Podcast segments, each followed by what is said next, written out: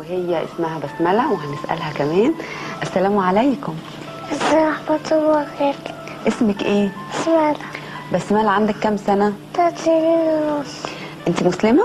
آه آه بسملة انت تعرفي اليهود؟ آه بتحبيهم؟ لا ما بتحبيهمش ليه؟ كده عشان هم إيه؟ يوم قرر وخنازير عشان هم قردة وخنازير؟ آه مين قال عليهم كده؟ ربنا Bonjour. Nous sommes aujourd'hui le samedi 19 novembre 2022 et commence la 46e séance du séminaire, qui est la sixième du cycle de l'antisionisme, qui s'intitule aujourd'hui Psychanalyse de la Palestine.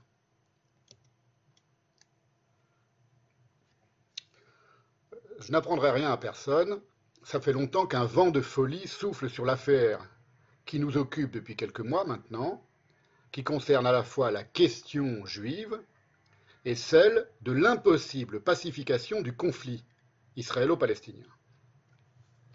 Alors je récapitule un peu quand même pour les absents des dernières séances ou pour les retardataires. Le peuple juif est un peuple profondément paradoxal, ni intégralement religieux, linguistique, croyant, pratiquant, géographique, historique même, ni bien sûr ethnique. Il n'est pas intégralement ethnique, il n'y a pas d'unicité euh, ethnique du peuple juif. Le seul dénominateur objectif, objectif, commun de ce peuple paradoxal, c'est un texte, la Torah, le Tanakh, ce qui lui a valu l'appellation en chrétienté de peuple du livre, c'est pas pour rien, et en islam, avec les chrétiens, de gens du livre. Or, ce peuple paradoxal est probablement, en nombre de siècles, quantitativement, le peuple le plus longuement opprimé et persécuté de la terre dans les contrées adonnées aux deux religions issues de son texte. Ailleurs, il n'a pas été euh, persécuté, en Asie par exemple. On sait qu'il y a eu des, petites communautés juives qui ont vécu tranquillement pendant des siècles et qui se sont même euh, euh, plus ou moins éteintes d'elles-mêmes. Ces persécutions ont connu, on le sait, leur apogée au XXe siècle avec le plus grand génocide industriel en nombre de victimes, quantitativement aussi, sans doute jamais conçu et perpétré. Par ailleurs, le conflit né en Palestine à l'occasion de l'immigration de membres persécutés de ce peuple à partir des années 1880 est également le plus long conflit ininterrompu de l'histoire moderne. Puisqu'il n'est toujours pas apaisé aujourd'hui, en 2022, à l'heure où, je fais où je tiens ce séminaire. Et enfin, pour récapituler un peu les, les- les- éléments qui, euh, qui procèdent à, à- ce vent de folie euh, général qui, qui souffle sur toute cette question. Les protagonistes de ce conflit sont sans doute les seuls au monde à qui l'on conteste sérieusement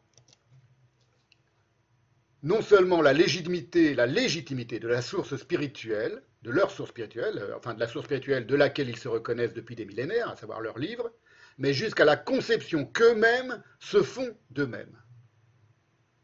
Ainsi, dès la publication de la charte nationale palestinienne, la première charte de l'OLP, le 28 mai 1964, l'OLP se chargeait de récuser à la face du monde l'affirmation selon laquelle des liens, c'est le texte de l'OLP cité par euh, Benny Morris dans Victime. Dans cet excellent livre, si, vous, ne devez lire qu'un seul et unique livre, vais encore beaucoup le citer aujourd'hui, si vous ne devez euh, lire qu'un seul et unique livre euh, de toute votre vie sur le conflit israélo-arabe et israélo-palestinien, des origines jusqu'à jusqu'à 2000, il date de 2004, je crois, c'est juste avant le retrait de la bande de Gaza, 2008, je ne sais plus, euh, c'est celui-là. Euh, C'est celui qu'il faut lire parce que c'est le plus euh, équilibré, celui qui se fonde sur les, déclassifications récentes des archives de Tzahal, c'est très important, et c'est vraiment le meilleur, sans doute le meilleur livre contemporain, enfin récent, écrit sur cette question. Donc, voilà la citation que fait Benny Morris de la charte palestinienne de l'OLP. L'affirmation selon laquelle des liens historiques ou spirituels unissent les Juifs à la Palestine sont euh, récusés par l'OLP. Elle contestait également, cette charte, leur prétention à une nationalité, entre guillemets, distincte, et elle décréta que le judaïsme n'était qu'une religion et jugea le sionisme fanatique et raciste. Ce sont les mots mêmes de la charte. Et voilà une une autre citation de, de la charte de l'OLP, 1964, donc c'est avant que la Cisjordanie soit occupée par Israël. Avant la guerre des six jours. Ces objectifs sont agressifs, expansionnistes et coloniaux. Ces méthodes sont celles des fascistes et des nazis. Vous voyez déjà, le, le parallèle. La charte, continue, euh, commente Benny Morris, appelait en réalité à la destruction d'Israël et stipulait que seule une minorité de résidents juifs pourrait continuer à vivre dans le pays, une fois que euh, l'État d'Israël serait détruit et que euh, la Palestine serait donc libérée. Voilà. La folie, je dis folie, il faut le prendre entre, guillemets, en l'occurrence, elle tient à ce qu'il n'est jamais venu à personne l'idée de se demander comment les Français ont été inventés,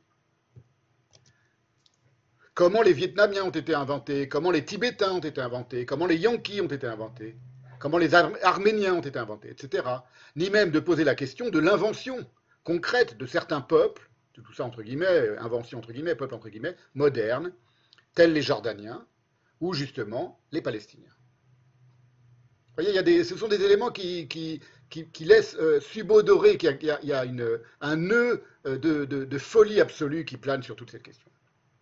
Alors aujourd'hui, je vais me pencher sur une part plus localisée de, euh, ce, de, ce, de, cette vaste névrose, si vous voulez, de ce vaste vent de folie qui emporte toute la question judéo-arabo-sioniste, c'est le délire particulier à l'œuvre au cœur de la société palestinienne. C'est pour ça que la séance d'aujourd'hui s'intitule Psychanalyse de la Palestine. Alors hésité entre plusieurs titres avant de, choisir Psychanalyse de la Palestine. Euh, j'avais, euh, pour la séance, hein, la séance d'aujourd'hui, j'avais réfléchi à un titre un peu philosophique, Téléologie du nihilisme palestinien, un plus symbolique, la mer avec un M majuscule, l'Oumma, la mort, tout ça avec des majuscules, et un titre un peu plus narquois, mais je ne sais pas si on l'aurait bien compris, on va le comprendre aujourd'hui, les Starbés de l'Oedipe. Il va s'agir donc aujourd'hui d'une séance de, euh, principalement de travaux pratiques, qui va succéder à l'avant-dernière séance qui était consacrée, vous vous en souvenez, aux mères crocodiles des suicidaires palestiniens. La mère crocodile, c'est une métaphore que je reprends, euh, une image que je reprends de Lacan, pour tenter de comprendre aujourd'hui le, fonctionnement de ce délire de la société palestinienne. Quand je dis de la société palestinienne, c'est-à-dire dans son ensemble, considéré dans son ensemble, à Gaza et en Cisjordanie. J'en exclus évidemment les Arabes israéliens, qui sont plus ou moins élevés à l'israélienne, donc qui participent d'une autre névrose si on veut, mais enfin pas, de celle-là, en général. Et, et, lorsque je parle de société, il ne s'agit pas des euh, individus pris chacun euh, un par un, dont nul ne sait trop rien, la faute en étant souvent aux antisionistes qui masquent la réalité palestinienne derrière l'idéologie palestinienne.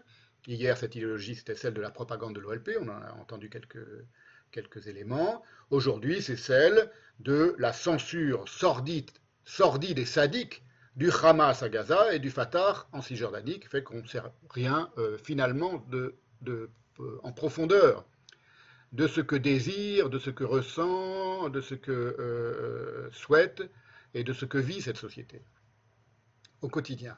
On en connaît, la, misère, mais euh, on n'en connaît pas la grandeur, euh, si elle a une grandeur, et à cause de cette euh, immense censure, qui est purement idéologique.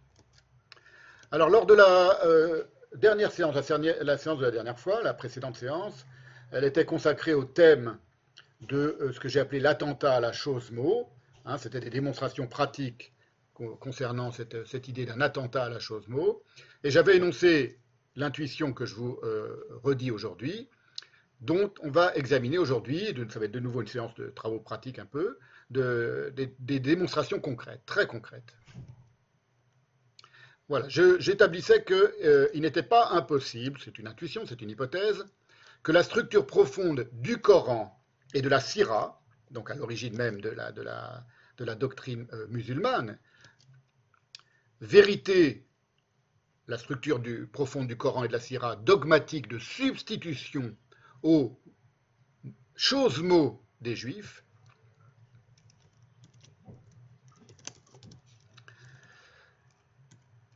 avec en particulier la substitution de euh, euh, Ismaël à Isaac, je vais y revenir encore un petit peu tout à l'heure, comme fils d'Abraham préservé du sacrifice par la ligature, qui se dit en hébreu Akeda et en arabe très proche Akida. On va voir l'importance que ça a aujourd'hui dans la, névrose suicidaire palestinienne. Qu'elle soit la racine de la fascination des fédayines, c'est-à-dire en arabe ceux qui se sacrifient, pour la mort. Ce que euh, Weinstock, euh, Nathan Weinstock appelle le culte érotisé que les Palestiniens rendent à la mort. Et pour les mots de la mort. Donc vous voyez, euh, mon hypothèse, c'est qu'il n'est pas impossible qu'il y ait un rapport entre la substitution théologique ou théologale que a pratiqué à sa manière l'islam dès le Coran. je dis à sa manière parce que le christianisme en a pratiqué une autre substitution, mais qui fonctionne un peu différemment. On verra ça tout à l'heure, un peu plus tard n'est pas impossible que ça, joue un rôle euh, éminent, c'est même évident que ça joue un rôle éminent dans la, névrose du suicidaire palestinien, euh, qui est une névrose qui confine à la nécrose évidemment, tellement elle est, délirante en son fond et tellement elle est euh, efficace d'ailleurs pour,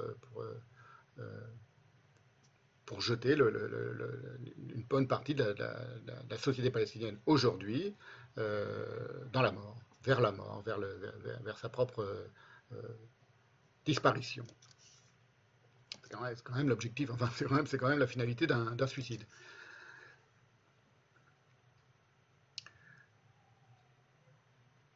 Et que donc cette, euh, euh, substitution des euh, choses mots juifs aux choses mots juifs par les choses mots musulmans, parce qu'au départ il ne s'agit que de discours, pas seulement dans le cas de, l'islam, il, il agit aussi d'une pratique politique euh, intensive. Et de massacres réels, concrets, intensifs euh, des juifs, des juifs de Médine, on le sait, des juifs de Khébar, j'en ai assez longuement parlé, que ce soit comme des énoncés prédateurs répondant et traquant les traits vivantes et vivifiantes, choses, mots inscrits dans le texte des juifs.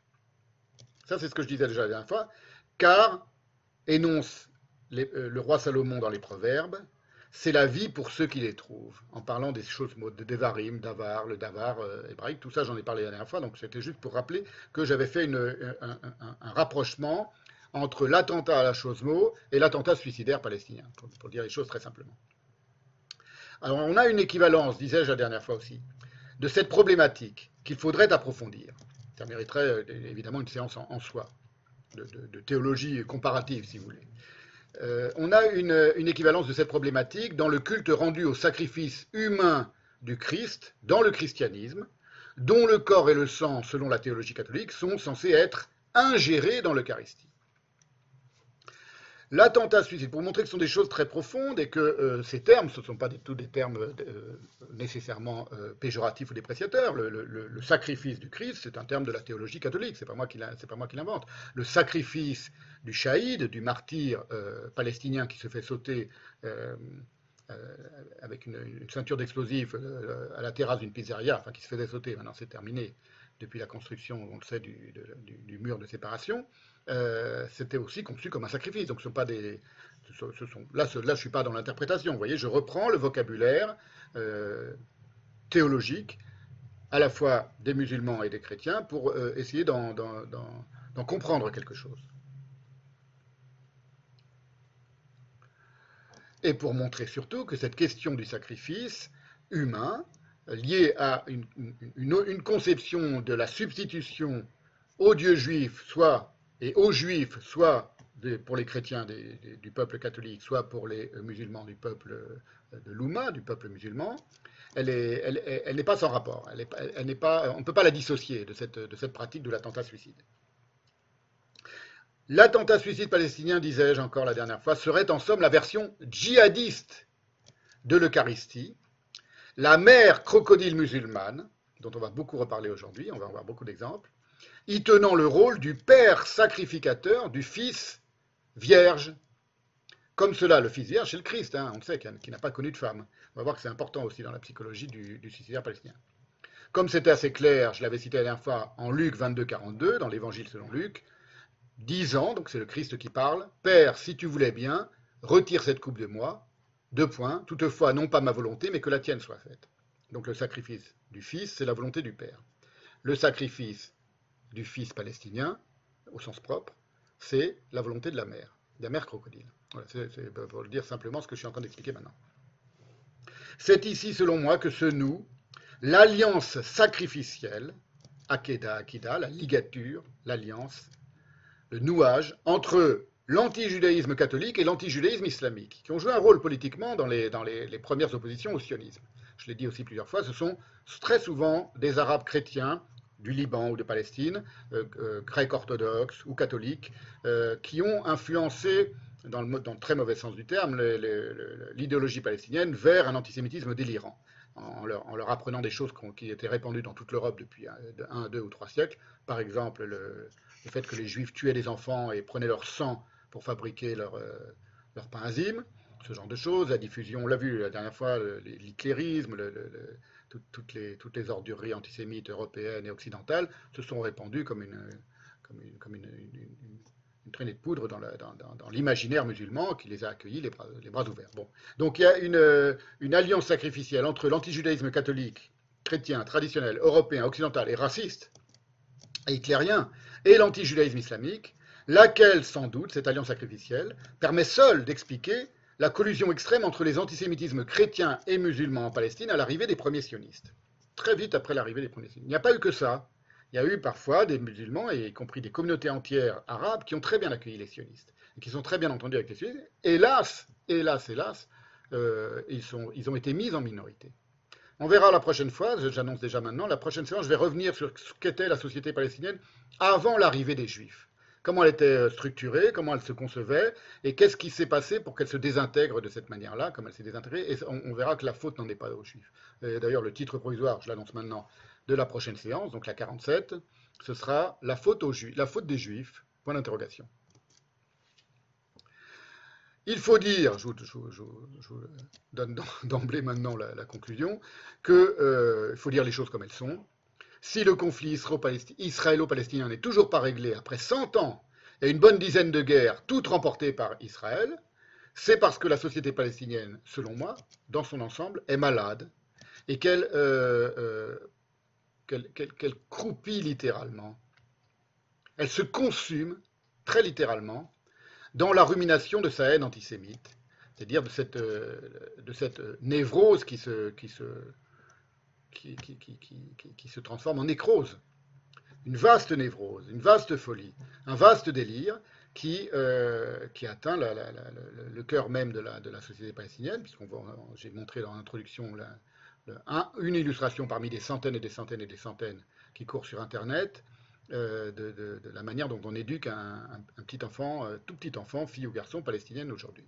Souvent, très souvent, et quasiment, partout, en Cisjordanie et à Gaza. Et on va voir aussi, et on va comprendre, euh, que dans cette société, le mot Yaoud, le mot juif en arabe, en soi, y est une profération d'exécration, qui a des racines, hein, j'en ai parlé euh, longuement aussi dans une séance précédente, dans la, euh, culture et les coutumes musulmanes depuis toujours. Et en voici de nouveau quelques euh, illustrations, parmi, des, parmi des, des, centaines et des centaines.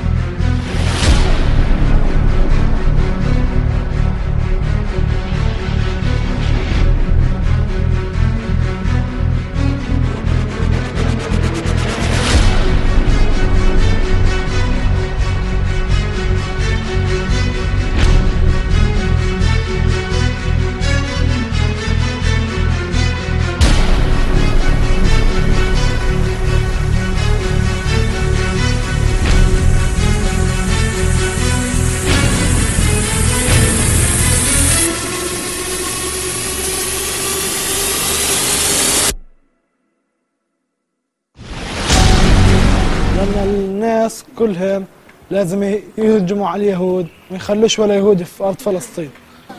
إحنا قاعدين بنقاوم باليهود عشان نرجع لأراضينا. عن عن طريق المقاومة في في عمليات الطعن والدعس والطخ ورمي الحجار أنا رأيي إنه لازم إحنا بدنا نطلع اليهود. أنا بدعم عملية الطعن. أنا بدعم كل واحد بيعمل عملية طعن ولا بفكر إنه يسوي. أنا بدعمه. إحنا ضد السلام. ليش؟ إحنا ضد السلام مع إسرائيل. ليش؟ لأن إسرائيل خونة وكلاب. لو أخرجنا اليهود من فلسطين لو أخرجناهم من فلسطين وأخرجناهم من بيت المقدس دون أن يسلموا ولو ذهبوا آخر العالم سنلاحقهم وسندعوهم إلى الإسلام وندعو بوجه الإسلام وندعو جميع النصارى للإسلام. نعم نعم ديننا دين الرحمة. اطعن يا أخي في الضفة اطعن لن أندم على أي طفل إسرائيلي ولو كانت روضة أطفال Voilà, euh, c'est, euh, il ne fait aucun doute qu'il s'agit d'un d'un profond délire euh, dont je vais aujourd'hui donc euh, décortiquer un peu les tenants et les aboutissants. Les, bon, les aboutissants, on les connaît, les tenants, on les connaît moins. Euh, et d'autre part, ce délire, il est. euh, C'était pour vous montrer ce que j'appelle la, profération d'exécration qui est contenue dans le mot Yaoud.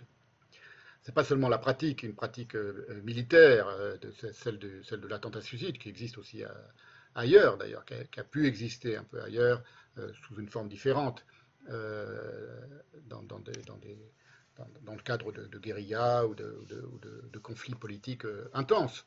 Là, c'est vraiment le, discours qui accompagne cette pratique de l'attentat-suicide ou de, la- ou de l'éducation des, enfants, parce que ce sont des, jeunes hommes en général qui se font sauter dans des attentats suicides, donc c'est des gens, qui, depuis leur, plus petite enfance, leur plus tendre enfance, sont pris dans cette exécration du mot euh, Yaoud, et donc du juif. Euh, et ce délire, euh, il a aussi une autre, une phase, c'est qu'il est euh, complètement euh, soit justifié politiquement par les antisionistes, qui résument tout et, simplifient tout en, en posant la question comment ne haïrait-on pas son oppresseur? Soit il est recouvert et dissimulé comme tel par le délire parallèle du discours an- antisioniste occidental. Le discours, l'antisionisme euh, j'ai oublié de dire que cette vidéo, c'est un extrait d'un, long documentaire. J'ai envoyé tout ça, euh, par- toujours pareil, par la, lettre d'information du séminaire. Vous avez déjà pu les voir normalement, toutes ces vidéos. De Pierre Réhov, qui fait un travail extraordinaire, je vais en reparler un peu tout à l'heure, euh, concernant principalement, enfin pas principalement, mais concernant aussi beaucoup, c'est un des rares, quasiment le seul en France, en tout cas parmi les Français, à faire un travail de documentation sur les suicidaires palestiniens. Voilà, donc je vais en parler beaucoup aussi aujourd'hui, enfin je vais, montrer beaucoup de ces vidéos et euh, je le remercie d'avance. Et euh, je vais reparler un petit peu de Pierre Réhov, Euh, voilà, il faut le savoir. Alors, nous avons vu la dernière fois que l'antisionisme, tout ça, ce sont des, mises en place de la manière dont, d'expliquer pourquoi c'est important que je fasse cette séance, parce que ce n'est pas vu et ce n'est pas compris le caractère délirant de ce conflit. Qui, souffle sur ce conflit et les raisons pour lesquelles ce caractère délirant n'est jamais ou quasiment jamais pris en question, et très rarement remis en question plutôt, c'est parce que euh, l'antisionisme se divise, je l'avais dit aussi la dernière fois, en deux types de discours, dont l'un est euh, principalement tenu, c'est l'antisionisme euh, occidental, français, euh, américain, celui qu'on retrouve dans les magazines ou qu'on retrouve dans les universités, qu'on retrouve dans, euh, même euh, jusqu'à l'Assemblée nationale française, dans, le- dans le- dans les propositions des communistes, par exemple, les membres de la NUPES, c'est celui qui est tenu à destination du public occidental, qui est le masque, celui qui assimile euh, Israël à, un régime d'apartheid et un colonialisme occidental. Ça, c'est celui qui est tenu à destination du public occidental, c'est le masque bontain et lissé de l'autre, celui dont on vient d'entendre des, extraits, qui lui est tenu en arabe exclusivement à destination du public musulman. Et qui n'est- qu'à destination du public musulman et qui parle immédiatement à l'oreille du public musulman. incapable de penser l'antisionisme, qu'une pure idéologie, c'est-à-dire une idéologie qui ne se remet jamais en question et qui, ne progresse pas, qui n'avance pas, qui, ne ré- régresse pas tellement non plus d'ailleurs, qui est figée dans, un, discours de- de- répétition euh, automatique, mécanique, stupide, euh, et donc qui est incapable de penser. L'antisionisme, depuis toujours, euh, accompagne la haine névrotique palestinienne de- de- de- depuis les débuts. Et cette haine névrotique palestinienne, elle consiste, au fond, à réitérer sur tous les tons la formule de l'historien Heinrich von Tratschke dans les Annales prussiennes, donc un historien pru- prussien, allemand, en 1879. Une formule qui, va devenir célèbre parce qu'elle va être ressassée en boucle sous tout le Troisième Reich, qui est en allemand Die Juden sind unser Unglück. Les Juifs sont notre malheur. C'est ça qui fait le fond de la haine névrotique palestinienne. Ça semble exagéré de le dire comme ça, et pourtant, c'est ni plus ni moins l'idée maîtresse qui a été soutenue par Yasser Arafat, encore lui, le 13 novembre 1974, c'est-à-dire une année après la défaite euh, arabe euh, de la guerre de Kippour, lors d'un discours célébrissime devant l'Assemblée générale des Nations Unies, devant l'ONU, où il a dit dans ce discours, entre autres choses, c'est un long discours, l'invasion de la Palestine par les Juifs a commencé en 1880. Donc pour une fois, il, euh, d'abord il s'exprime en anglais, ah non, il s'exprime en arabe, pardon. Mais c'était traduit, je vais vous montrer des extraits de cette vidéo, et à, un moment de son discours, il, en- revient à, l'origine même du- du malheur palestinien, c'est, je cite les mots d'Arafat, l'invasion de la Palestine par les Juifs a commencé en 1880.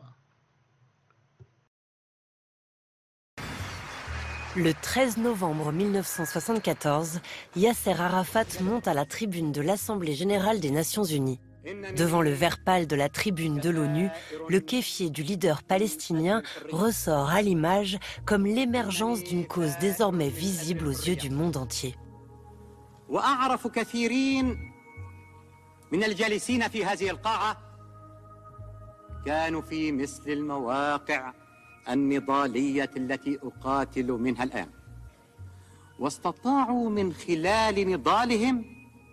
أن يحولوا حق أن يحولوا أحلامهم إلى حقائق. إنهم شركائي في الأمل والحلم.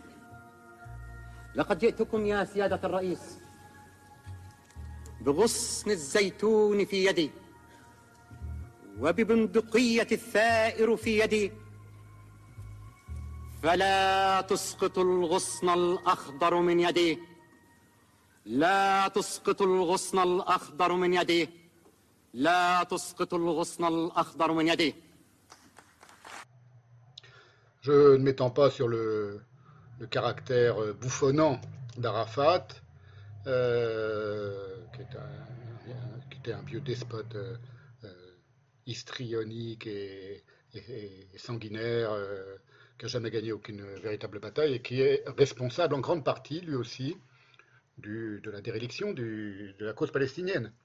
Mais je voudrais m'arrêter quand même un instant sur ce discours célèbre d'Arafat, qui, le discours lui-même, est un modèle d'histrionisme et de rouerie mensongère. On voit la manière dont il- joue la comédie hein, quand il parle lors de ce discours de 74, où il affirme que si les Juifs n'avaient pas envahi, ce sont ces termes, la Palestine dès 1881, c'est la date qu'il donne, toute la région vivrait, au fond, dans une paix, une prospérité sans égale, conformément au brillant passé libre, égalitaire et pluriculturel qui prévalait dans la Palestine arabo-musulmane avant l'invasion juive. C'est évidemment ironique de ma part. Alors je cite quelques passages de ce, long discours qui sont, euh, qui, sont des passages que j'ai repris à euh, dans le Dimi, le- le- l'étude sur le Dimi de Battior, et vous allez comprendre pourquoi je cite ces passages-là. L'invasion de la Palestine, premier grossier mensonge, il n'y a pas eu d'invasion de la Palestine, par les Juifs a commencé en 1881. Il y a eu des vagues d'immigration assez, euh, assez modestes au début, donc ce n'est pas une, invasion du tout. Avant le déferlement, grossier mensonge, des premiers immigrants, la Palestine avait une population d'un demi-million. C'est le discours d'Arafat, hein, je cite Arafat. La plupart des habitants étaient musulmans ou chrétiens, et il n'y avait que 20 000 juifs. Chaque segment de la population jouissait de la liberté de religion, grossier mensonge, ce qui caractérise notre civilisation, grossier mensonge. La Palestine était une terre verdoyante, grossier mensonge. Habitée principalement, il y avait toute une partie de la Palestine qui était désertique, bon, il y avait des parties cultivées euh, le long du littoral, mais il y avait aussi une grande partie de la Palestine qui était euh, désertique ou semi-désertique. Habitée principalement par la population arabe qui édifiait sa vie et bénéficiait d'une culture prospère, grossier mensonge. Il faut que tout le monde sache, dit-il encore un peu plus loin dans ce, dans ce même discours, que la Palestine a été le berceau des cultures et des civilisations les plus anciennes. Son peuple arabe n'a cessé de semer sur toutes ses terres au cours de milliers d'années, a donné l'exemple de la liberté religieuse, grossier mensonge, a gardé avec respect les lieux, saints, grossier mensonge, en particulier, concernant les lieux euh, saints du judaïsme, qui se trouvent sur son sol. En tant que fils de Jérusalem, je garde, grossier mensonge, il est né, euh, en Égypte. Je garde pour moi et pour mon peuple les souvenirs les plus beaux et les images les plus vives de la fraternité religieuse qui existait dans notre ville sainte avant la catastrophe. Grossier mensonge. Tout ça, c'est des mensonges proférés, comme ça, à robinet ouvert, euh, durant son discours de 1900, son fameux discours de 1974.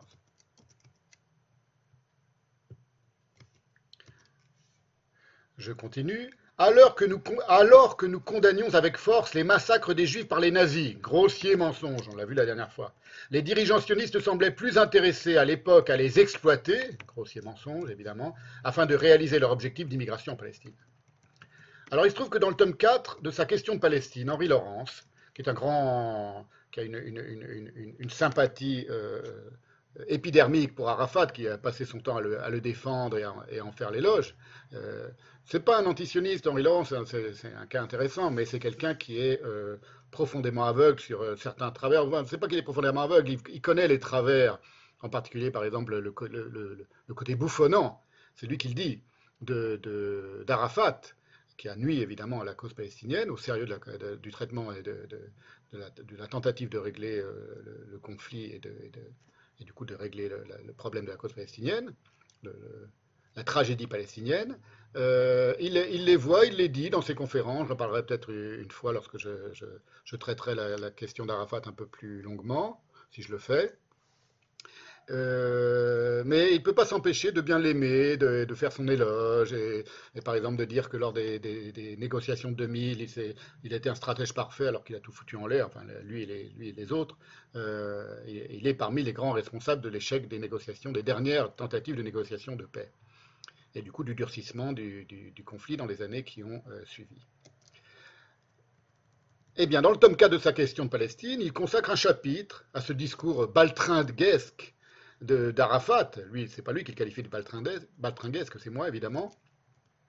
Et il, n'évoque pas ce passage que j'ai extrait euh, à raison par de, de qui est extrait par Battior de ce long discours. Là, ce que je viens de vous citer, c'est dans Battior, c'est pas dans Henri Laurence. Henri n'en parle pas, il cite d'autres passages du discours, il parle longuement du discours, et comme par hasard, c'est ces passages-là qui sont les plus tendancieux, les plus contestables, les plus mensongers et profondément mensongers, euh, euh, il est il n'est pas sous silence. Elle, Battior, en tant que grande spécialiste de la dimitude, évidemment, elle a, très bien repéré l'accumulation de grossiers mensonges qui relèvent, dans le discours d'Arafat, de la dissimulation de la dimitude. Parce que tout, le discours d'Arafat, tout ce que le passage que je viens de vous citer, ça consiste à faire croire que les Juifs ont toujours été en bonne relation avec les, Arabes et, très bien traités avant l'arrivée des premiers sionistes.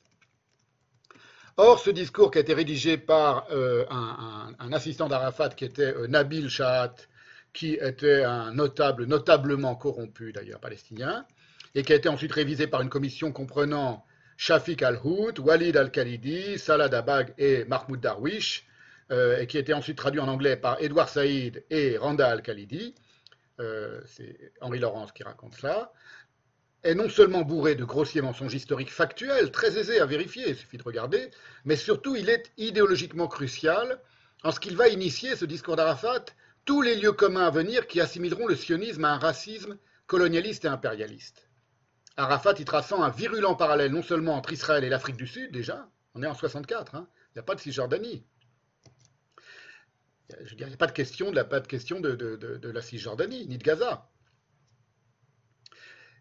Et il y décrit, euh, Arafat, en effet, un peuple palestinien fantasmatique, qui n'existe pas dans la réalité. La, société palestinienne réelle n'est pas du tout, ne correspond absolument pas à l'idée, euh, à l'image fantasmatique qu'on trace ici, euh, mais vraiment sur, un, mode de, comédie de, théâtre, quoi, si vous voulez, de, commedia dell'arte qui est tellement caricatural que c'est atterrant. Qu'elle en est atterrante. Un peuple palestinien fantasmatique, donc une description dont il n'est pas très compliqué d'apercevoir, et là ça devient très intéressant, qu'il s'agit grosso modo d'un portrait palestinisé du peuple juif, un peu comme chez Heidegger. Le peuple en attente, ce sont des termes de Heidegger, désigne les Allemands d'après-guerre, à la différence que Heidegger ajoutera, le peuple en attente, l'Allemagne, c'est c'est lui-même tyrannisé avec l'impatience propre à ceux qui ignorent leur être, leur essence, si vous voulez, et s'excitant lui-même, il a avancé en faisant continuellement le mauvais choix. Ça, c'est très important parce que j'en avais parlé il y, a, longtemps de cette question de l'assimilation du peuple allemand au peuple juif après la guerre par Heidegger. Il parle du peuple en attente euh, et il parle des souffrances et il compare l'Allemagne occupée par les Américains et par les Alliés à un immense camp de concentration. Euh, mais il, vous voyez, il admet quelque chose que les Palestiniens n'ont jamais été capables d'admettre et que les idéologues antisionistes n'ont jamais été capables d'admettre. Et ça, c'est très important, on va le voir dans la suite de la, de la séance. Voilà. Je continue donc, je, je recite lentement la phrase de Heidegger, qui est très importante. Le peuple en attente, il met peuple en attente entre guillemets pour désigner les Allemands. L'Allemagne s'est lui-même tyrannisée avec l'impatience propre à ceux qui ignorent leur essence, leur être, et s'excitant lui-même, il a avancé en faisant continuellement le mauvais choix. Donc il parle des Allemands faisant le mauvais choix du nazisme. Voilà ce qu'écrit donc, ce que dit pardon, ce que profère Arafat lors de ce discours devant l'ONU de 74. Le peuple palestinien a produit des milliers de médecins. Donc c'est pour vous mettre à l'oreille ce que je viens de dire, à savoir que c'est un peuple, peuple juif en miroir qui devient palestinisé. Le peuple palestinien a produit des milliers de médecins, d'avocats, de professeurs et de savants qui ont participé activement au développement des pays arabes voisins de leur patrie usurpée. Ceux-ci ont utilisé leurs revenus pour aider les jeunes et les vieillards qui demeuraient dans les camps de réfugiés. Ils ont éduqué leurs jeunes frères et sœurs, aidé leurs parents et se sont occupés de leurs enfants. Pendant tout ce temps, le Palestinien n'a cessé de penser au retour. L'attachement du Palestinien à sa patrie et sa volonté d'y revenir n'ont jamais été ébranlés.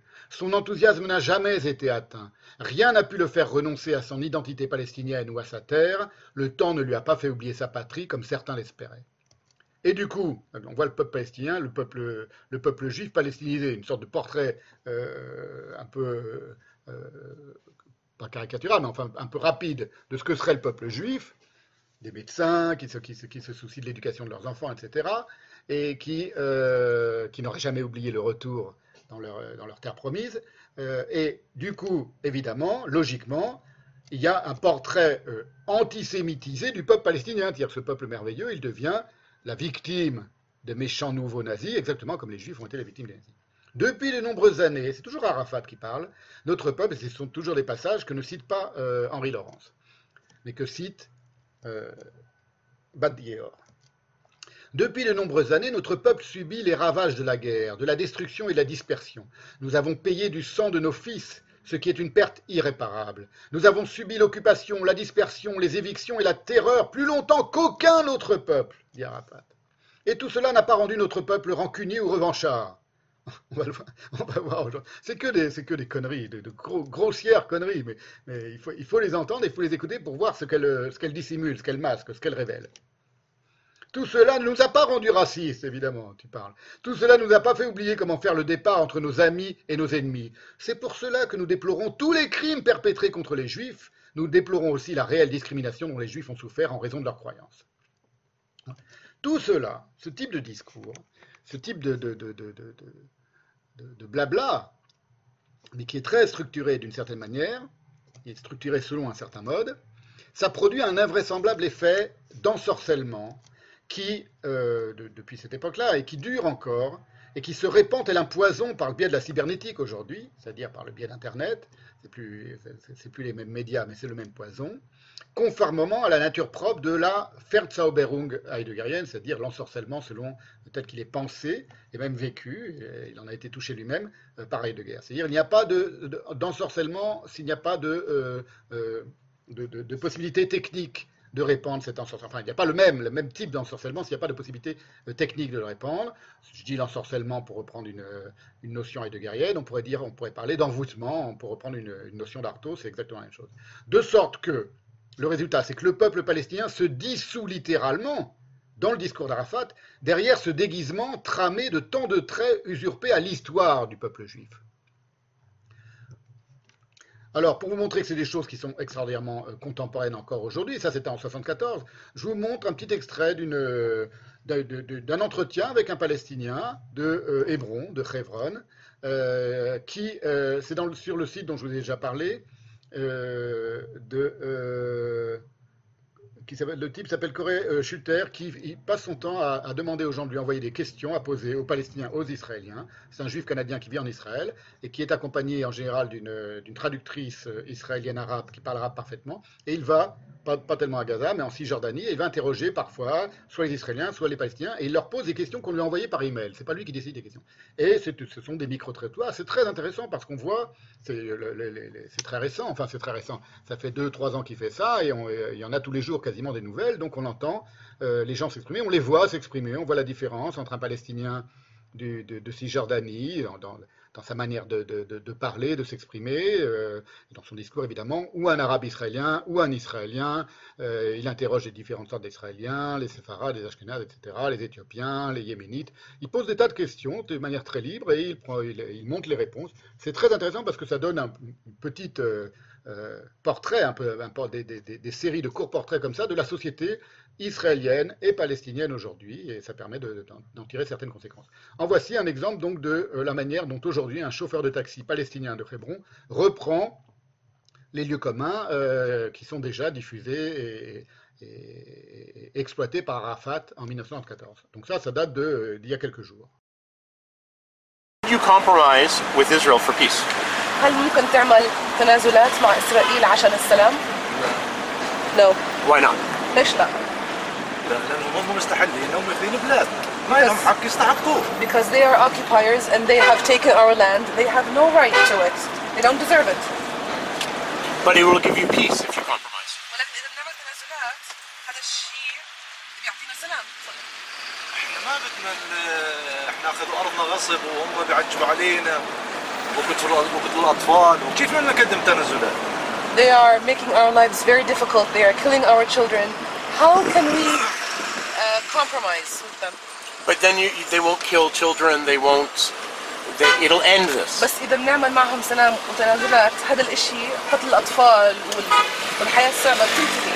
لا ما بتنتهي مع اليهود No, with the Jews it does not end. اليهود ما بتأمنوا على زمن الأنبياء وهم يغلبوا الأنبياء Since the time of the prophets, they have been giving the prophets a hard time.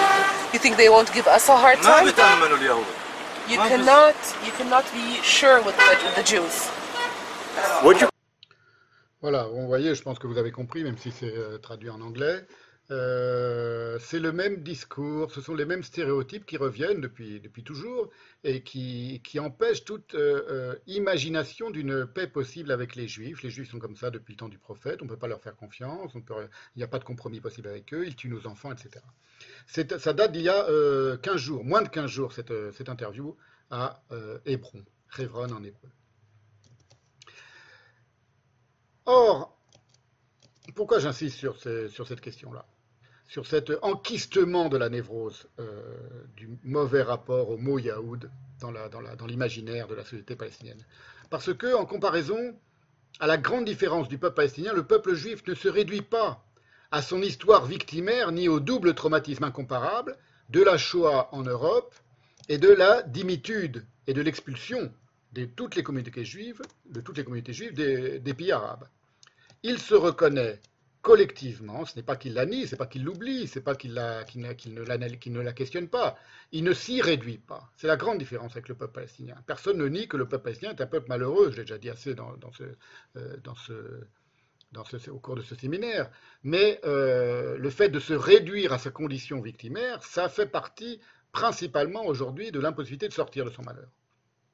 Je ne suis pas le seul à le dire et je ne suis pas le premier à le dire.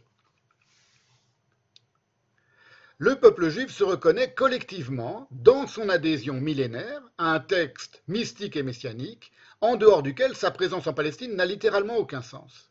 C'est parce que le peuple juif se reconnaît dans son texte mystique et messianique qu'il est parti en Palestine lorsqu'il s'est agi de trouver un, refuge contre les persécutions en Europe. C'est là que le, peuple, le déguisement opéré par Arafat du peuple palestinien en néo-peuple juif, hein, je vous en ai fait entendre la, trame dans les, dans les mots mêmes d'Arafat, se désintègre parce que le seul texte fondateur dans lequel les Palestiniens puissent se reconnaître collectivement, c'est évidemment le Coran, où par exemple le nom Jérusalem n'est jamais cité comme ville sainte musulmane, et où le peuple d'Israël est dit bénéficier d'un droit de retour sur sa terre. C'est dans la sourate 5, verset 21, Ô mon peuple, entrez dans la terre sainte que Dieu vous a destinée, et ne revenez pas sur vos pas, car vous retourneriez perdant. Voilà, donc il y a des passages, c'est très connu, ça des spécialistes, dans le Coran qui, euh, d'une part, qui ne cite jamais Jérusalem, le mot Jérusalem n'apparaît pas dans le Coran, qui deuxièmement, alors que c'est la troisième ville sainte de l'islam, et qui deuxièmement euh, euh, explique que euh, les Juifs retourneront en terre d'Israël et que c'est leur terre, sur leur terre. Et dans les commentaires, lesquels n'ont rien, donc, c'est le seul texte dans lequel puisse se reconnaître un palestinien, c'est un texte qui n'a rien de spécifiquement palestinien, entre guillemets, mais qui sont, ces textes-là, majoritairement profondément hostiles au judaïsme et aux juifs. Donc ce qui fait que les Palestiniens se reconnaissent comme Palestiniens, c'est, si on les compare aux juifs, c'est un texte fondateur qui, un, n'a rien de spécifiquement palestinien, entre guillemets, ne concerne pas seulement et uniquement les Arabes de Palestine, n'ont pas une religion différente des autres Arabes, de, de, des pays arabes, d'une part, et deuxièmement, c'est un texte qui est profondément hostile aux juifs. Alors bien sûr, vous n'entendrez jamais aujourd'hui un antisioniste occidental bon teint, soucieux de se démarquer par exemple du parti antisioniste ouvertement antisémite de Dieudonné et de Soral, formuler des choses aussi abruptement que les nazis en disant les juifs sont notre malheur. Ils ne le diront pas comme ça. Euh, même s'ils le pensent, ils ne le diront pas comme ça. Mais toute leur euh, idéologie tend au, fond à dire exactement la même chose. Les juifs sont notre malheur, comme euh, ce que profère Arafat. L'invasion depuis 1881 par les juifs de la Palestine, c'est le, début de tous les malheurs du peuple palestinien, et le, sionisme est le début du malheur de tous les Palestiniens, selon les, idéologues antisémites. Mais ça, ça, signifie toujours la même chose, c'est-à-dire les juifs sont notre malheur. On parlera évidemment, préférablement, dans, la langue de l'antisionisme bontain, de l'occupation et de ses maux quotidiens en Cisjordanie, des colons juifs hyper violents, de l'apartheid organisé par l'État d'Israël, de la bande de Gaza devenue une prison à ciel ouvert, militairement et économiquement étranglée par Israël, des Arabes israéliens au statut de citoyens de seconde zone, etc. Je consacrerai, hein, je, la promets depuis longtemps, une, une, séance entière à toute cette question de l'occupation et de l'apartheid et de la Cisjordanie, donc, et de Gaza. Mais, pourtant, l'hypothèse de départ, plus ou moins dissimulée, je vous montre une, photo, d'un site euh, voilà, qui représente cet antisémitisme occi occidental euh, où tout est toujours, tout le temps, la faute d'Israël. En permanence et, dans toutes les directions et à tout propos. Vous voyez, c'est un, de ces euh, innombrables sites pro-palestiniens euh, vous pouvez faire défiler, vous pouvez regarder, il s'appelle Charleroi pour, pour la Palestine, où c'est une, longue euh, liste de, de, de, litanies perpétuelles et de condamnations d'absolument tout ce qui concerne l'État d'Israël, le sionisme, l'État d'Israël, euh, et on ne dit jamais les juifs sont notre malheur, mais ça, ça revient strictement au même, vous allez comprendre pourquoi.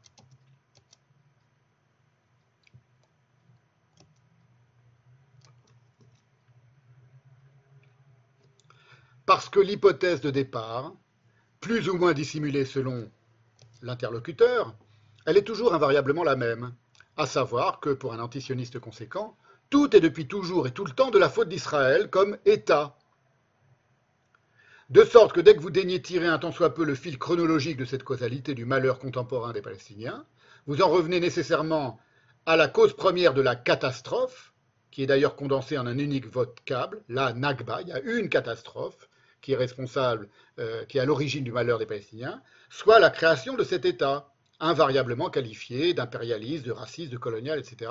Cette création était elle-même, comme le formula Arafat en 1974, de la manière la plus claire, la blâmable conséquence de l'illégitimité de l'immigration juive en Palestine depuis 1880.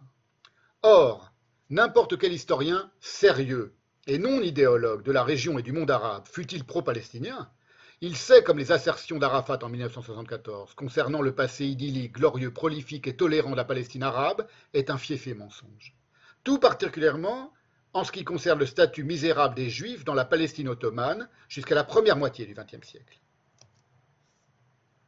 Le discours antisioniste recouvre ainsi les Palestiniens, les Palestiniens entre guillemets, mais les Palestiniens réels, c'est-à-dire les gens, les Arabes de Palestine, les gens qui se définissent, qui s'appellent Palestiniens aujourd'hui et qui sont les Arabes musulmans vivant en Cisjordanie et à Gaza, d'une véritable cape d'invisibilité. Les, Arabes israéliens d'ailleurs aussi n'en parlent quasiment jamais.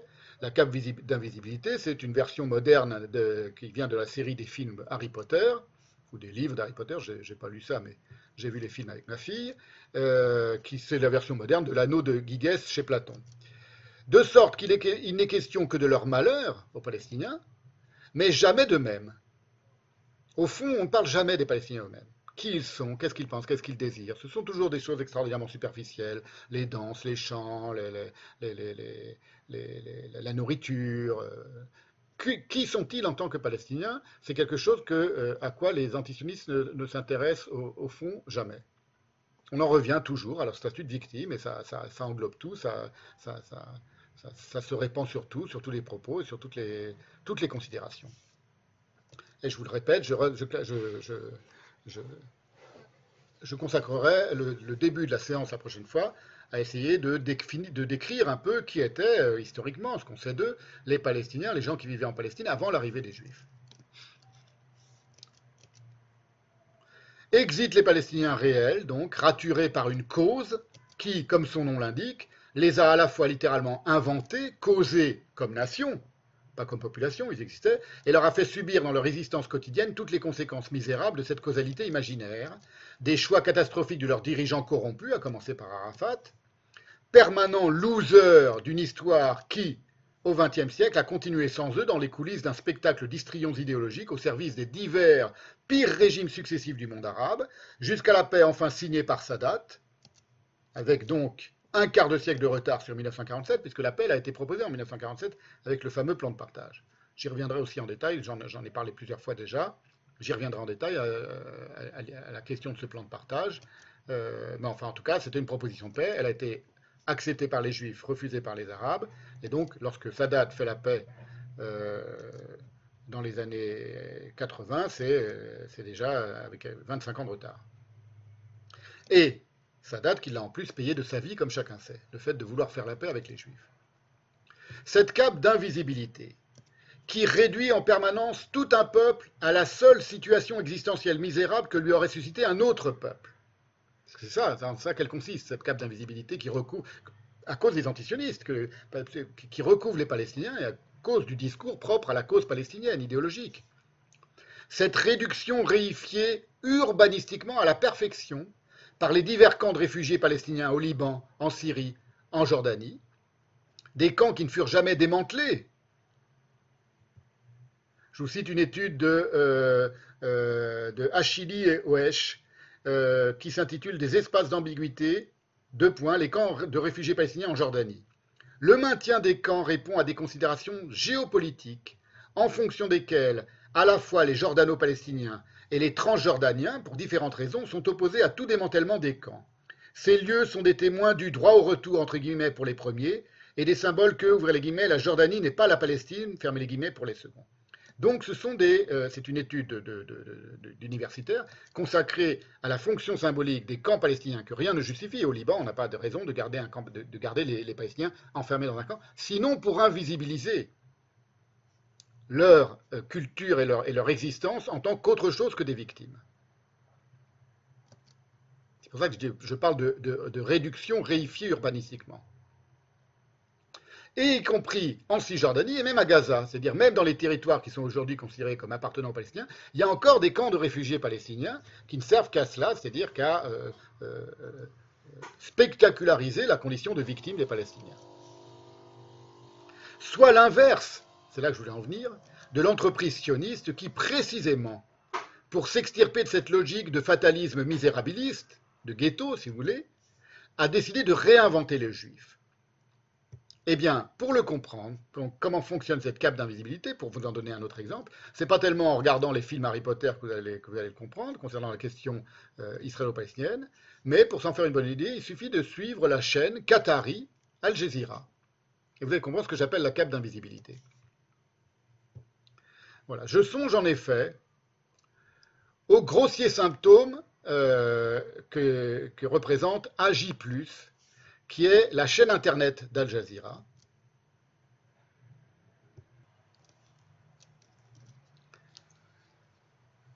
où il est question, sur un mode spectaculaire, de toutes les injustices planétaires et historiques imaginables, et très souvent du malheur des Palestiniens par la seule faute du sionisme, évidemment, c'est une chaîne très antisioniste, mais strictement jamais le moindre mot concernant quoi? C'est là quelle est la cape d'invisibilité Concernant l'abject régime despotique du Qatar, qui possède cette chaîne et qui la finance et qui l'organise. Ses crimes avérés, sa corruption, son esclavagisme, son racisme, sa pollution, son financement du terrorisme. On parle de tous les travers de toutes les autres euh, sociétés dans le monde et strictement jamais du Qatar. Je vous montre la page d'accueil de ce site. C'en est, comique, quoi. Est,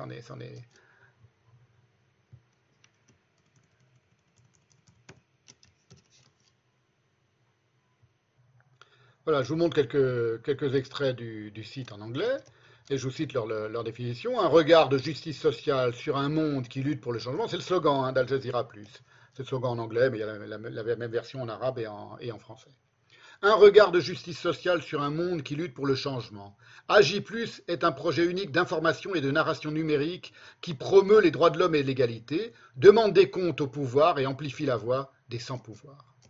C'est évidemment une farce de ce type, que j'appelle, moi, la cape d'invisibilité de l'antisionisme. Je vous montre la version en, français. Vous voyez, regardez. Voilà, les CRS et les Gilets jaunes, Maurice Audin, l'État assumé, un sketch raciste, harcelé par la Ligue du LOL, les viols en, en, République du Congo, victimes des touristes, etc. Donc tous les malheurs du monde y sont euh, répertoriés, et on ne parle jamais euh, du régime du Qatar, qui est pourtant derrière cette chaîne Al Jazeera. Voilà, c'est ça que j'appelle la cape d'invisibilité, le fait de, l'impossibilité de se remettre soi-même en question. C'est typique, c'est caractéristique de la cause palestinienne, et là, en l'occurrence, de la cause, euh, enfin pas de la cause, de, la, la, de, la, propagande du Qatarite, ou Qatari, je ne sais, sais, pas comment on dit, Qatari, IE. Voilà. C'est une telle farce de ce type que j'appelle la cape d'invisibilité de l'antisionisme, dont jamais à la grande différence, le sionisme s'est rendu coupable, tant l'autocritique fut d'emblée son mode de pensée et de construction privilégié. L'autocritique, c'est quelque chose qui, dès les, d'emblée, dès les premiers temps de l'antisionisme, euh, structure l'antisionisme. C'est pour ça que l'antisionisme, le sionisme, pardon, structure le sionisme. C'est pour ça que le sionisme, c'est une pensée, alors que l'antisionisme, c'est une idéologie. Parce qu'il n'y a pas, là, c'est une question très importante, ça aussi.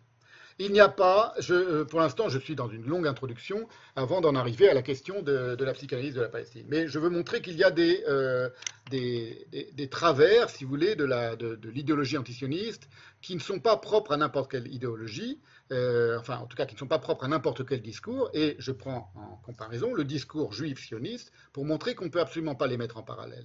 On ne peut pas les mettre en, on ne peut pas les comparer l'un à l'autre parce qu'il y a quelque chose de, profondément euh, interrogateur et questionnant, fidèle évidemment au judaïsme, dans le sionisme, qui n'existe strictement jamais et qui n'a jamais existé dans la cause palestinienne et qui n'existe toujours pas. Et qui en arrive à cette névrose nécrosant en, en attentat, en, propagande et en, pratique de l'attentat suicide en Palestine. Il n'y a pas seulement dans le conflit israélo-palestinien ou arabo-sioniste, comme le qualifie euh, Benny Morris, euh, une confrontation de deux peuples en présence, de deux légitimités nationales qui s'affronteraient, de deux cultures qui divergeraient et seraient coexistentiellement incompatibles. Elles ne sont pas incompatibles, elles sont compatibles, elles pourraient l'être, elles auraient pu l'être. Il y a d'abord deux modes de se penser qui sont littéralement étrangers l'un à l'autre. L'un, le palestinien, je viens d'en parler suffisamment, il est aujourd'hui, à quelques exceptions minoritaires parmi les voix au chapitre, intégralement apologétique et agiographique et tragiquement incapable de se remettre en question. Or, donc je me contredis un peu, j'ai dit que ça a toujours été le cas, cela n'a pas toujours été le cas. Le nationalisme arabe né avec un quart de siècle de retard sur le sionisme théorique et pratique, tel qu'il s'est développé au cours du XXe siècle, sur le mode le plus férocement despotique et antisémite qui soit, avec en Palestine la très délétère influence des frères musulmans qui perdure aujourd'hui encore à travers le Hamas, il était aussi à son origine traversé de courants divers, dont certains auraient pu, s'ils étaient devenus majoritaires, conduire les Arabes en général et les Palestiniens en particulier vers un tout autre destin, sans tenir compte des influences ravageuses des grandes puissances hégémoniques dans la région au cours du siècle. Un destin qui n'aurait pas forcément été adverse de celui des sionistes. Ça, c'est très important de le comprendre et on, le verra encore mieux la, prochaine, fois lorsque je décrirai la, la société palestinienne antérieure à l'arrivée des sionistes. Ainsi, par exemple, Abd al-Rahman al-Kawabiki, qui est né en 1854 et qui est mort en 1902, qui est un des fondateurs historiques du panarabisme, va, rappelle Benny Morris, s'attaquer au despotisme ottoman, puisque la Palestine était encore sous domination ottomane, et il va, je cite Benny Morris, appeler à l'unité et à la renaissance pan-islamique. Il déplore la faiblesse du monde islamique. Donc c'est quelqu'un qui est pour le panarabisme. Vous voyez, c'est quelqu'un qui est, est, profondément euh, euh, soucieux du monde arabe et de l'émancipation du monde arabe, mais lui, c'est sur le mode du panarabisme, au début du XXe siècle, à la, à la, fin plutôt du XIXe siècle. Il déplore la faiblesse du monde islamique et énumère 86 raisons à son infériorité du monde islamique sur le monde occidental, dont le fatalisme, les querelles de religion, l'intolérance, l'absence de liberté d'expression, l'injustice et l'inégalité, le manque d'esprit critique par rapport aux écrits, l'hostilité à l'égard des sciences, la mauvaise utilisation du temps et la négligence de l'éducation féminine.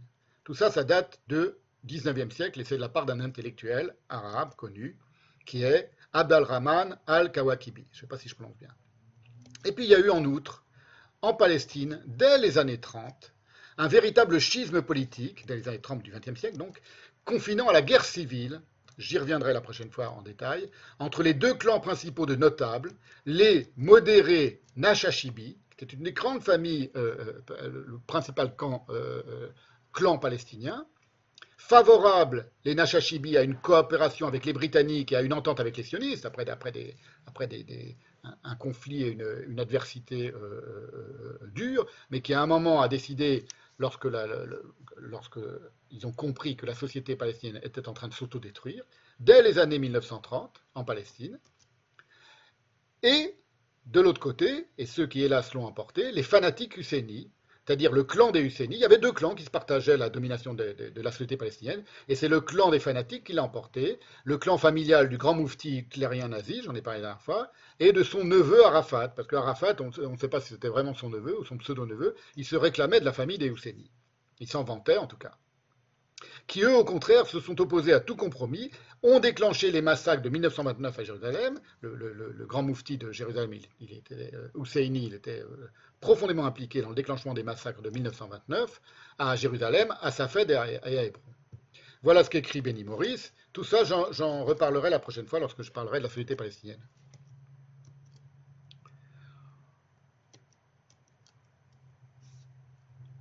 La différence d'avancement au niveau du développement politique interne de chaque communauté, je veux dire la communauté juive et la communauté arabe, n'annonçait rien de bon pour les Arabes. Ceux-ci ne, réussirent pas à établir d'institutions, au pluriel, décisionnelles ou représentatives unifiées, ce qui, dans les années 20, donna lieu à un système à deux clans, avec d'un côté la famille dominante des Husseini et de l'autre ses rivaux traditionnels, les Nashashibis. Les Husseini, qui avaient la main sur l'exécutif arabe de Palestine et le Conseil suprême musulman, prirent immédiatement le dessus, poussant dans l'opposition, Muaridoum en, arabe, pardon, ça veut dire l'opposition, les Nashashibi et les clans de notables alliés. Donc, j'ouvre une parenthèse dans la citation de Benny Morris, c'est exactement le contraire qui s'est passé pour les sionistes, c'est-à-dire que les plus extrémistes, qui étaient l'Irgun et le Lehi et le, groupe Stern, qui ont été responsables d'attentats euh, terroristes et de massacres de civils, ont été immédiatement minorisés par l'ensemble de la société euh, israélienne et par, le, par, les gouvernements israéliens et par, le, euh, par Ben Gurion et par les travaillistes qui, et par la Haganah, donc qui allait donner l'armée l'armée israélienne d'aujourd'hui.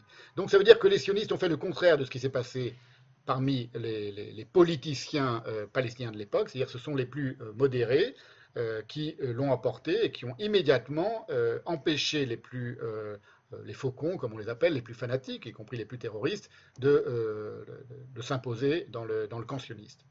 Chez les Palestiniens, c'était l'inverse, malheureusement, et là, parce que ça, ça- ça- permet d'expliquer euh, en grande partie pourquoi aujourd'hui la question palestinienne n'est toujours pas réglée, pourquoi le peuple palestinien est si, malheureux. Il le doit à ces notables de l'époque. En général, je continue, euh, l'opposition se montra prête à coopérer, je continue la citation de Benny Morris, l'opposition se montra prête à coopérer avec le gouvernement et laissa entendre à l'occasion qu'elle était disposée au compromis avec les Juifs. Pendant des années, c'est Benny Morris qui parle, hein, c'est pas moi. Pendant des années, l'agence juive lui versa des subventions, donc il y a eu des accords, y compris financiers, pour essayer de régler, le problème. La question du, conflit entre Israël et, la Palestine, non seulement il est très long, il a un siècle, mais il n'est pas apparu ex nihilo. Il y a eu d'abord des tentatives, de très longues tentatives de règlement et de pacification du conflit, qui n'ont jamais abouti à cause du refus euh, arabe et à cause de la, victoire du, clan le plus, euh, le plus fanatisé et des opinions les plus fanatiques et les plus antisémites. L'agence juive lui versa des subventions en sous-main. Le gouvernement se heurtait par contre à l'hostilité des Husseini, qui paradoxalement recevaient le soutien de la Grande-Bretagne. Cette lutte entre les deux coalitions de clans ainsi que le renforcement de l'opposition en 1927-1928 contribuèrent à inciter Amin al-Husseini, donc le grand moufti, à, euh, euh, non, pardon, Amin c'est le, le, le, frère du grand moufti, je crois. Non, Hadj Amin al-Husseini, c'est lui, c'est le grand mufti, l'hitlérien, a mené campagne contre les juifs et a engendré les violences du mois d'août 1929, que je viens de vous dire. En effet, continue Maurice, en exacerbant les passions religieuses, ce dernier espérait pouvoir à nouveau rallier à son camp la masse des musulmans. Donc j'y reviendrai la prochaine fois de manière beaucoup plus détaillée euh, sur cette question de la, fracture entre le clan des modérés qui a perdu, les Nachashibi, et le clan des fanatiques islamistes euh, liés aux frères musulmans, des, aux fondateurs des frères musulmans euh, dès, les années 20 en Palestine, euh, pour tenter de comprendre en quoi consistait la société palestinienne avant l'arrivée des, premiers juifs son enfance pré-traumatique, en quelque sorte, donc ça va, avoir un, rapport avec ce que je vais vous dire aujourd'hui. Je ne fais pas les choses par ordre chronologique, vous le savez, mais ce sera l'enfance de la cause palestinienne et ce qui a précédé l'émergence de la cause palestinienne et euh, ce qui est responsable d'une certaine manière de, la catastrophe qu'est euh, la cause palestinienne aujourd'hui. Ce n'est pas du tout le sionisme, ce n'est pas du tout l'arrivée des juifs et qui va permettre d'expliquer la folie suicidaire à laquelle elle s'adonne avec délectation aujourd'hui. Aujourd'hui, la séance d'aujourd'hui, elle, se concentre sur la délectation de la folie suicidaire de la société palestinienne, et la prochaine fois, on reviendra un peu en arrière dans le temps, et on verra comment euh, cette euh, folie a pu s'installer. C'est pour montrer que les choses ne sont jamais substantielles et qu'un autre destin aurait pu être euh, tout à fait envisageable pour le peuple palestinien, à côté des juifs et, avec les juifs. C'est trop tard aujourd'hui, tout ça est complètement, détruit et fini, mais ça, aurait pu avoir lieu.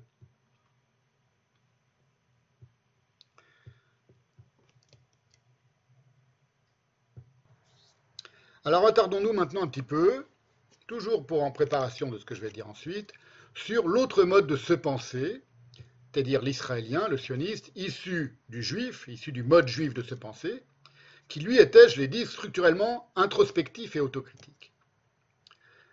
C'est quelque chose qui ne doit pas surprendre. Cette très bienvenue propension à l'autocritique, qui manque si cruellement aux antisionistes depuis toujours, elle est consubstantiellement juive. Depuis l'accusation divine du peuple à la Nugrède, vous savez que c'est une accusation, c'est comme ça que sont qualifiés les Hébreux dans la, Torah, il est écrit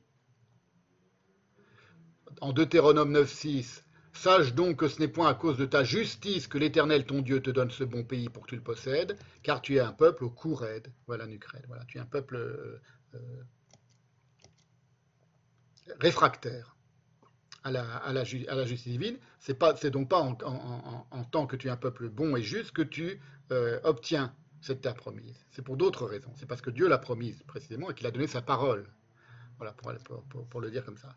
Donc vous voyez que dès, dès, la Bible, déjà, le peuple hébreu est le peuple le plus critiqué et autocritiqué de, dans son, peuple, dans son propre livre, jusqu'à la prodigieuse stratégie pragmatique de, de Tsahal, aujourd'hui, parce qu'il y a un rapport, qui s'adapte, euh, qui consiste à s'adapter aux circonstances et à se remettre en question pour toujours améliorer son efficacité tactique. Alors, à ce sujet, donc l'autocritique, si vous voulez, ça fait partie du mode de pensée euh, juif depuis toujours, euh, rabbinique évidemment, l'auto-questionnement, l'autocritique, la remise en question, on n'est pas dans une pensée dogmatique, et y compris aujourd'hui en Israël, même dans la stratégie dans, la pensée stratégique de Tzahal, qui est une des, pensées stratégiques les plus euh, admirées par tous les, spécialistes de stratégie militaire au monde, qui est profondément pragmatique. C'est quelque chose qui est, très connu. Il y a à ce propos, alors c'est là que je, voudrais en parler, un formidable documentaire, si vous ne devez en voir qu'un, de Pierre Réhov, qui est en ligne, qui s'appelle La route de Jenin. Je veux remercier à cette occasion Paul Giberstein qui m'a signalé tous ces documentaires de Réhov. J'en connaissais quelques-uns, euh, mais il m'a signalé la page où on pouvait tous les trouver, et donc euh, il m'a rappelé surtout l'importance de ces documentaires. Donc euh, je, remercie Paul Giberstein qui est un, ami de ce signalement. Dans cette route de Jenin, je fais juste une parenthèse, Pierre Réhov raconte un, événement très important, c'est la manière dont euh, Israël a tenté de régler le problème lorsqu'il y a eu des vagues d'attentats dans les années euh, 2000, 90 et 2000, en, allant s'occuper des, euh, des types qui fomentaient ces attentats depuis Jenin, la ville palestinienne de Jenin. Or, il y a eu euh, très peu de morts. Il y a eu, toute une. On voit, dans, tout. C'est un long documentaire. hein, il fait près d'une heure. On voit la manière dont Israël s'en prend, les différentes tactiques, dont les soldats s'en prennent, les différentes tactiques qu'ils adoptent pour essayer de faire le moins de victimes civiles, d'une part, et le moins de victimes du côté israélien. Et au début, ça ne marche pas du tout. Euh, ils vont au corps à corps et ils perdent. Et donc, ils décident de faire une autre stratégie et d'y aller avec des bulldozers et de détruire les maisons une par une où sont planqués les, les- les Palestiniens, euh, les combattants palestiniens qui fomentaient les terroristes. Et ça marche. Et euh, ça donne lieu à une explication de cette profonde souplesse de la, tactique et de la stratégie euh, de Tzal, qui, euh, est, toujours en- en œuvre encore aujourd'hui. Or, c'est très important parce qu'il se trouve qu'il y a eu une propagande gigantesque. Et il montre dans ce film les mensonges et la, et la manipulation des, des, journalistes palestiniens. Pierre Réhov, c'est un, Français, je l'ai dit, euh, euh, juif d'origine algérienne. Il a un passeport français et donc il va où il veut en Palestine. Personne ne sait qu'il est juif. Et donc il est admis à, filmer les journalistes palestiniens quand ils sont en train de préparer leur, euh, leur, faux témoignage, par exemple. Et on les voit enregistrés par, les caméramans de, Pierre Réhov, en train de, faire mentir une dame en disant qu'elle a accouché dans sa voiture parce que la- l'ambulance des Israéliens, lui, il y avait un checkpoint qui, pendant toute cette bataille de Jenin, lui a empêché d'aller à l'hôpital, alors qu'en réalité, elle était à l'hôpital. Et on voit le journaliste palestinien qui dit, qui explique à la, la dame, dis que tu as souffert, dis que tu as menti. ça. Donc une, une, entreprise, une industrie de propagande mensongère qui est assez typique la, du journalisme palestinien et des, médias palestiniens, et il les prend sur le fait et il montre comment ça a été monté en épingle, au point que l'on a par- parlé des massacres de cette affaire de Jenin, et que l'ONU a condamné, tout le monde a dit, il y avait eu 700 morts, des milliers de morts, il n'y en a eu que 50 et quelques morts en réalité. Donc très peu parce qu'on voit les Israéliens faire en sorte précisément de ne pas euh, euh, massacrer les civils et d'essayer vraiment d'éliminer les, terroristes, les, les combattants palestiniens un par un. Donc on voit tout le processus, on voit la vérité du côté de euh, la tactique israélienne, c'est pris sur le vif, c'est-à-dire c'est pris pendant cette bataille de Jenin, c'est pas, pas un, discours reconstitué après, on a des images d'archives de, cette époque-là, et on voit la manière dont les Palestiniens essayent de récupérer le truc en le transformant en massacre, et on voit comment les, le- le- le- les médias du monde entier s'emballent en dénonçant un immense massacre, et comment après ils sont obligés de revenir et de s'excuser, des, excuses officielles de la part de- des- instances de l'ONU, en disant on a été trompé, c'est pas un massacre qui a eu lieu à Jenin, il n'y a eu que 50 morts, et ça a mis fin à cette euh, vague-là d'attentats terroristes en Israël, grâce à cette très grande souplesse stratégique, tactique plutôt, euh, des Israéliens, qui procède, c'est là que je voulais en venir, de la pensée juive, en réalité.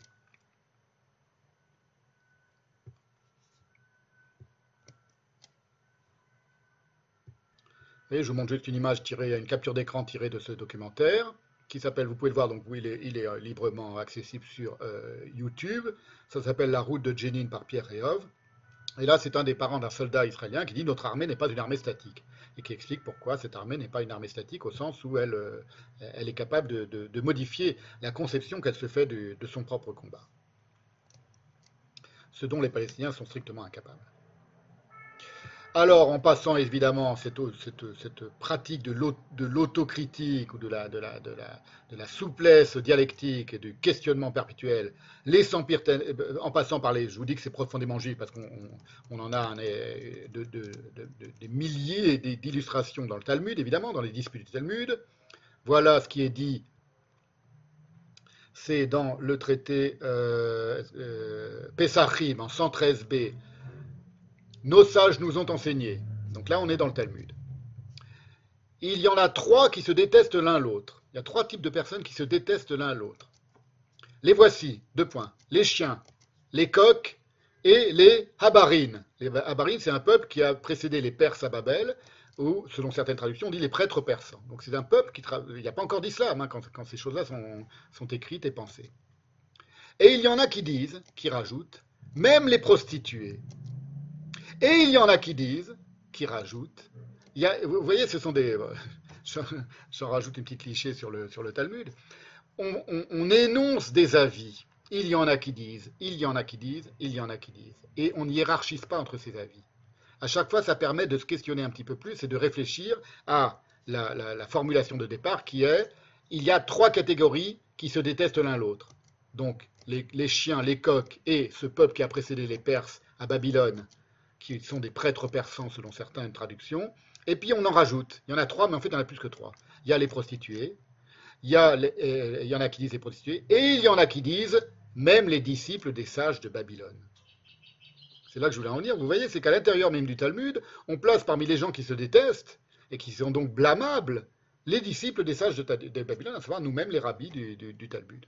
Ça, c'est unique euh, et c'est typiquement propre de la, euh, de la pensée juive. Même ce qu'on appelle l'humour juif, évidemment, il, participe de ça, il participe de l'autodérision, ce qu'on appelle l'autodérision. Tout ça, c'est un seul et même monde. Tout cela, ça donne une seule et même, non pas société, mais un seul et même monde euh, intellectuel et imaginaire pensif extraordinairement profond et souple.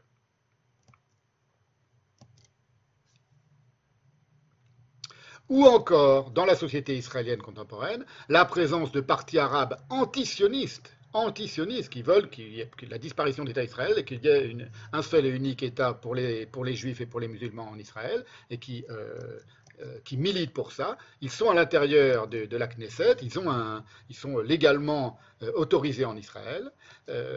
bon, tout ça est connu, et il y a même certains d'entre eux qui ont participé au, gouvernement précédent, celui de, de Netanyahou, qui vient de revenir au pouvoir très récemment. Tout cela participe de cette même manière de se penser et de se questionner.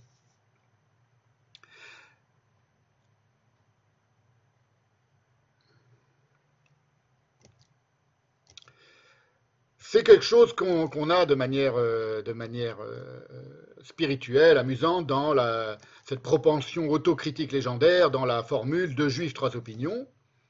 Elle est tellement appréciée, figurez-vous, qu'il y a une application qui vient d'être inventée en, hébreu uniquement et en, Israël,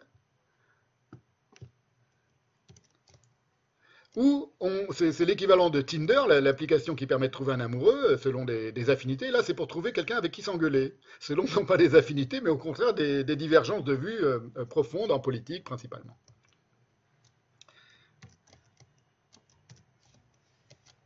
Vous voyez, je vous montre un, tweet euh, de, la rabbine Delphine Orviller. Je découvre qu'il existe en Israël, véridique, une appli pour s'engueuler entre guillemets avec des inconnus, genre de Tinder où chacun peut swiper, matcher avec quelqu'un juste pour le kiff d'une bonne dispute, sujet libre. Voilà. Et donc, si vous allez sur le site israélien, vous voyez le mess, tout est en hébreu, mais on comprend. Il faut d'abord dire est-ce que vous êtes de droite, est-ce que vous êtes de gauche, est-ce que vous êtes une femme, un homme, hein, quel sujet vous voulez polémiquer, et hop, la, polémique commence.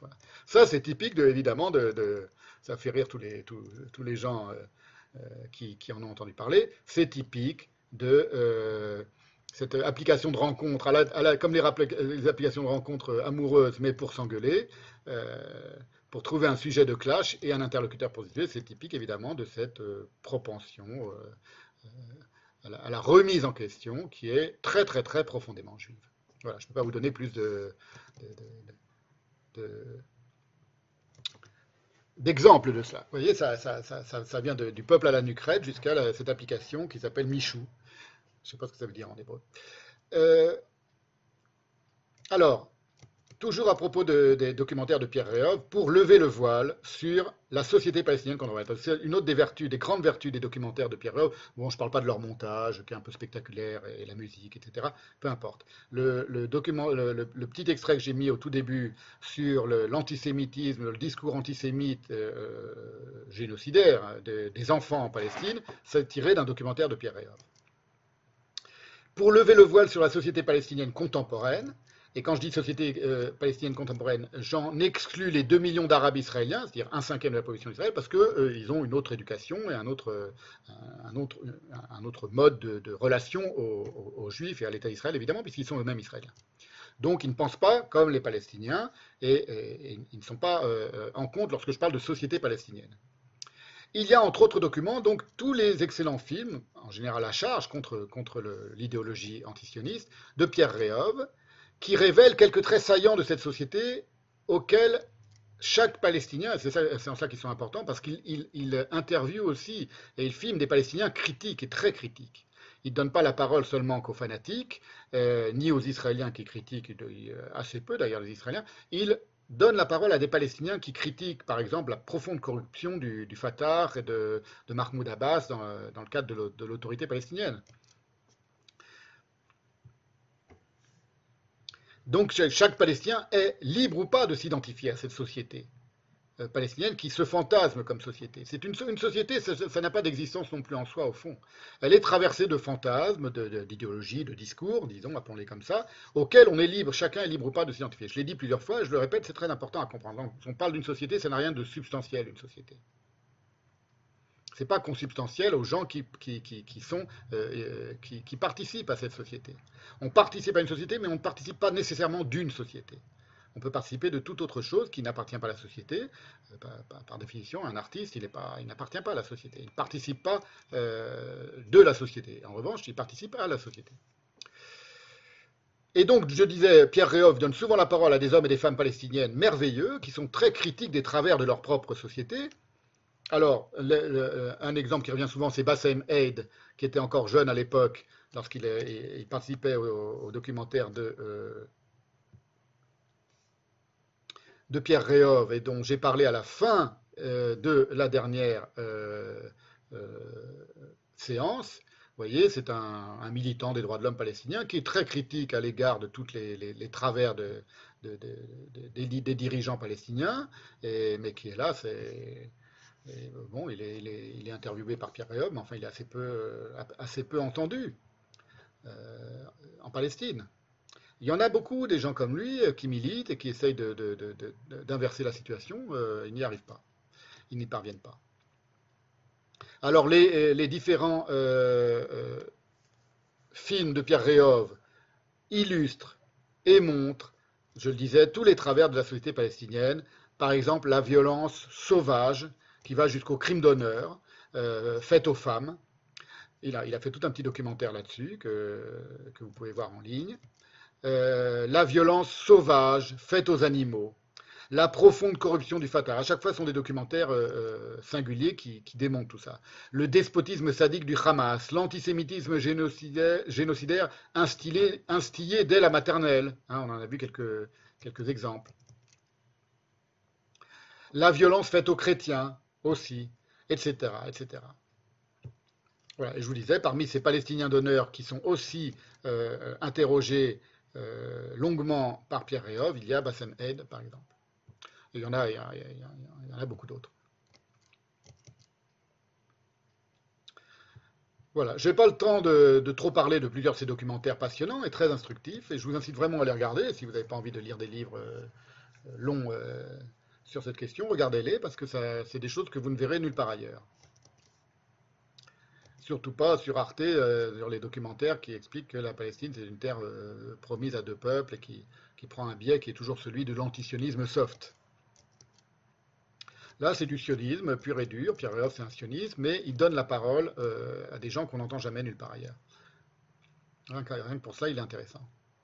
Alors, il y en a un, par exemple, qui est très imp- important, qui est consacré aussi à la mosquée Al-Aqsa, à Jérusalem, et à la mosquée Al-Aqsa et à la querelle et immense, qui, est aussi un des nœuds de cette névrose euh, palestinienne, qui est la querelle dite du, du, du mont du Temple.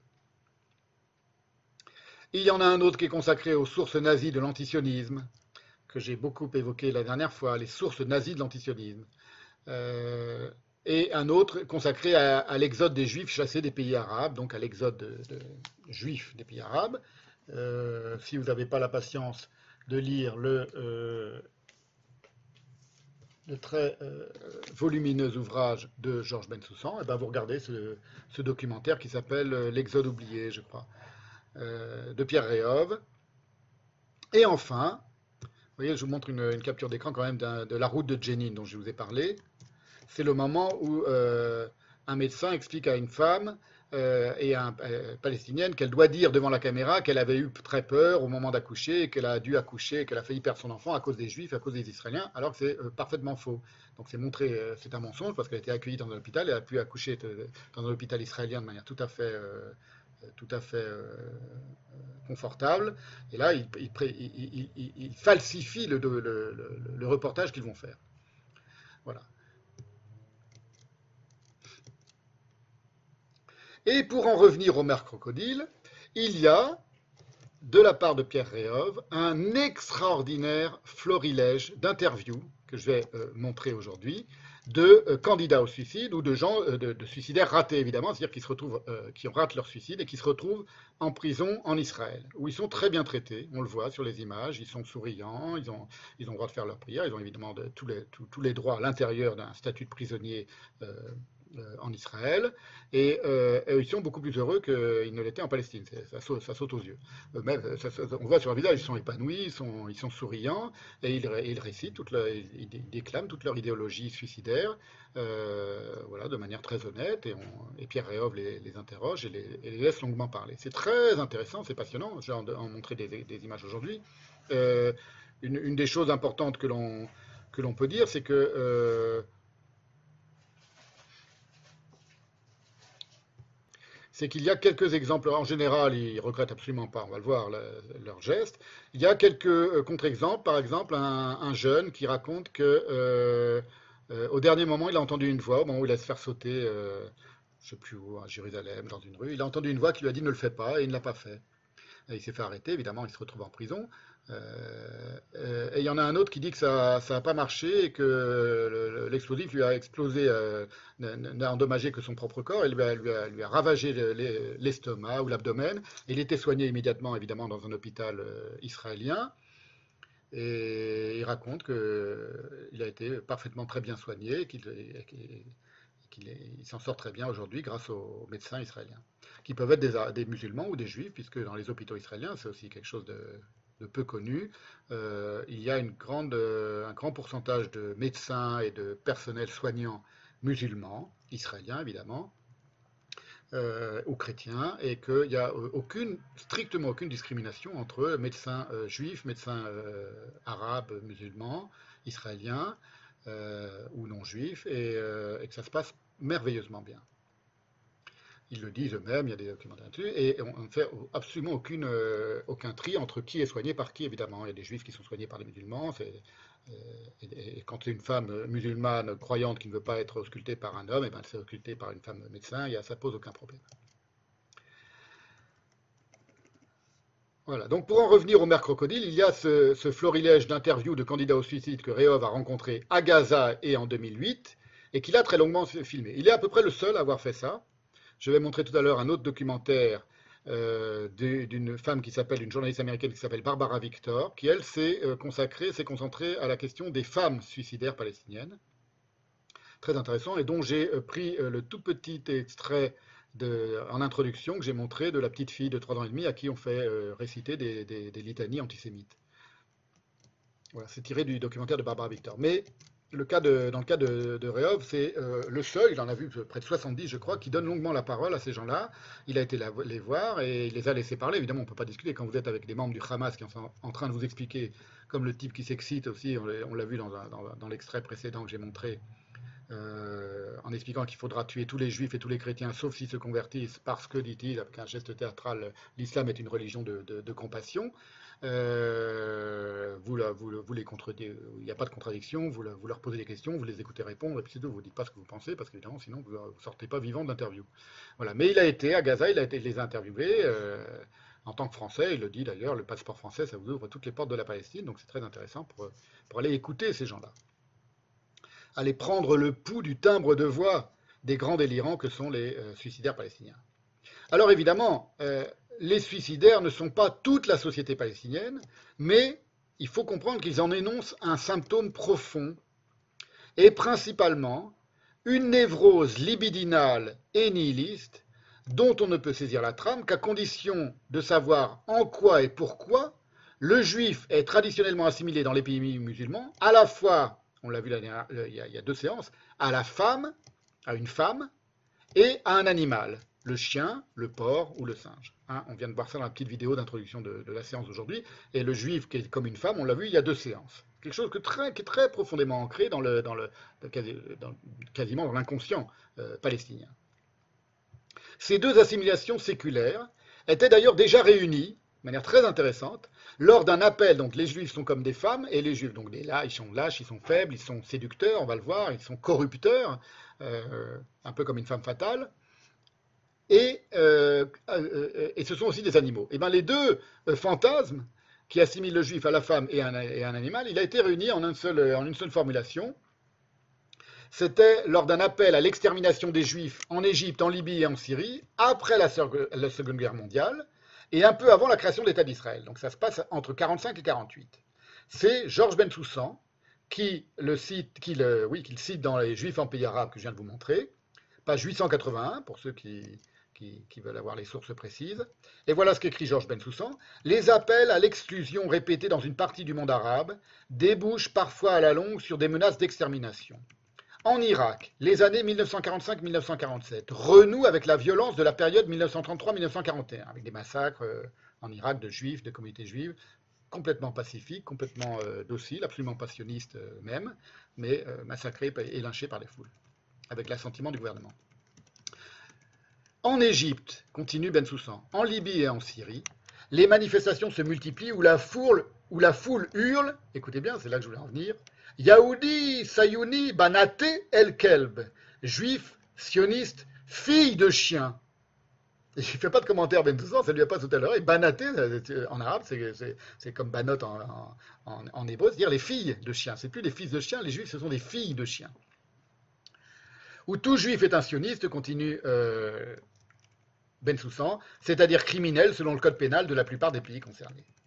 Vous voyez, donc j'ai trouvé une phrase, une formulation extraordinaire où les juifs sont à la fois, dans une seule même et même phrase en arabe, assimilés à des femmes et à des chiens et à des animaux. Le premier mythe à balayer concernant les suicidaires palestiniens. Donc maintenant, on en vient euh, plus précisément aux suicidaires palestiniens. C'est celui d'abord de la légitimité de leur cause.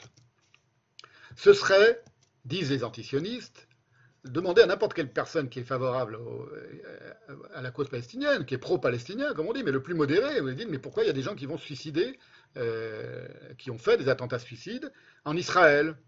Qu'est-ce qui les motive? On va vous expliquer que c'est le désespoir, l'humiliation, la frustration, la colère, la rage liée à leur condition de coloniser, de dominer par les Israéliens, qui justifient leur engagement suicidaire. Voilà. Je vous donne l'exemple, par exemple, d'un avocat palestinien. C'est vraiment un discours commun euh, et, assez candide quand même, on va le voir, d'un avocat palestinien, justement dans le film de Barbara Victor, dans le documentaire, qu'on peut trouver euh, en anglais. Elle, en a fait deux versions de ce film. Elle a fait un livre, je vais en parler tout à l'heure. Un essai, ça a commencé comme ça. Euh, et ensuite, elle en a fait deux documentaires, dont un en anglais, puisque c'est une américaine, où tout est traduit en anglais. Et elle l'a redoublé elle-même en français, avec des traductions en français. Donc on peut le voir en français. Je le signalerai dans la lettre d'information qui va annoncer cette séance. Et en voici un petit extrait. Ça, c'est, si vous voulez, la, comment dire, la, la, justification la plus, la plus banale et la plus, la plus crétine, quand même, il faut le dire, de euh, ce que seraient les, euh, les, les, raisons de la vague d'attentats suicides.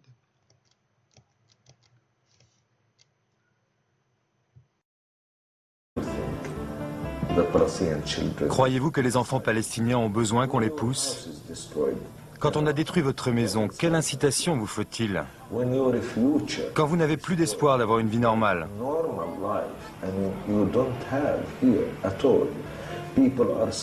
Les gens suffoquent. Voilà ce qui les pousse vraiment. L'occupation et tout ce qu'elle apporte. C'est aussi simple que ça. La question est là, a-t-on quelque chose à perdre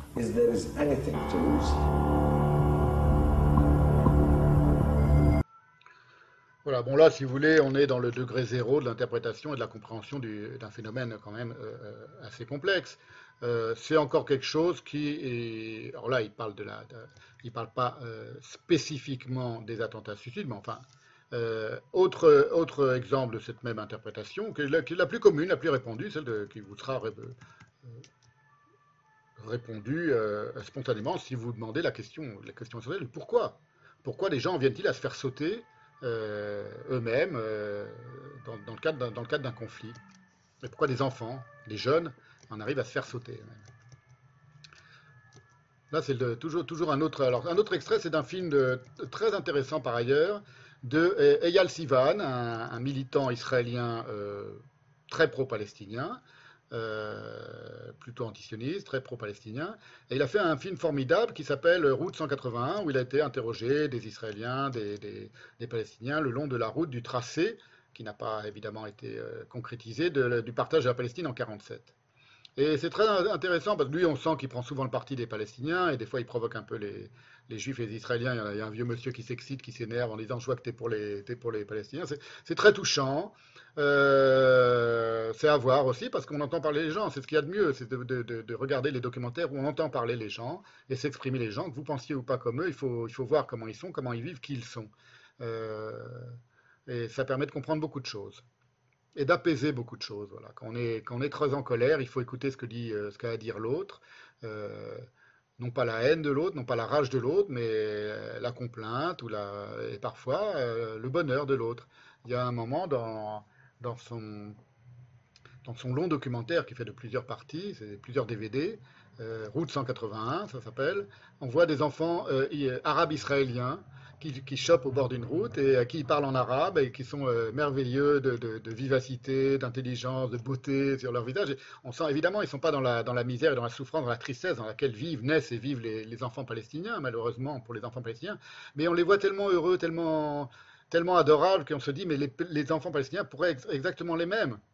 Euh, il suffirait qu'ils soient éduqués différemment. Et à un moment, il y a une petite engueulade entre deux gamins, il doit avoir 11 ou 12 ans, entre une fille qui dit Oui, moi je suis arabe israélien, tous les deux habillés avec leur petite blouse bleue, etc. Oui, moi je suis euh, pro-palestinienne, et il y a le garçon, le garçon du même âge qui dit Ah bah non, moi je suis israélien, je suis très content d'être israélien, bah t'as qu'à aller en Palestine si tu veux être palestinien. ça. Donc ils, re- ils reprennent les discours et les engueulades des parents, mais on voit là une forme de, joie de vivre patente, vraiment, qui est en contraste. euh, poignante quand on sait le, malheur de la jeunesse euh, palestinienne. Euh, Et ce malheur, je le redis, et je ne, me lasserai pas de le dire, euh, le- les responsables en sont les antisionistes de tous bords. Les antisionistes palestiniens, les idéologues palestiniens et les antisionistes d'aujourd'hui.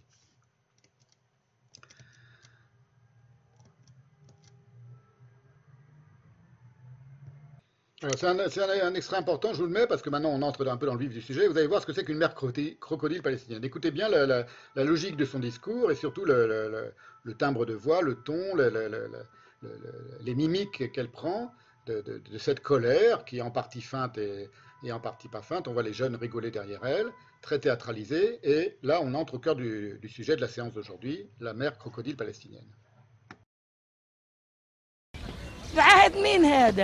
هذا إسرائيل هذا إسرائيل مش منيحه بأي دولة بأي دولة إسرائيل مش منيحه ولا شارون منيح. شارون بيذبحنا من ال 48 ذبح دار ياسين. ليش بيعمل هيك؟ طب غصبا عنهم تعمل انتحاريات بيعملوا عمليات. أنا العجوز لا يصح لي لا أعمل عملية انتحارية. أنا أنا لا فجر حالي وأعمل عملية. مين بهون عليه ابنه يعمل عملية؟ مين بهون؟ انت إلك ولد. بهون عليك يروح يموت ما بهون عليه. لأنه ابننا بيروح من كتر ال- الهانة اللي بشوفها مرقت عن المحسوم عيانة معي القلب. زقني الجندي قدام كل الناس لسه بدي أروح على الدكتور. بعهد مين هذا بصير؟ كمان المريض ما يخشش. كنت هياتها حامل بدها تولد. مش عارفين وين من وين نمرقها على المستشفى الهلال مش عارفين من وين نمرقها. إيش نسوي؟ الفلسطينية مساكين. لا عنا دبابات ولا عنا طيارات ولا عنا سلاح. هم اللي عندهم الدبابات هم عندهم سلاح وعندهم صواريخ وعندهم طيارة. بقصفونا برا وبحرا وجوا. إحنا إيش عنا نص الولد بكون محروق من كتر ما عملوا فيه بيروح يفجر حاله. Alors là, c'est un premier euh, extrait très intéressant. Si vous écoutez bien ce que dit cette, vieille femme, elle est en colère. D'abord, c'est elle qui a été humiliée. Et C'est son humiliation qu'elle veut venger. Si elle s'écoutait, elle irait même se faire exploser. Pourquoi elle ne le fait pas? On peut se demander.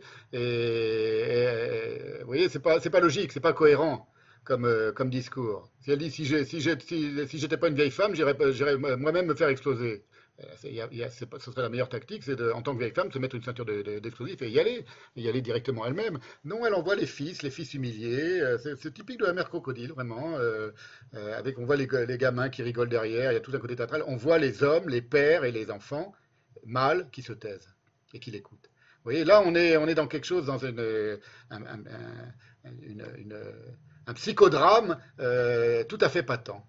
Et là, on est au cœur de la question du- de, de la névrose euh, palestinienne et de la folie euh, suicidaire des Palestiniens. On dit, n'importe quoi, et Sharon nous tue depuis 1948, euh, Sharon, ça n'a rien à voir avec 1948, enfin bon, bref. Der Yassin, oui, c'est un, massacre de civils connus, mais enfin, vous voyez, c'est tout un discours à la fois imaginaire, empreint de, théâtralité, de colère et d'appel au sacrifice au nom de l'humiliation de la mère. Avec une référence, si on écoute bien, à la, à la femme du fils qui est enceinte et qui n'a pas été pu aller accoucher.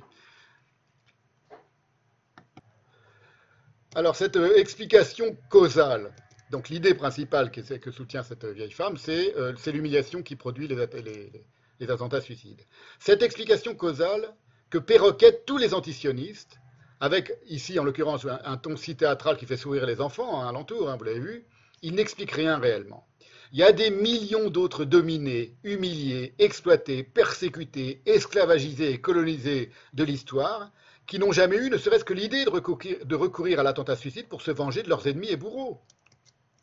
Et euh, euh, Georges Bensoussan va jusqu'à signaler comme le ressentiment chez les Juifs contre les pays arabes, parmi les Juifs chassés ignominieusement des lieux où ils vivaient depuis des siècles, n'a jamais donné lieu à une volonté de revanche. Il suffit de prendre les Juifs chassés des pays arabes euh, et humiliés pendant des siècles dans, le statut de, de, dhimmi, jamais il leur serait venu à l'idée d'aller se faire sauter parmi les Arabes pour se venger, ou les Juifs de Ashkenaz d'aller se faire sauter en Allemagne pour se venger des, Allemands, ou des, euh, des, des, Tutsis d'aller se faire sauter euh, parmi les Hutus pour se venger du génocide au Rwanda. Sont des choses, vous voyez, les Palestiniens, ce n'est pas la seule population qui a souffert d'une domination, d'une répression, d'une oppression et d'une colonisation, si on veut, et d'une occupation. Or, c'est les seuls qui euh, euh, argumentent en disant on est tellement humilié qu'on n'a pas d'autre choix qu'aller se faire sauter pour, euh, pour se défendre contre notre ennemi qui, lui, a tout, toutes les armes, les avions, les missiles, et nous, on n'a rien. C'est un argumentaire qui ne tient pas, en réalité, il n'y a pas de cohérence rationnelle. Il n'est pas rationnel du tout. Voilà ce qu'écrit euh, euh, Georges Bensoussan. Donc évidemment, c'est toujours dans Juifs en pays arabe, page 384. Sur les 135 000 Juifs qui vivaient en Irak en 1948, 125 000 y arrivent entre 1949 et début 1952, où ils doivent affronter une situation d'urgence, comme ceux du Maroc ou d'Égypte en 1956, installés dans des Mahabarot, en hébreu, des camps de transit, sous des tentes ou dans des préfabriqués, et d'autres hébergés chez des parents. La violence de l'arrachement est telle que les manifestations de ressentiment sont encore rares. Ils sont absorbés par le travail de reconstruction. En décembre 1951, alors qu'on évoque l'absence de vengeance entre guillemets contre les assassins de la Shoah, Ben Gourion explique devant le comité central de son parti mais nous ne pouvons pas le faire. Et même si cela, on ne peut pas se venger des assassins de la Shoah, c'est- on ne peut pas le faire tactiquement, pas, c'est pas envisageable. Et même si cela était le cas, j'aurais commencé par l'Irak, a dit Ben Gurion. Si on pouvait se venger de nos assassins, c'est les Irakiens que j'aurais punis en premier. Vous voyez, c'est pour montrer que le, et voilà ce que, ce que conclut euh, Ben Soussan, le ressentiment était pourtant au rendez-vous, mais guère exprimé quand il fallait d'abord parer aux urgences et survivre tout simplement. Là, on voit qu'on est dans une toute autre euh, configuration du, euh, de, la tristesse, de la rage, de la colère, de la douleur et du ressentiment vis-à-vis de celui qui vous a persécuté. Donc, ce n'est pas du tout universalisable le discours palestinien, et il n'est pas cohérent, il n'est pas logique, il, relève d'une autre logique qui n'est pas celle qui est dite euh, euh, à voix haute. En plus, il faut savoir que les attentats suicides ne se réduisent pas à la seule idéologie djihadiste. C'est ce qu'explique un, autre auteur américain qui a euh, étudié l'attentat suicide, c'est Robert A. Pape, P-A-P-E, c'est pas à, confondre avec Ilan Papé, dans son essai Dying to Win, The Strategic Logic to Suicide Terrorism, la, logique stratégique des attentats suicides, du terrorisme du suicide. Mourir pour gagner. Et voilà ce qu'il écrit. Les données montrent qu'il y a peu de liens entre le terrorisme suicidaire et le fondamentalisme islamique. Peu de liens. Ou toute autre religion du monde. En fait, les principaux instigateurs des attaques suicides sont les Tigres tamouls au Sri Lanka, un groupe marxiste-léniniste dont les membres sont issus de familles hindoues, mais qui s'opposent catégoriquement à la religion. Ce groupe a commis 76 des 315 incidents, soit plus d'attentats suicides que le Hamas. Donc, ce qui m'intéresse ici, c'est pour vous dire qu'il n'y a rien de consubstantiel à, la foi et à la religion. C'est intriqué dans des euh, prétextes religieux et dans des justifications religieuses. On va le voir euh, dans, l'islamisme euh, fondamental, mais ça n'est pas la substance. Ce n'est pas le fond de l'affaire. Le fond de l'affaire, il est névrotique et n'est pas du tout religieux. Évidemment, il emprunte pour se, manifester le courant de la, légitimation religieuse.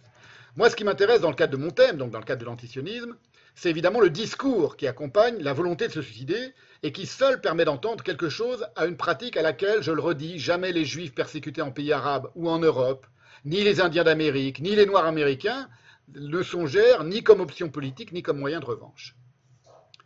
Alors, les antisionistes, évidemment, sont gênés aux entournures lorsqu'il s'agit de légitimer l'attentat suicide. Dans le meilleur des cas, ils, reprennent le discours de la vieille palestinienne qu'on vient de voir, la, la, la, la, vieille femme ivre de rage et de colère. Et on les comprend. On comprend qu'ils soient gênés aux entournures. D'abord parce qu'ils nuisent en profondeur les attentats suicides à leur propagande humaniste victimaire, avec un peuple méchant, entre guillemets, surarmé, qui opprime un peuple gentil, entre guillemets, sans défense.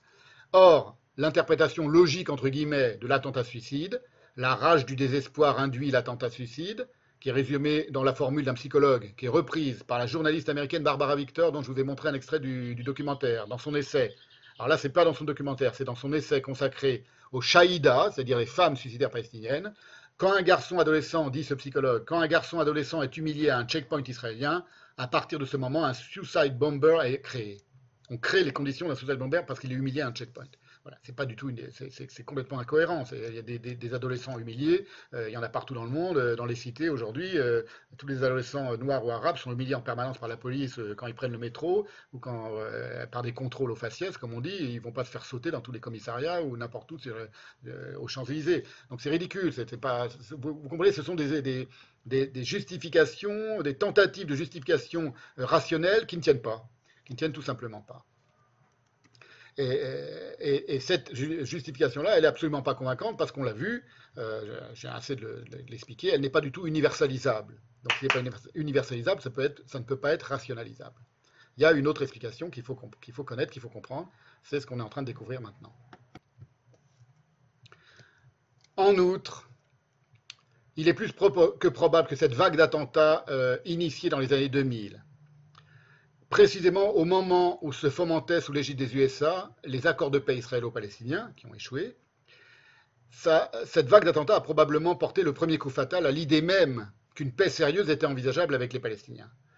Et euh, évidemment, l'évolution de Gaza, qui a été remise entièrement à l'autorité palestinienne en 2005, et qui ensuite, après une guerre civile d'une sauvagerie euh, euh, absolue, a été prise d'assaut et, et, passée sous la, sous la coupe du Hamas, jusqu'à aujourd'hui, aura fini d'achever cet espoir de paix parmi les Israéliens.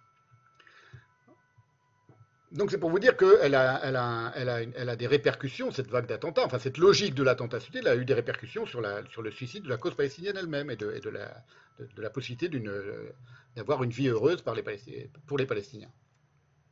Une vie tranquille, une vie, une vie pacifique. Les antisionistes occidentaux qui sont sourds aux Palestiniens, qui n'écoutent jamais ce que disent les Palestiniens et comment ils le disent, et, qui ne font que reprendre l'argument euh, idéologique, si vous voulez, mais qui n'écoutent pas la, la- vérité du discours palestinien dans, dans ce qu'il dans ce qu'il exprime, Euh, et qui prétendent pourtant aimer et défendre, puisque ce sont des antisionistes. Ils font tous leurs efforts pour déthéologiser le conflit. Alors, exemple, je vous donne l'exemple d'un antisioniste que j'ai euh, écouté, euh, qui n'a intellectuellement aucun intérêt, il fait à chaque fois que répéter les mêmes, conneries. C'est, euh, il s'appelle Thomas Vescovi, et, il, évoque dans une conférence qu'il a faite euh, en 2015 la question justement, très rapidement, hein, il passera rapidement là-dessus, des attentats suicides.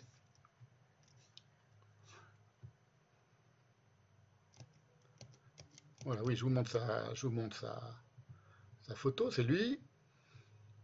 Voilà.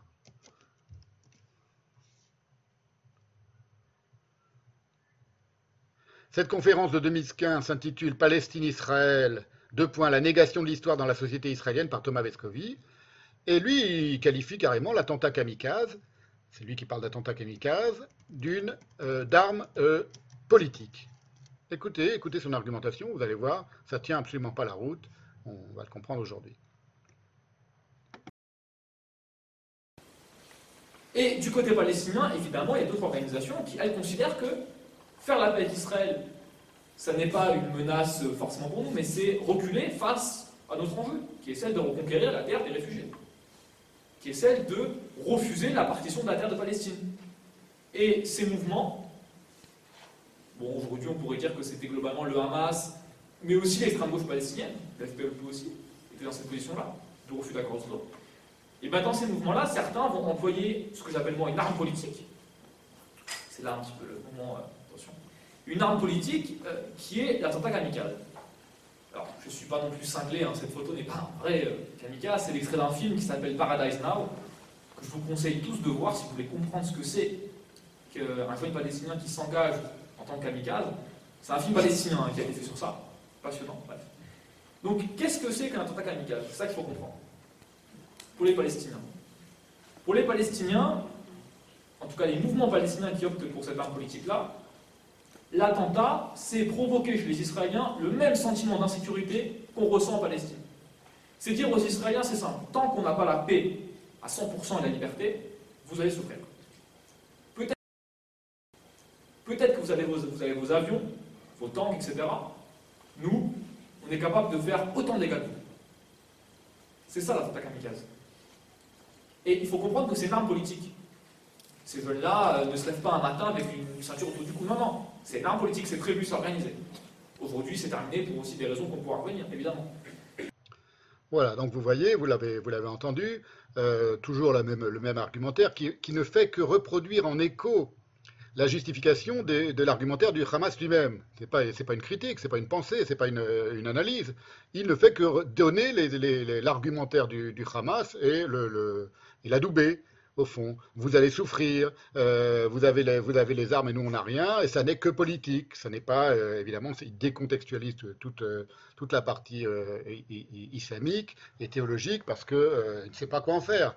Donc c'est toujours la même chose, c'est toujours la même superficialité dans les, dans, les, dans les explications de la part des antisionistes, qui ne comprennent rien, qui ne comprennent pas le fond de l'affaire, qui ne connaissent pas le fond de l'affaire et qui ne le comprennent pas, et qui, et qui tentent toujours, je vous l'ai dit, de déthéologiser, donc de décontextualiser, de politiser, donc d'universaliser sur un mode politique de lutte euh, euh, d'extrême gauche, de lutte révolutionnaire anticolonialiste, euh, le, combat palestinien, y compris quand c'est le Hamas qu'ils essayent de, présenter. Voilà. Autre exemple encore, avant d'en venir à, mon analyse à moi. Donc, je vous voyez, je donne un peu la parole aux, aux- adversaires et, on va voir à quel point, je le dis maintenant, je ne le prouve pas encore, mais on va voir à quel point tout ça va s'écrouler, tout ça, tout ça est, ridiculement léger et superficiel comme explication de, cette, de, de- ce mode d'être, que lui appelle, de ce mode de combat que, que lui, euh, euh, appelle les, les- attentats kamikazes, qui n'ont rien à voir avec le- les kamikazes euh, japonais. Il y a un autre type aussi, un- un autre euh, comique, c'est euh, un comique parce c'est un antisioniste belge, très très euh, militant et virulent, qui euh,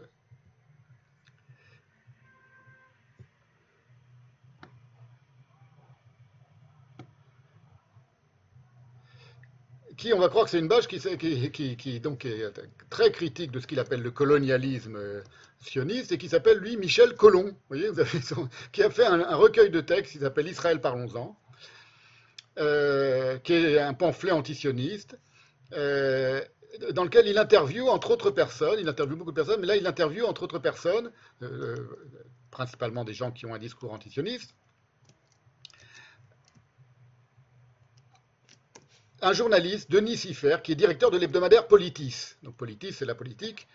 Et, qui va s'insurger, ce Denis Siffer, à l'idée qu'on puisse ne pas s'en tenir à une compréhension politique de ce conflit, reprochant euh, euh, justement aux intellectuels juifs précisément de transformer ce conflit en conflit religieux.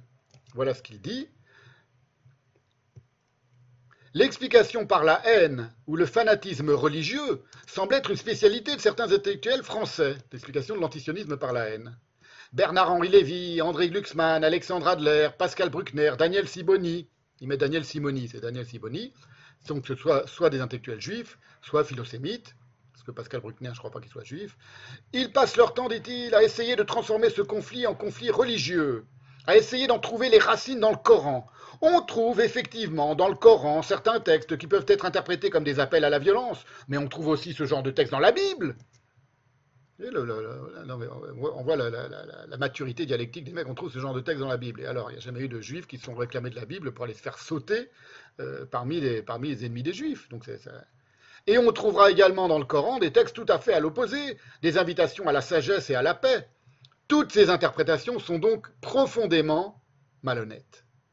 Toutes ces interprétations qui euh, euh, jus- justifient le combat palestinien par la religion. Toutes ces considérations des antisionistes, donc sommaires, jusqu'à la cécité la plus crétine, ne servent qu'à dissimuler l'évidence de la place du théologique et des coutumes populaires issues du théologique dans le conflit israélo-palestinien depuis le début, davantage que le conflit israélo-arabe. C'est vraiment un conflit israélo-palestinien dès le début parce que, par exemple, le roi Abdallah de Jordanie était favorable en 1947 à un partage de la Palestine avec les Juifs. Lui, faisait partie des gens parmi les, le monde et il avait une, place éminente, le roi Abdallah de Jordanie, euh, pour le, partage de la Palestine. Bon, il a, euh, dû céder à son opposition. Il y a eu une rencontre secrète avec Golda Meir, euh, déguisée en femme arabe, euh, en 47, donc juste un an avant la création de l'État d'Israël, pour essayer de voir si, comment on pourrait s'arranger, et qui est raconté par, Be- par Benny Morris dans, son livre.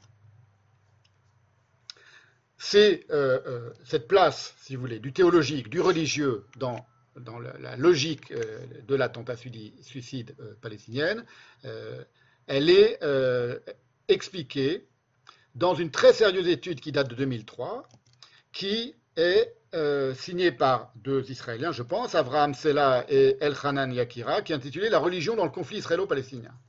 Voilà ce, que disent ces deux universitaires. Au cours du mandat britannique, c'est paru, euh, où est-ce que c'est paru? C'est paru dans la revue Cité en euh, 2014. En 2003, pardon. 2003. Au cours du mandat britannique, disent-ils, en conséquence pour une bonne part des efforts systématiques de Haj Amin al-Husseini, donc le, le fameux euh, grand moufti de Jérusalem, le leader des Palestiniens arabes, la question de la Palestine devint un enjeu pour tout l'islam et pour tous les Arabes.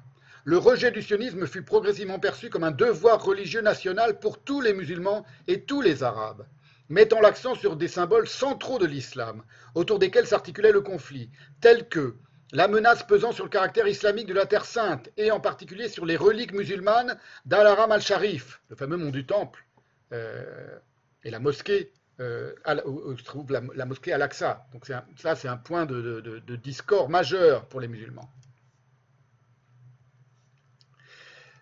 Le mont du Temple à Jérusalem. Il est intéressant, continuent euh, ces deux essayistes, de noter que l'avènement du Hamas à la fin des années 1980 coïncidant- coïncida avec la résurgence de la figure emblématique d'Izaldin al-Qassam, qui au début des années 30 avait ardemment adopté le principe du djihad islamique comme devoir individuel.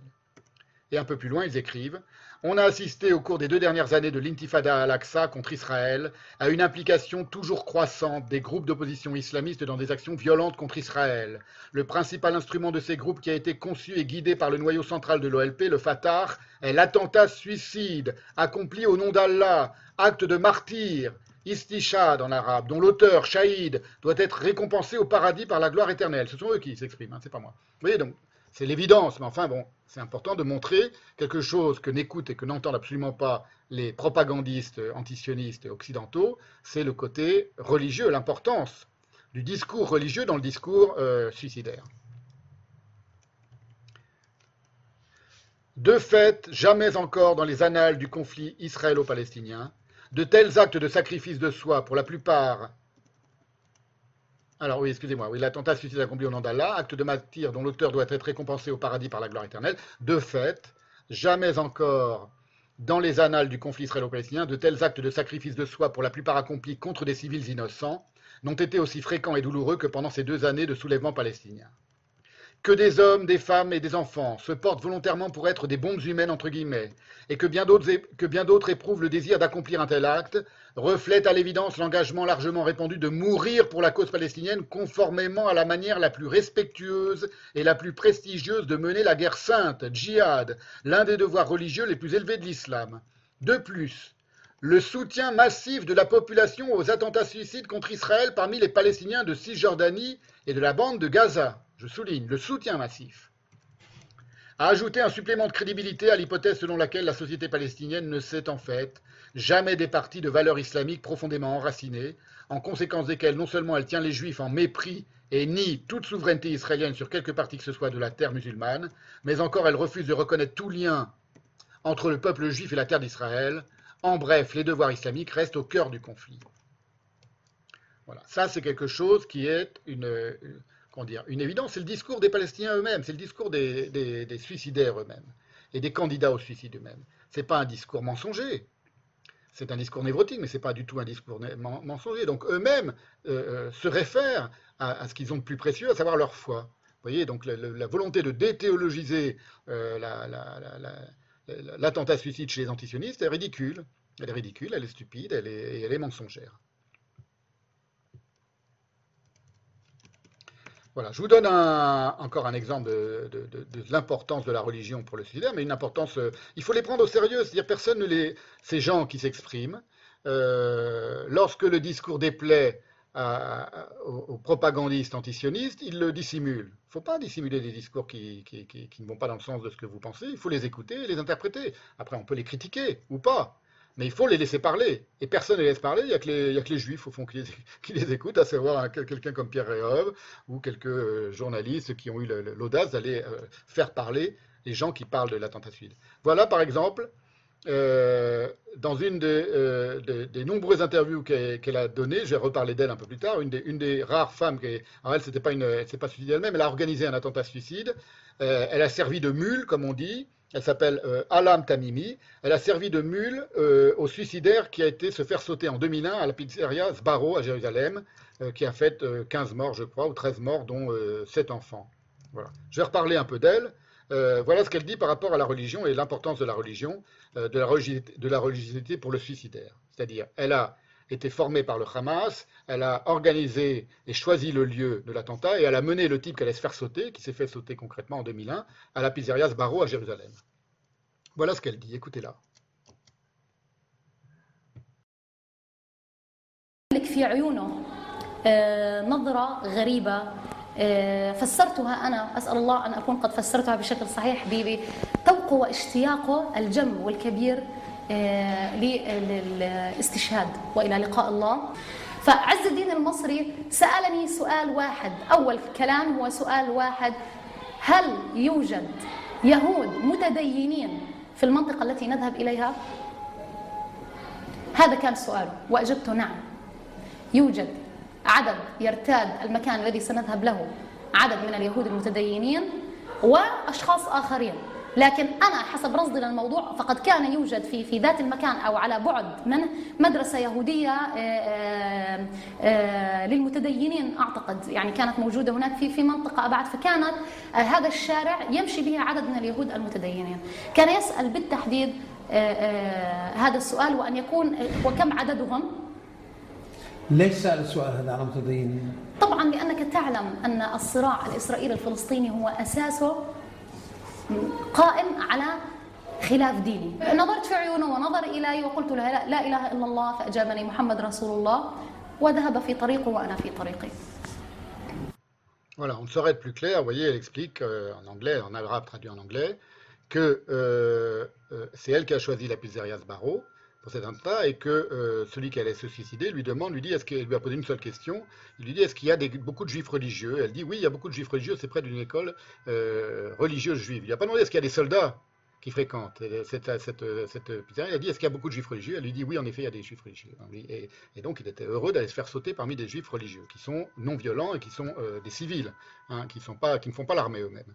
Et on lui, on lui demande pourquoi, et elle dit parce que c'est un combat religieux. C'est contre les juifs, contre, le- contre les juifs religieux que nous en avons. C'est un combat entre l'islam et le judaïsme. Elle le dit, hein, vous voyez. Ça, c'est, bon, j'insiste pas. C'est la manière dont expliquent leur combat euh, les Palestiniens eux-mêmes. Il faut les écouter. Il faut, le tenir en considération. Alors, pour ma part, si j'insiste sur l'explication psychologique passant par la mère du suicidaire, c'est d'abord aussi parce que moi j'écoute ce que disent, ce qu'ont à dire les, les Palestiniens, et parce que certaines mères palestiniennes tiennent elles-mêmes à se mettre en scène pour exprimer leur assentiment au suicide de leur fils. En général, c'est après le suicide, rarement avant, à une exception dont je vais parler, qui est la mère de Mahmoud Al-Obeid, qui est, qui est devenue célèbre parce qu'elle s'est mise en scène avec son fils dans des vidéos avant qu'il aille se faire sauter. Et quant aux mères qui désapprouvent le suicide de leur fils, euh, la- l'attentat suicide de leur fils, elles ne sont évidemment jamais exhibées. Au contraire, elles sont euh, refoulées et on ne leur donne pas la parole. Celles qui pleurent, celles qui, n'arrivent pas à comprendre pourquoi c'est, et celles qui, contestent l'idée que leur enfant, euh, qui a eu le, cerveau lavé par le Hamas, soit allé se faire sauter. Or, autant le suicide comme acte théologico-politique n'est pas exclusivement musulman ni palestinien, autant ce soutien, il y a des tas d'exemples, par exemple, on l'a dit, on l'a vu avec les Tamouls, ou par exemple, dans le cas d'un un suicide qui est un, acte politique majeur, les, euh, les bonzes qui s'immolaient par le feu pendant la guerre du Vietnam.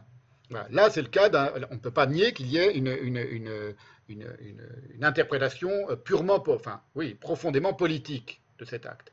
Mais là, il se, tue lui-même, il ne va pas faire sauter au milieu de, civils, de ses adversaires. C'est très différent. Il-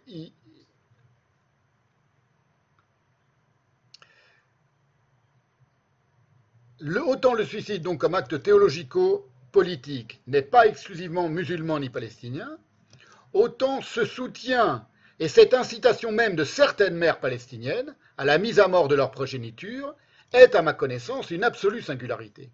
Qu'on ne peut bien comprendre, cette absolue singularité, qu'en décryptant les relations qui existent dans cet imaginaire particulier-là, particulier-là entre la mère, l'Umma, la communauté des croyants, et la mort, qui fait mère, Umma, mort. Umma, si vous l'écrivez avec un U, ça fait mom, M-U-M, qui veut dire maman en, américain contemporain, ça tombe bien.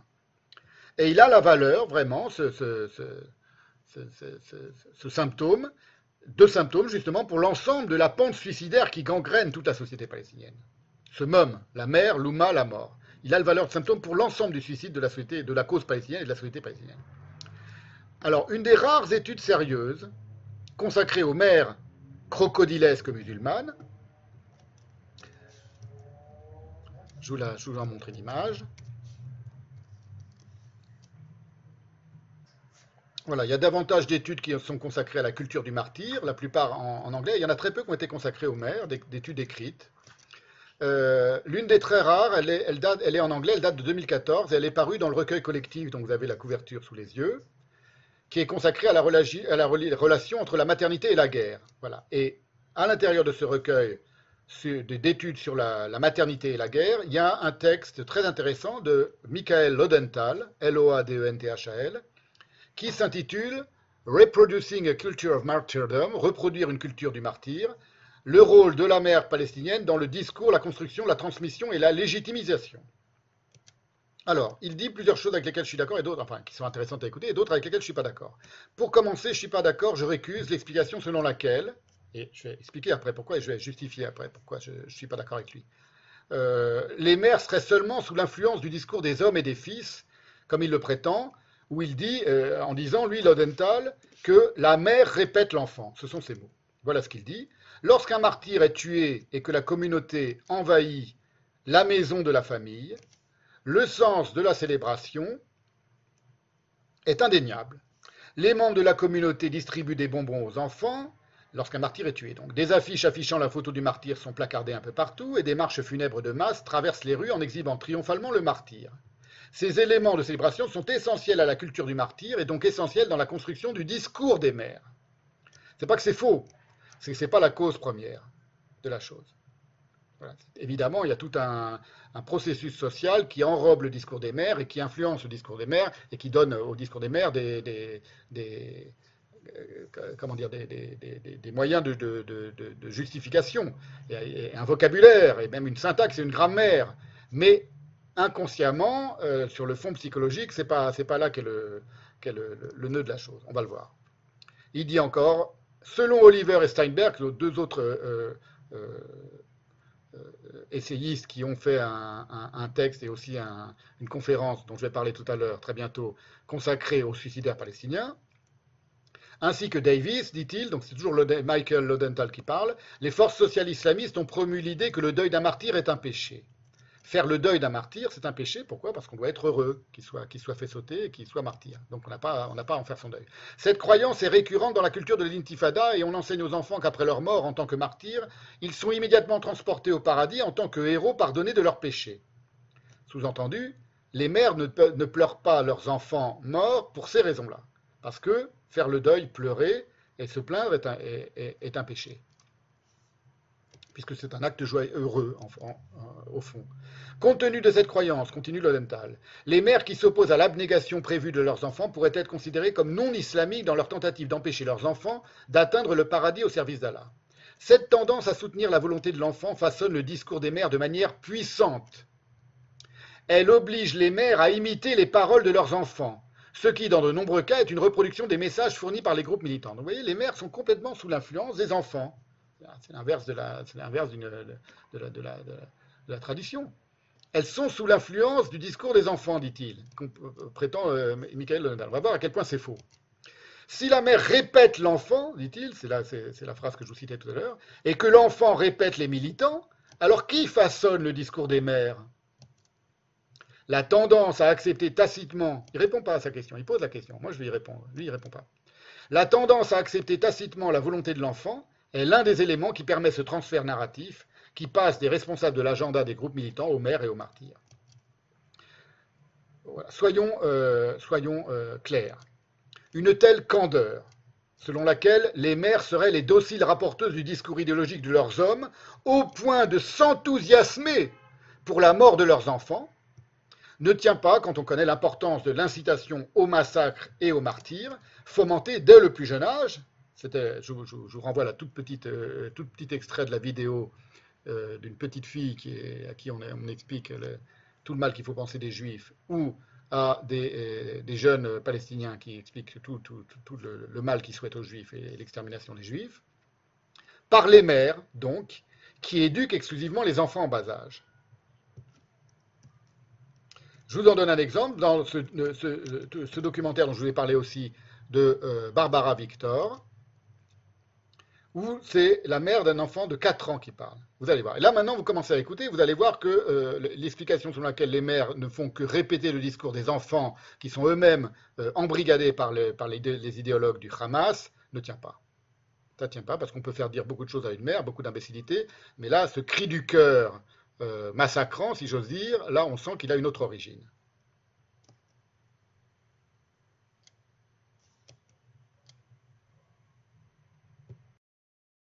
Sûr, quand on voit le sang, l'horreur de l'occupation et ce que nous subissons, l'individu devient de plus en plus courageux pour se sacrifier. Même mon fils, quand il parle, il dit que nous sommes tous des martyrs. Il dit qu'il aimerait suivre les traces de son oncle et se faire exploser comme il a fait. Il n'a même pas quatre ans et demi. J'apprends à mon fils à aimer la patrie et le martyr, à défendre notre honneur, notre religion. Et la bannière de l'islam restera haute. Quand Dieu choisit quelqu'un, c'est parce qu'il lui est cher. Sinon, il ne le choisirait pas. Moi, j'adore mon fils, mais quand Dieu le choisira, c'est parce qu'il l'aimera davantage que moi. C'est la vocation des mères palestiniennes que d'élever leurs enfants uniquement pour devenir des martyrs. Voilà, vous voyez, c'est euh, l'argumentation politique et, surtout l'argument de Michael Lodenthal selon laquelle les mères répètent le discours euh, des hommes ne tient absolument pas.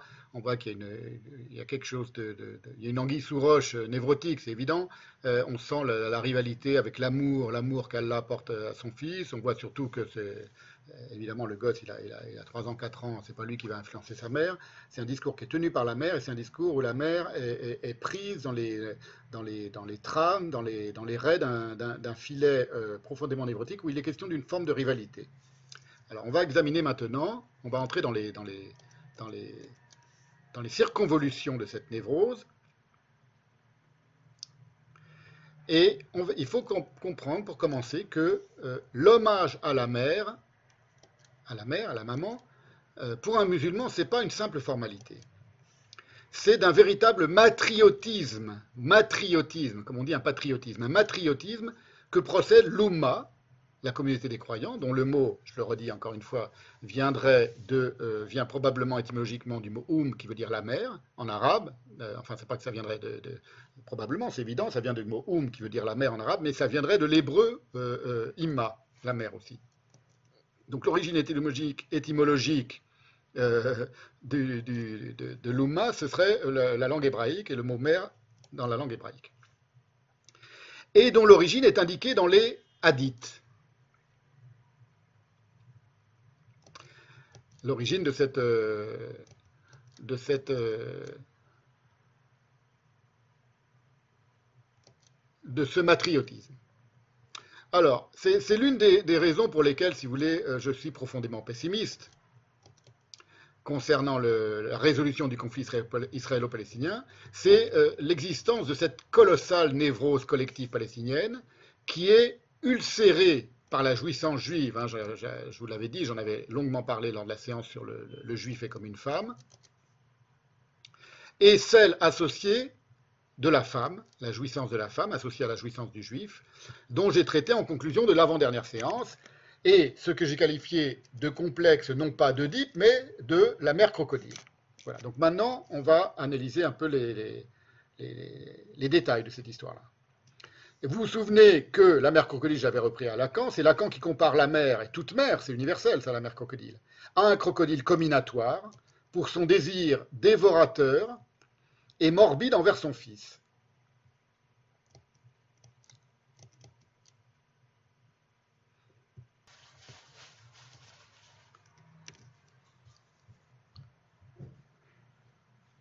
Lacan emploie avec drôlerie le mot béguin, dont l'étymologie est liée en un rapport obscur mais certain, selon Laurence Picoche, à la notice, euh, dans son dictionnaire étymologique de la langue française, à la notice bègue. Donc béguin, c'est lié à bègue.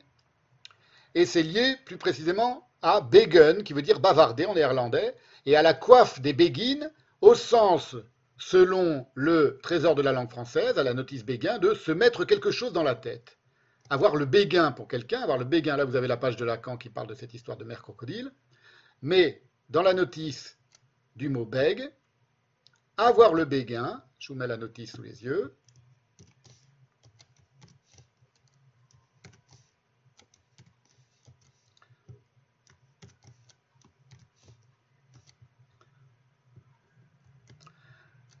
avoir le béguin, c'est se mettre quelque chose dans la tête, se coiffer de quelque chose ou de quelqu'un. Ça, c'est la notice de euh, Picoche, vous voyez le rapport entre béguin, bègue et bégayer. Les bégaiements et le bavardage, et l'idée d'avoir quelqu'un, d'avoir un bavardage dans la tête, en- en résumé. Sans béguiner, avoir le béguin pour quelqu'un, c'est avoir son bavardage dans la tête. Voilà.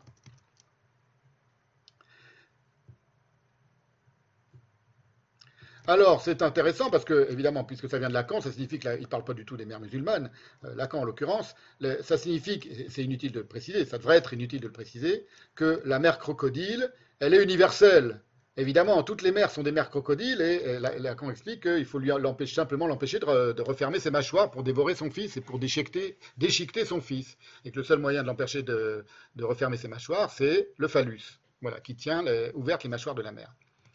Euh, la mère crocodile, évidemment, elle est universelle. et la, mère juive archétypique en témoigne. Moi, j'en ai connu des mères crocodiles. Et, par exemple, la mère de ma propre mère était typiquement ce qu'on appelle une mère, euh, crocodile, euh, au sens euh, plein du terme. Donc voilà, donc ce- euh, euh, et, surtout, évidemment, il faut préciser que grâce à Dieu, si j'ose dire, l'immense majorité des mères musulmanes ne sont pas crocodilesques. Ça ne désigne pas toutes les mères musulmanes du tout. C'est un certain type de mères qui sont présentes euh, dans, le cadre de ce conflit et, en Palestine. Alors, si vous voulez maintenant voir le visage public d'une mère crocodile, la mère crocodile de toutes les mères crocodiles, la, mère crocodile en chef, si j'ose dire, alors c'est celui d'une femme extrêmement connue qui était Oum Nidal. Oum, ça veut toujours que chaque femme, chaque femme arabe, souvent, en tout cas en Palestine, est appelée Oum, comme Oum Khalsoum, Oum, Oum ceci, Oum cela. Ça veut dire maman, euh, maman, Nidal, maman, etc. Donc c'est un terme honorifique, très honorifique. On va, voir à quel point dans, la langue arabe et dans, les coutumes euh, arabes. Voilà. Oum Nidal, vous voyez un, beau visage de mère crocodile. Elles ont toutes la même, euh, la même caractéristique, c'est-à-dire elles sont empreintes d'une grande colère. Hein, ça, se voit dans leurs yeux, ça se voit dans leur, dans leur visage, ça se voit dans leurs propos. Euh, on va comprendre d'où vient cette colère. Voilà. Oum Nidal Farhat, qui est la mère de Mahmoud Gaza qui s'est euh, fait sauter, lui aussi, je ne sais plus où. Et on va l'entendre parler dans un, dans un documentaire de, toujours de Barbara Victor. Voilà. Les, deux, les principaux documentaires que j'ai utilisés aujourd'hui sont ceux de Pierre Réhov et celui de Barbara Victor sur les femmes euh, suicidaires. Et voilà ce qu'elle exprime.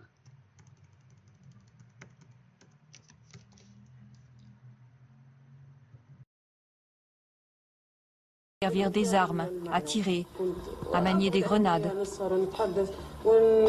Moi, j'étais derrière mon fils. Je l'encourageais.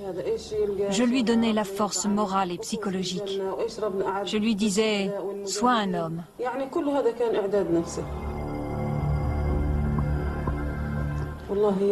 Nous restions ensemble à parler et à discuter, surtout à propos du martyr. Je lui parlais de ce que Dieu a préparé pour les martyrs et les moudjahidines. L'origine du courage est unique, ne changera pas. Elle est même essentielle. On puise ce courage dans la force de notre religion. Je crois fortement en ma religion et c'est elle qui m'a donné le courage. Même nos enfants, qui sont les êtres les plus chers au monde, deviennent devant Dieu sans grande valeur. Nous savons et croyons qu'il existe une autre vie, cette vie qui est le bonheur éternel, le bonheur vrai. Et moi, parce que j'aime mon fils, je lui ai offert ce cadeau, pour que Dieu accepte de lui assurer l'éternité au paradis. Voilà, donc c'est Oum Nidal qui s'est mise en scène avant le suicide de son fils avec son fils et qui, explique ses, conversations avec son fils avant qu'il aille se faire sauter. Voilà ce qu'écrit Lodenthal. Oum Nidal est connue dans toute la Palestine, non seulement parce qu'elle a soutenu publiquement, à chaque fois que vous entendez Oum Nidal, il faut entendre Maman Nidal, Maman ceci, Maman cela, Maman Nidal en l'occurrence. Oum Nidal est connue dans toute la Palestine, non seulement parce qu'elle a soutenu publiquement les attaques lancées par ses fils, y compris celles qui ont conduit à leur mort, mais aussi parce qu'elle a apporté un soutien matériel à son fils Mohamed Farahat dans une attaque qui a tué cinq étudiants de Yeshiva, école religieuse. Encore des, juifs religieux, et pas du tout des soldats ou des combattants. Avant de partir pour l'attentat de 2002, Mohamed et sa mère sont apparus ensemble dans une vidéo, celle que je viens de vous montrer, enfin celle dont on vient de voir des extraits, où l'on voit Oum Nidal souhaiter le départ de son fils. Dans une interview ultérieure, celle que je viens de vous montrer, elle a déclaré J'aimerais avoir 100 garçons comme Mohamed.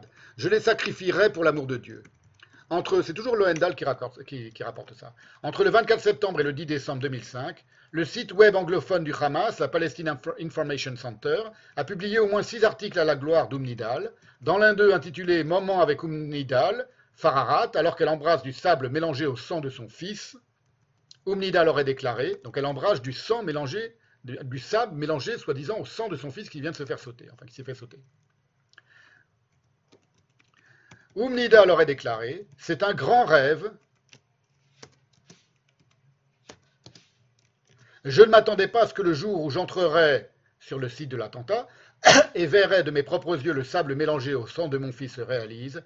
Je me sens fier et exalté d'avoir participé à la défaite des forces d'occupation israéliennes dans la bande de Gaza et de les en avoir chassés.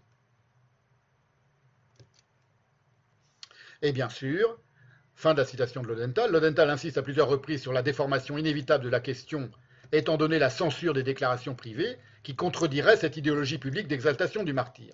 Donc, euh, Lodenthal, euh, entre autres personnes, disent évidemment les mères qui ne, tiennent pas ce genre de discours, on ne les entend jamais. Elles sont mises au rebut, elles sont, elles sont dissimulées, elles sont euh, censurées.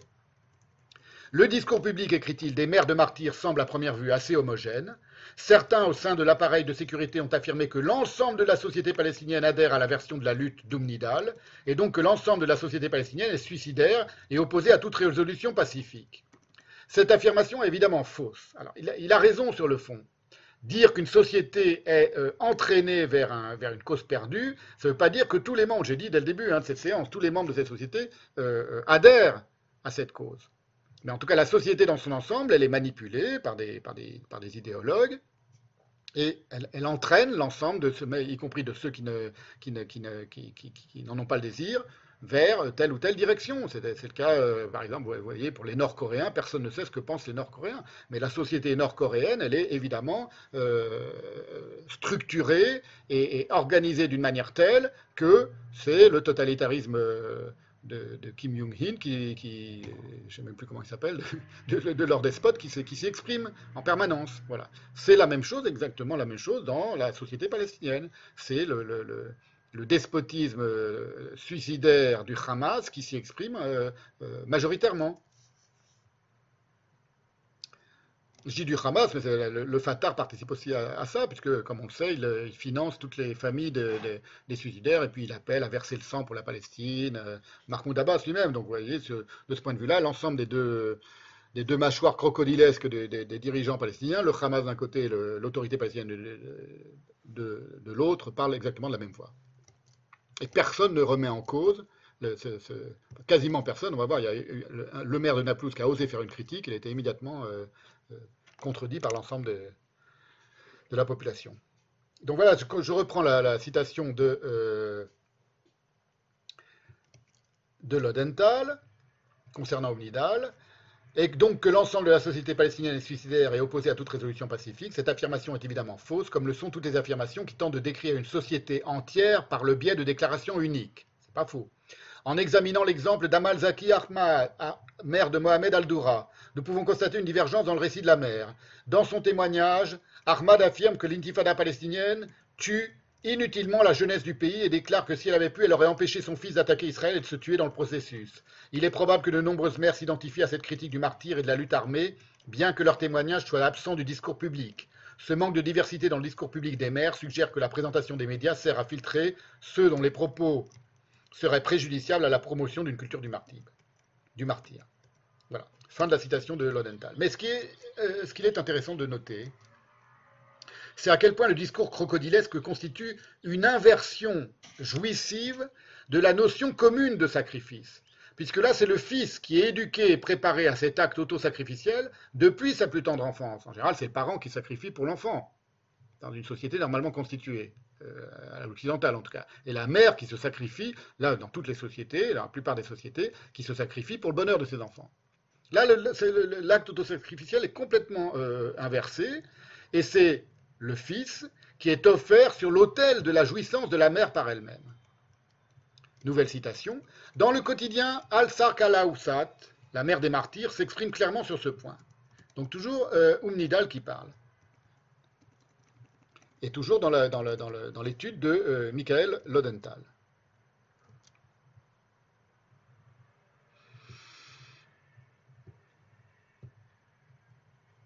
Je suis une mère compatissante envers mes enfants, et ils sont compatissants envers moi et prennent soin de moi. Parce que j'aime mon fils, je l'ai encouragé à mourir en martyr pour l'amour d'Allah. Je souligne, hein, vous voyez, donc Lodenthal lui-même, dans une, autre citation qu'il fait, contredit complètement ce qu'il disait au départ. À savoir que les mères répètent ce que disent les fils. Le djihad est une obligation religieuse qui nous incombe et nous devons l'accomplir. J'ai sacrifié Mohammed dans le cadre de cette obligation. J'ai sacrifié Mohammed, dit-elle, dans le cadre de cette obligation. Ici, continue euh, Lodenthal, Umnidal affirme que l'amour pour son fils l'oblige à encourager son martyr. Dans de nombreuses cultures, on attend des mères qu'elles fassent des sacrifices pour le bien-être de leurs enfants, c'est ce que je viens de dire. Dans le récit du martyr palestinien, cela signifie offrir des enfants comme martyrs en espérant qu'ils réussiront à atteindre le paradis. Alors, je voudrais maintenant, pour montrer l'importance de ce euh, matri, ce que j'appelle le matriotisme euh, dans la culture musulmane, je voudrais citer un email qui m'a été envoyé très récemment, après la dernière séance, donc euh, avant juste la séance d'aujourd'hui, enfin entre la, dernière séance et la séance d'aujourd'hui, par un ami de longue date qui, est, qui s'appelle Mohamed Ben Meriem et qui est euh, psychanalyste à Bruxelles et qui suit donc, mais je ne le savais pas, hein, il me l'a appris en, en m'envoyant cet email, je ne savais pas qu'il suivait cette, euh, cette série de, de- séances de mon séminaire, très consciencieusement, et qui m'a envoyé un long email dans lequel il dit des choses très intéressantes qui confirment ce que, ce que, ce que j'avais dit, donc euh, euh, il m'a autorisé à le citer. C'est un email un peu, un peu triste aussi parce qu'il y raconte, il m'a permis aussi de le citer intégralement, l'histoire de son divorce avec sa, avec sa femme, pour des raisons qu'on verra, mais là il parle simplement de la question euh, du, rapport à la mère. Euh, pour un enfant élevé euh, musulman, euh, algérien en l'occurrence, élevé traditionnellement. Et voilà ce qu'il m'écrit.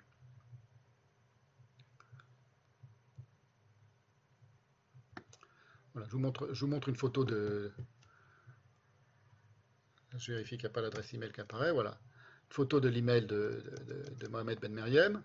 Euh, on avait organisé euh, il, y a, quelques années des, conférences euh, avec d'autres amis philosophes autour de Heidegger. Donc, on, se, on se connaît, bien, Mohamed Ben Meriem et moi, même si on ne se voit pas souvent. Et voilà. Donc là, c'est vraiment, je tiens à, le- citer parce que c'est important. C'est quelqu'un qui parle depuis son propre fond à lui. C'est pas là, c'est pas mon interprétation à moi, vous voyez.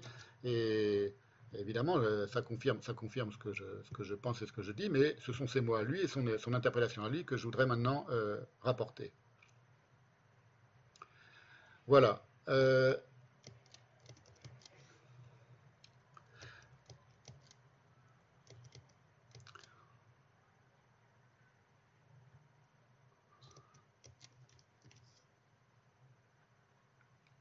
Donc j'en profite pour, le remercier. Merci Mohamed de, cet email. Et euh, euh, voilà, c'est important parce qu'il m'a indiqué quelque chose que j'ignorais. C'est un, hadith très fameux, un, commentaire traditionnel musulman de la vie du prophète, euh, où est édicté le respect sans concession qui est dû par tout musulman à sa mère. Voilà ce que m'écrit Mohamed. Je souhaite tout d'abord te remercier du séminaire sur l'antisémitisme et l'islam que je suis très finalement. En effet, j'y apprends beaucoup de choses et des choses qui ne sont pas sans raisonner avec ma propre histoire. Ainsi, le signifiant lioudi, juif.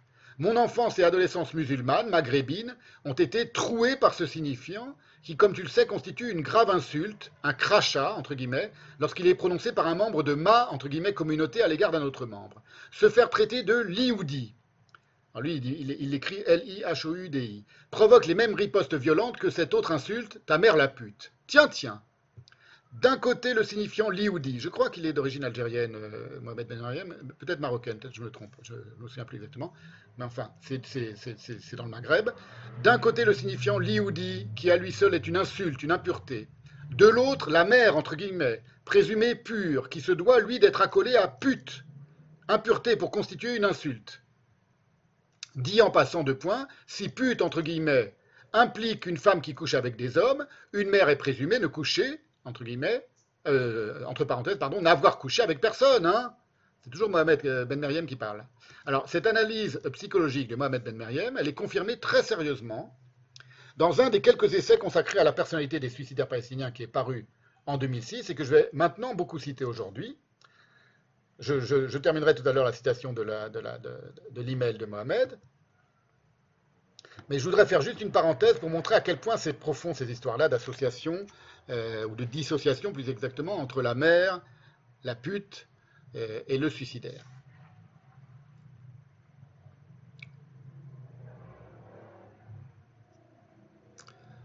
Voilà, donc je fais une première parenthèse dans l'email, dans la lecture de l'email de, euh, de Mohamed Ben Meriem, et j'y reviendrai après.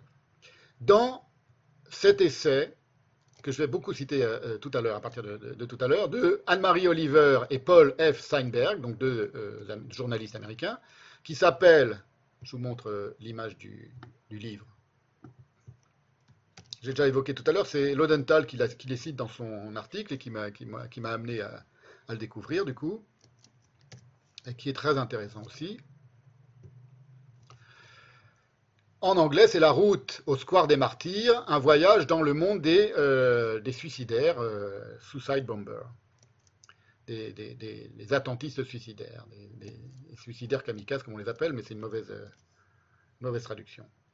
Alors c'est très intéressant parce qu'ils y décortiquent dans ce texte une vidéo de propagande du Hamas où apparaît euh, à propos du Shaïda, donc du martyr, où apparaît martyrdom, martyrdom en anglais, où apparaît et est cité Abdullah Azam, qui est un imam palestinien qui est mort en Afghanistan en 1989, qui lui établit, donc c'est un imam palestinien mais qui est mort en Afghanistan, et qui dans cette vidéo établit le contraste entre, ouvrez les guillemets, la noble mort des Moudjahidines et la mort ignoble, non noble donc, et l'oubli certain l'oubli dans lequel vont tomber les ganiyat. Un terme, alors comme l'expriment les, auteurs de l'essai, ganiyat, donc vous, comprenez, c'est un imam palestinien qui, en 1989, il se trouve qu'il est mort en Afghanistan, il combattait en Afghanistan, il a fait dans une vidéo de propagande le, partage entre la mémoire éternelle du Moudjahid, qui restera dans les mémoires pour toujours, et l'oubli dans lequel va tomber la ganiyat.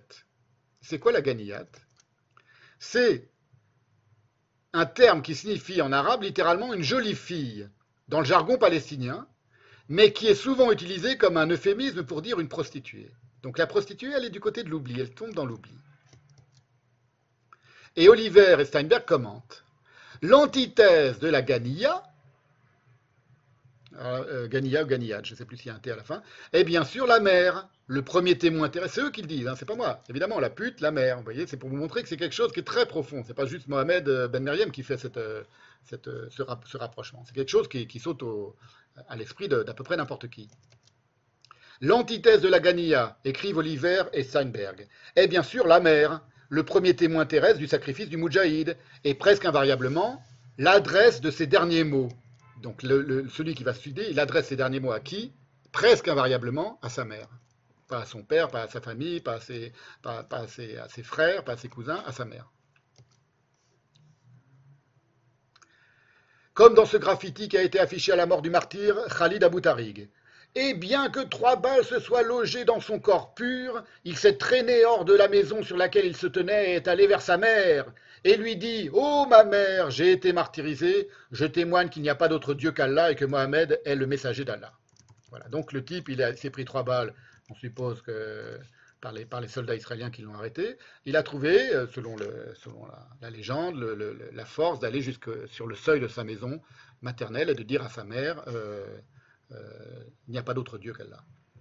Alors, j'avais, vous vous en souvenez, évoqué dans la séance 44 l'assimilation traditionnelle, séculaire, traditionnelle, dans le Maghreb, dans la culture arabe, non seulement du juif à une femme, donc du juif à la faiblesse, à la lâcheté, à la pusillanimité, à l'inoffensivité. Voilà, un juif, c'est une femme, ça veut dire, euh, d'une part, il est, faible, il est lâche, il est couard, et il est inoffensif. Vous vous souvenez que euh, dans les prisons du Yémen, on ne met même pas de barreaux aux prisons dans lesquelles sont emprisonnés des juifs, parce qu'on sait, parfaitement qu'ils n'oseront jamais s'enfuir. Mais encore, là ça devient très intéressant pour rester dans la thématique d'aujourd'hui, à une femme débauchée, séductrice et perverse.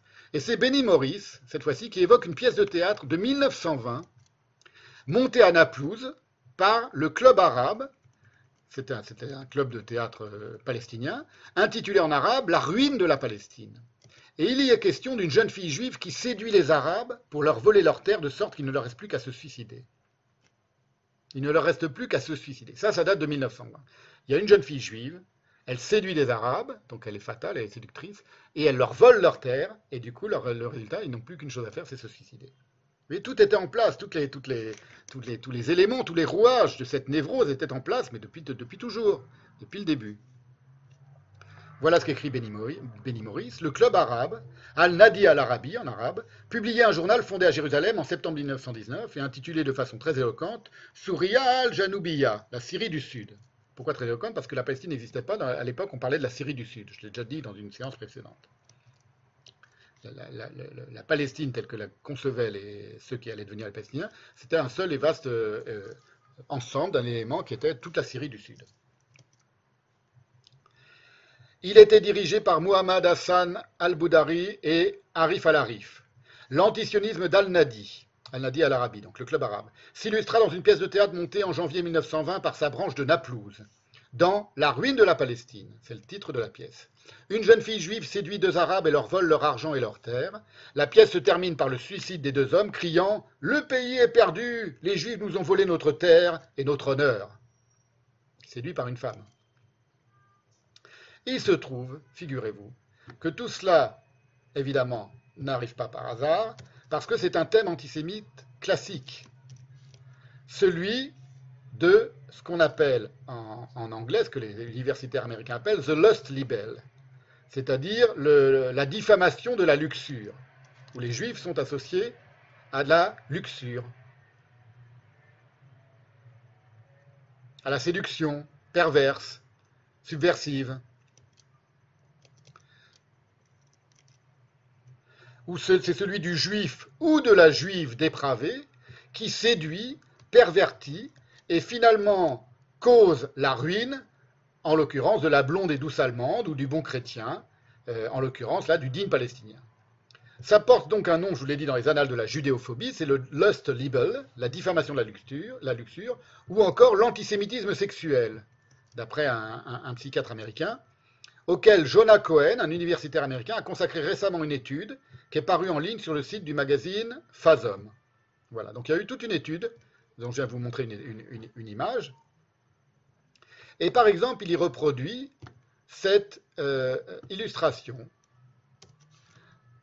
qui date, qui, date de, qui date de, euh, du XVe siècle. Vous allez voir, la voici maintenant. Vous voyez là, vraiment, on entre dans les arcanes, de, dans les arcanes du truc. Là, ça rigole plus.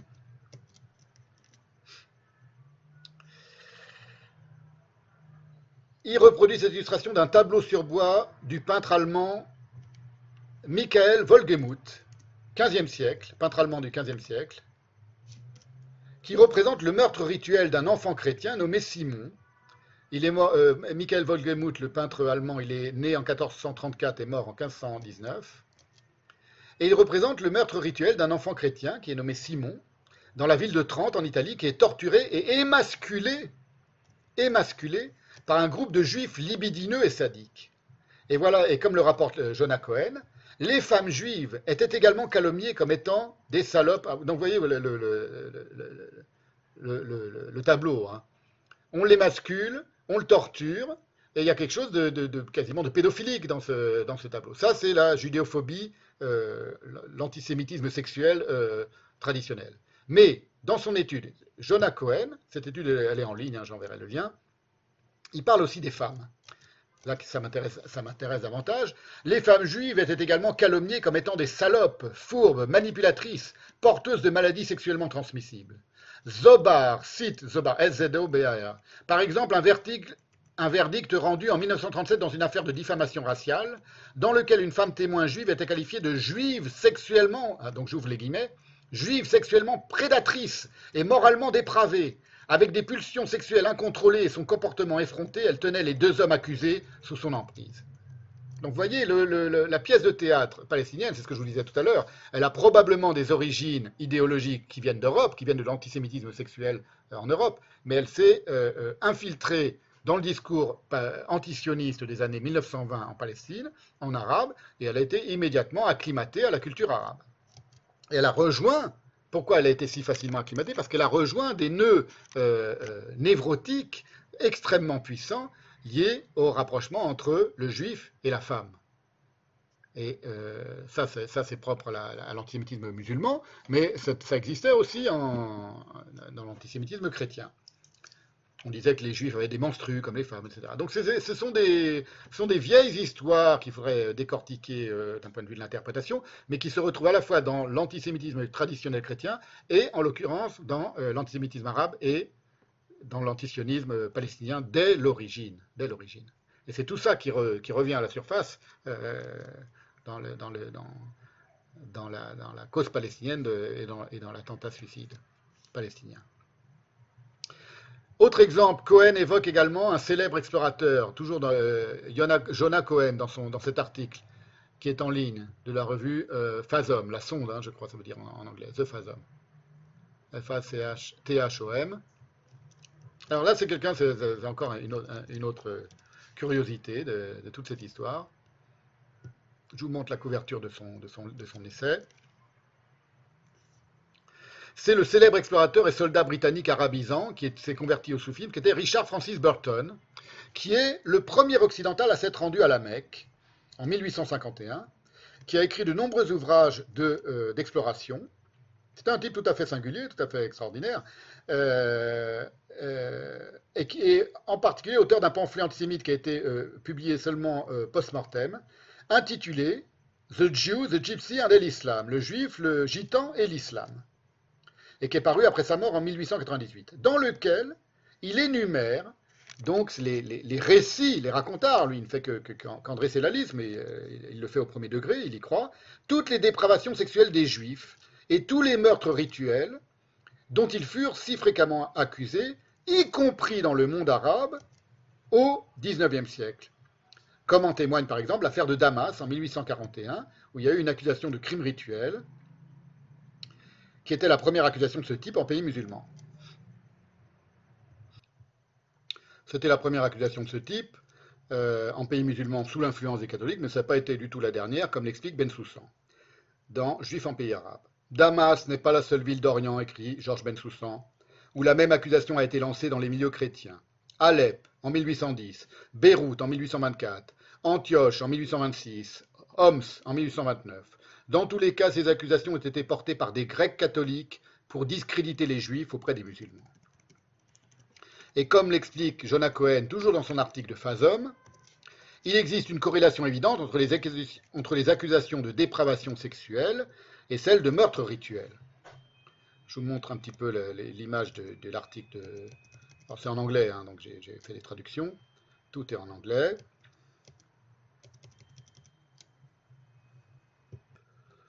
Voilà, vous voyez, c'est un article très intéressant, très, très, très long. Voilà, Jonah Cohen, c'est lui. Voilà, avec des, des illustrations. Vous voyez, là, c'est l'illustration du tableau du, meurtre rituel. Euh, il l'analyse, il le décrit longuement. Là, c'est Léo Frank, un, juif qui s'est américain, qui a été accusé, pareil, d'un viol, enfin, et qui a été euh, lynché. Là, c'est un, un livre nazi pour enfants. Vous voyez le juif libidineux, le juif qui séduit la, la, la belle Arienne. Il explique que les femmes aussi étaient, euh, les femmes juives ont été aussi prises dans ce fantasme. Les femmes juives étaient euh, des dépravatrices et des perverses, pervertissaient le, bon chrétien. Voilà. Et donc c'est lui qui, de manière très intéressante, fait le rapprochement entre l'accusation de meurtre rituel et l'accusation de dépravation sexuelle du juif. Donc de la femme juive aussi.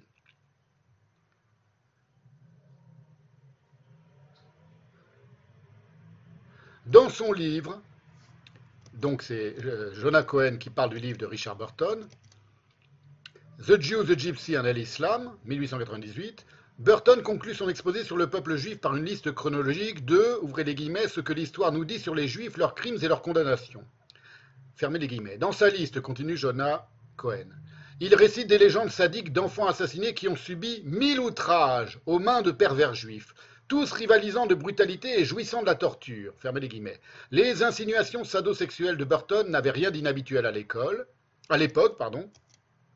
L'éminent historien de l'antisémitisme Richard S. Levy a noté que de nombreux procès pour meurtre rituel au XIXe siècle étaient, ouvrez les guillemets, empreints de connotations de dépravation sexuelle. Fermez les guillemets. En seulement 9 ans, entre 1891 et 1900, les journaux antisémites ont publié au moins 120 histoires de meurtres rituels, naissant des insinuations érotiques de ces histoires. Le libelle de luxure, donc, s'est imposé comme une catégorie distincte de la pensée antisémite, une ramification tordue de la légende médiévale du crime de sang.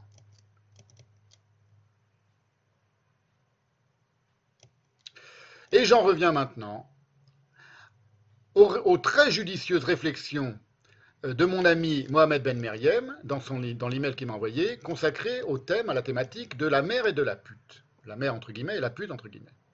Voilà ce qu'il dit, ce qu'écrit euh, Mohamed Ben Meriem. Et je vous mets sous les yeux, en même temps, euh, le hadith qu'il va citer.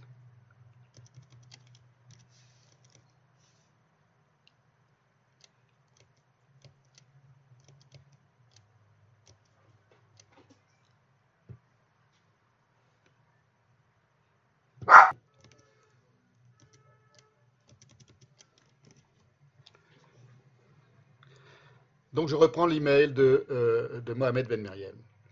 Enfin, quelques réflexions sur la Oumma et la jouissance féminine. Oumma entre guillemets, jouissance féminine entre guillemets. Premièrement, comme tu le sais, la mère est une figure importante dans ma entre guillemets communauté. Selon un hadith, le paradis se tiendrait à ses pieds. Et il cite le hadith, qui est un hadith euh, officiel en effet. Abu Huraira, qu'Allah l'agré, relate qu'un homme vint trouver le messager d'Allah, sur lui la paix et le salut, et lui demanda Ô messager d'Allah, quelle est la personne qui mérite le plus que je lui tienne bonne compagnie Ta mère, répondit le prophète, sur lui la paix et le salut. Ensuite qui continua l'homme. Ta mère, répéta le prophète, sur lui la paix et le salut. Ensuite qui poursuivit l'homme. Ta mère, réitéra le prophète, sur lui la paix et le salut. Ensuite qui demanda-t-il. Ton père, conclut le prophète, sur lui la paix et le salut. Rapporté par Al-Bukhari et Muslim. Dans une autre version, c'est toujours le, hadith qui parle. Ô messager d'Allah, quelle est la personne qui mérite le plus qu'on entretienne des bonnes relations avec elle?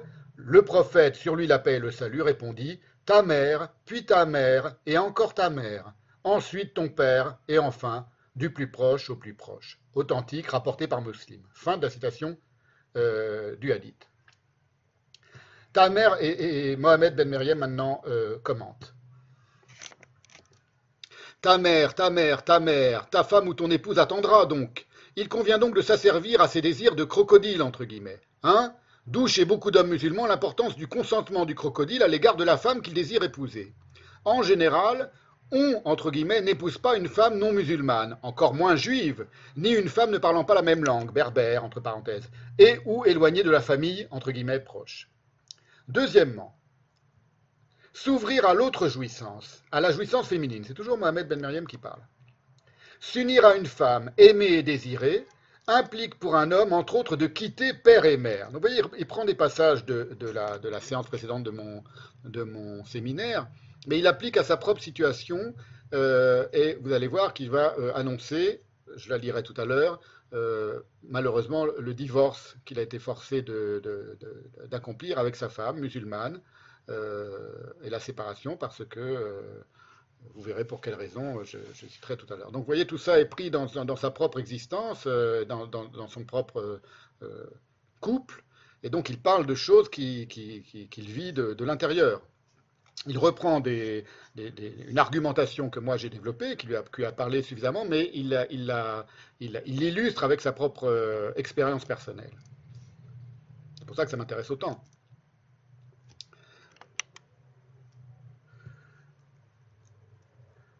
Mais procurer de la jouissance à une femme, continue Mohamed Ben Meriem, ou voir une femme jouir semble assurément insupportable ou impossible aux, entre parenthèses, à certains, je nuance, musulmans. Donc à certains musulmans, il nuance, pas à tous les musulmans. Confère l'excision, les discours paternalistes et machistes, le port du voile ou de la burqa, la haine de la musique et du déhanchement fémino-érotique qu'elle entraîne, etc. Pour cause de point, si une femme jouit, alors la mère qui est une femme ne peut que jouir aussi, Or, une mère est pure, entre guillemets. Il est donc impossible, entre guillemets, qu'une mère soit une femme ou qu'elle jouisse. Procurer de la jouissance à une femme ou la laisser être à son être être jugé de diabolique ou de putain, entre guillemets, ce serait donc foncièrement salir la mère, salir entre guillemets. Il y a comme une division subjective entre la mère et la putain, et non pas entre une mère et une femme. Comme si une femme réelle, entre parenthèses, était synonyme de pute. Toute femme est une mère, or X est une femme, donc X est une mère. Toute femme est une pute, or Y est une femme, donc Y est une pute. Bref, il n'y a de femme que mère, tout le reste, entre guillemets, n'est que putainerie, entre guillemets. Là, entre guillemets, ou plutôt une femme, ça n'existe donc pas. Voilà pourquoi chez nous, entre guillemets, on ne perd pas de temps à faire d'une femme une mère, ça rassure de la savoir épinglée à ses bambins, ou de voir son mystère, entre guillemets, s'évaporer devant ses casseroles ou sous son voile, pire, d'exciser son mystère. Fin de la citation de l'email de mon ami Mohamed Ben Meriem. On se doute que cette longue tradition de maternalisme n'est pas sans effet aujourd'hui. Voilà, je vous donne une illustration avec l'email très récent de Mohamed qui parle de son expérience propre. Je vais vous en donner une autre maintenant. Il suffit de prendre en considération mon antisioniste préféré, le très caricaturalement confus Youssef E. Comment Boussouma, lequel suggérait dans une conférence, vous vous en souvenez, que j'avais euh, euh, cité et commenté longuement, d'envoyer les Juifs sur Mars, sur la Lune, où ils veulent, mais la Palestine, c'est autre chose.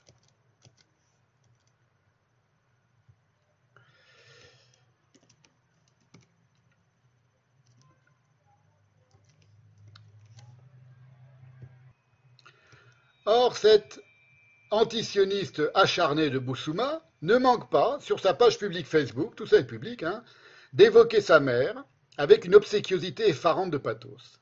Exemple, le 12 février 2021, il trouve le moyen de fusionner son antisionisme et sa névrose familiale. Vous voyez En Israël, ils n'ont rien trouvé de mieux pour nommer le nouveau parti dirigé par Naftali Bennett euh, et rassemblant la droite que de l'appeler Yamina. Voilà. Or, il se trouve que c'est le prénom de ma douce maman, c'est sûr qu'ils l'ont fait exprès. Non seulement ils piquent la terre des Palestos, mais pire, ils piquent aussi le prénom de ma mère. Voilà, etc. Donc vous voyez, c'est dit avec une forme d'humour, c'est de l'humour antisioniste. Voilà. Mais enfin, on, voit on, voit le, on commence à avoir le, matriotisme, la, la, névrose du type, qu'il doit avoir dans les 65 ans quand même, hein, voyez.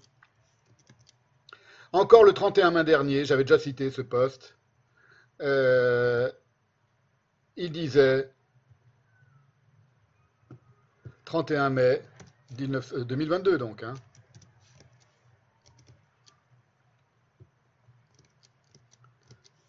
Voilà, vous lisez, c'est sous vos yeux sur l'écran. La trahison de la Palestine est une des plus grandes saloperies actuelles. Voilà, je place sa fidélité et mon amour pour la cause palestinienne au-dessus de tout. Je le dis et j'affirmerai toujours, sa place vient juste après ma fidélité et mon amour pour Dieu et ma mère. Et encore. Voilà. Troisième, euh, vous voyez, donc ça, ça, ça, déborde hein, sur sa page Facebook. Troisième poste de Youssef Boussoumad qui date du 22 septembre 2021.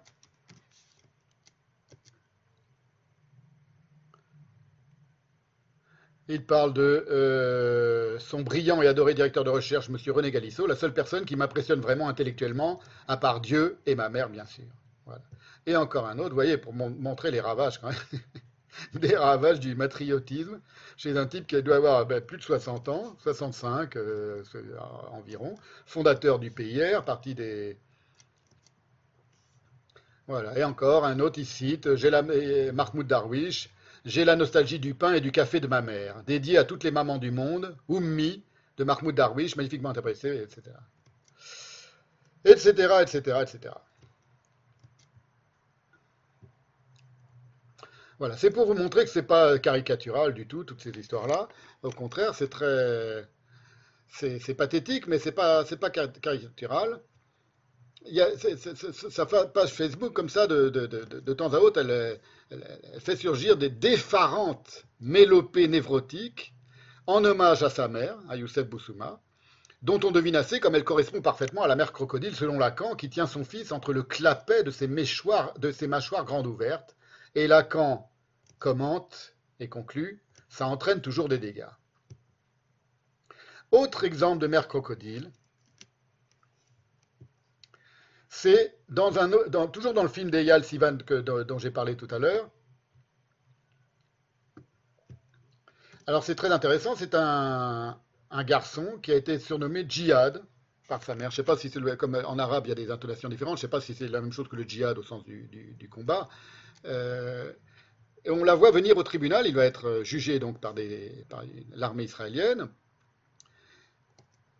et on la voit venir parler à son fils dans le, film de, de, Eyal Sivan, et on va remarquer le fils voit arriver sa mère au tribunal, au début il est en train de rigoler avec ses copains, ils sont tous, sont euh, dans, prisonniers des, Israéliens, et ils rigolent. C'est- une caractéristique assez fréquente d'ailleurs des prisonniers palestiniens, c'est que je vous l'ai dit tout à l'heure, ils sont très détendus, ils rigolent.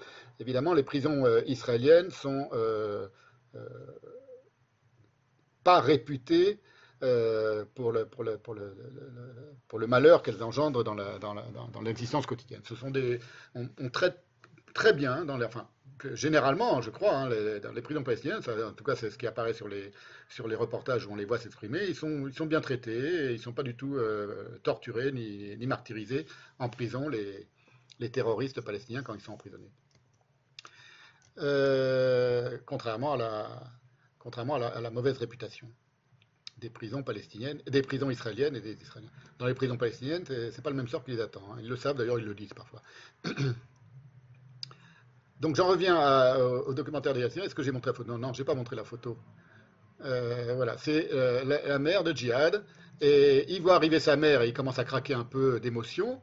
Vous allez voir, et les soldats israéliens s'opposent à ce qu'il touche sa mère. On dit non, on n'a pas le droit de se toucher. C'est dans un tribunal quand même. hein. Il, est, gardé, le, type, il est accusé de je sais pas quoi. Il a, fomenté un attentat ou il a fait quelque chose.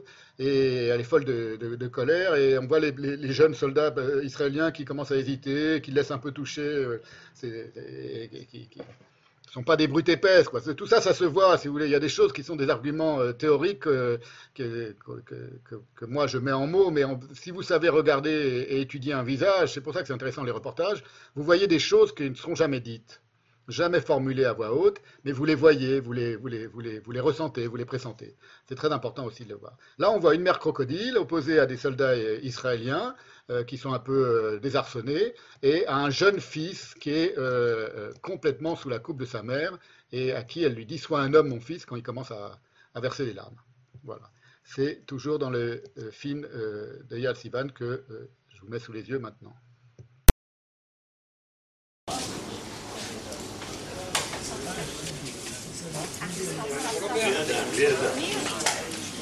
شو فيها؟ شو فيها؟ خلاص شو نبهنا إحنا يا جهاد؟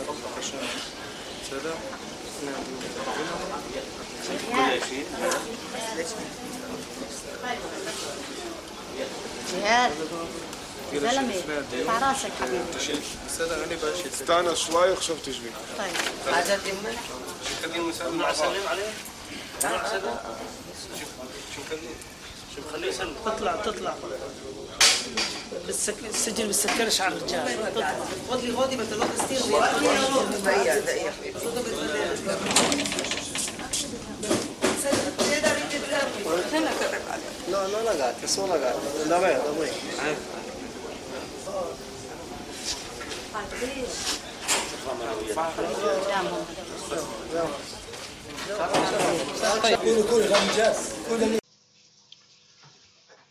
Alors cette vidéo, elle est, bon, elle est intéressante, il y, a plein de choses à, il y aurait plein de choses à noter, à remarquer. Euh, C'était, je voulais surtout insister sur le fait que c'est la mère qui, qui a appelé son fils Djihad et qui lui dit, euh, soit dès qu'elle voit qu'il commence à craquer en la voyant et à pleurer, elle lui dit, n'oublie pas ce, ce- ce que nous nous étions dit, tu ne dois pas pleurer. Donc c'est elle qui est, qui est ferme, qui est dure, c'était typiquement le, le- le rôle de la mère crocodile. Euh, D'autre part, on voit aussi une forme de débonnaire,té chez les soldats euh, qui sont char- chargés de, de- de- de- de garder les, les- le- le- les prisonniers, euh, qui, qui disent faut pas toucher, faut pas toucher, mais qui ne peuvent pas s'empêcher de les laisser toucher. On voit la mère qui rejette la, la femme, euh, la femme soldate euh, d'un air, euh, très rude. Bon, il y a plein de petits signes comme ça, de petites choses qu'on pourrait décortiquer quasiment millimètre par millimètre pour, euh, pour faire surgir des choses de ce qui se passe entre les Palestiniens et les Israéliens d'une manière quotidienne. Je voudrais maintenant euh, citer encore une autre, une mère crocodile. Alors, c'est Robert, A. Pape qui l'évoque à la fin de son essai, que j'ai déjà cité. C'est une vidéo de propagande pré-suicide, qui précède le suicide, comme en font si souvent les djihadistes, mais dans laquelle, très inhabituellement, la mère s'exprime aux côtés du fils. Et la mère, la voici, vous voyez, elle tient un fusil à côté de son fils, et elle est très euh, euh, fière. C'est un article de la, BBC, très fière du, futur suicide euh, de son fils. Voilà ce qu'écrit euh, Papé. Pape, je dis Papé, non, c'est pas Papé, c'est pas comme Ilan Papé, c'est Robert Pipe, Pape, je sais pas comment ça, comment ça se prononce. Les terroristes suicidaires palestiniens font souvent des vidéos décrivant leurs motifs. Mais celle de Mahmoud Al-Obeid, étudiant de 23 ans originaire de Gaza, est différente. De manière inhabituelle, la mère du jeune homme, Naïma, apparaissait dans la vidéo et était manifestement pleinement consciente de ce qu'il avait l'intention de faire. Vous voyez, elle-même, elle, prend elle a un fusil entre les mains. Elle dit à son fils, Si Dieu le veut, tu vas réussir, que chaque balle atteigne sa cible et que Dieu te donne le martyr. C'est le plus beau jour de ma vie. Mahmoud répond, Merci de m'avoir élevé. La vidéo a été, continue Robert Pape. La vidéo a été diffusée au début du mois de juin 2002. Quelques jours plus tard, l'homme est mort en commettant un attentat suicide dans une colonie juive.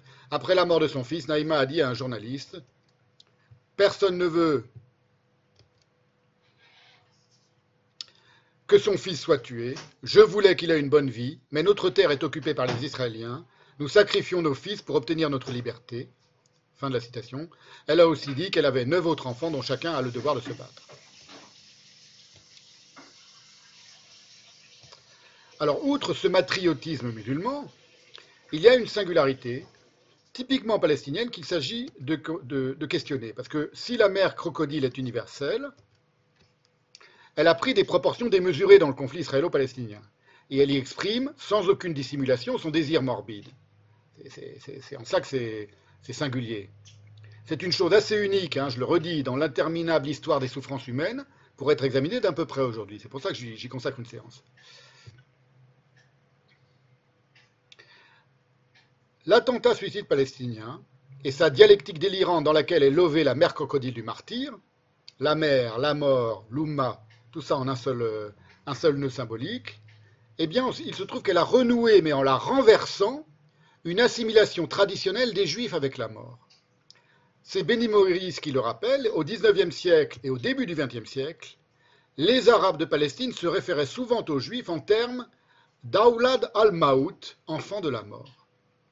Que confirme Nathan Weinstock, j'ai lu ça, j'étais tout de suite euh, euh, saisi par cette, euh, par cette expression, ça m'a permis de comprendre ce renversement, cette inversion dont je vous parle, enfant de la mort, euh, moi j'ai tout de suite pensé évidemment aux suicidaires palestiniens. Et bien il se trouve que c'est comme ça que les juifs étaient désignés.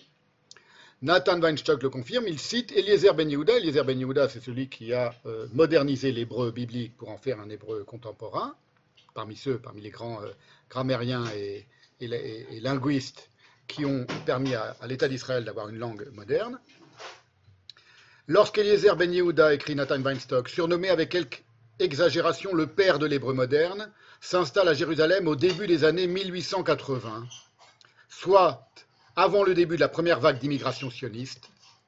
Il note que, qui a commencé donc en 81, 82, il note que, ouvrez les guillemets, les Arabes, au moins les Arabes musulmans, n'étaient pas vraiment les ennemis des Juifs.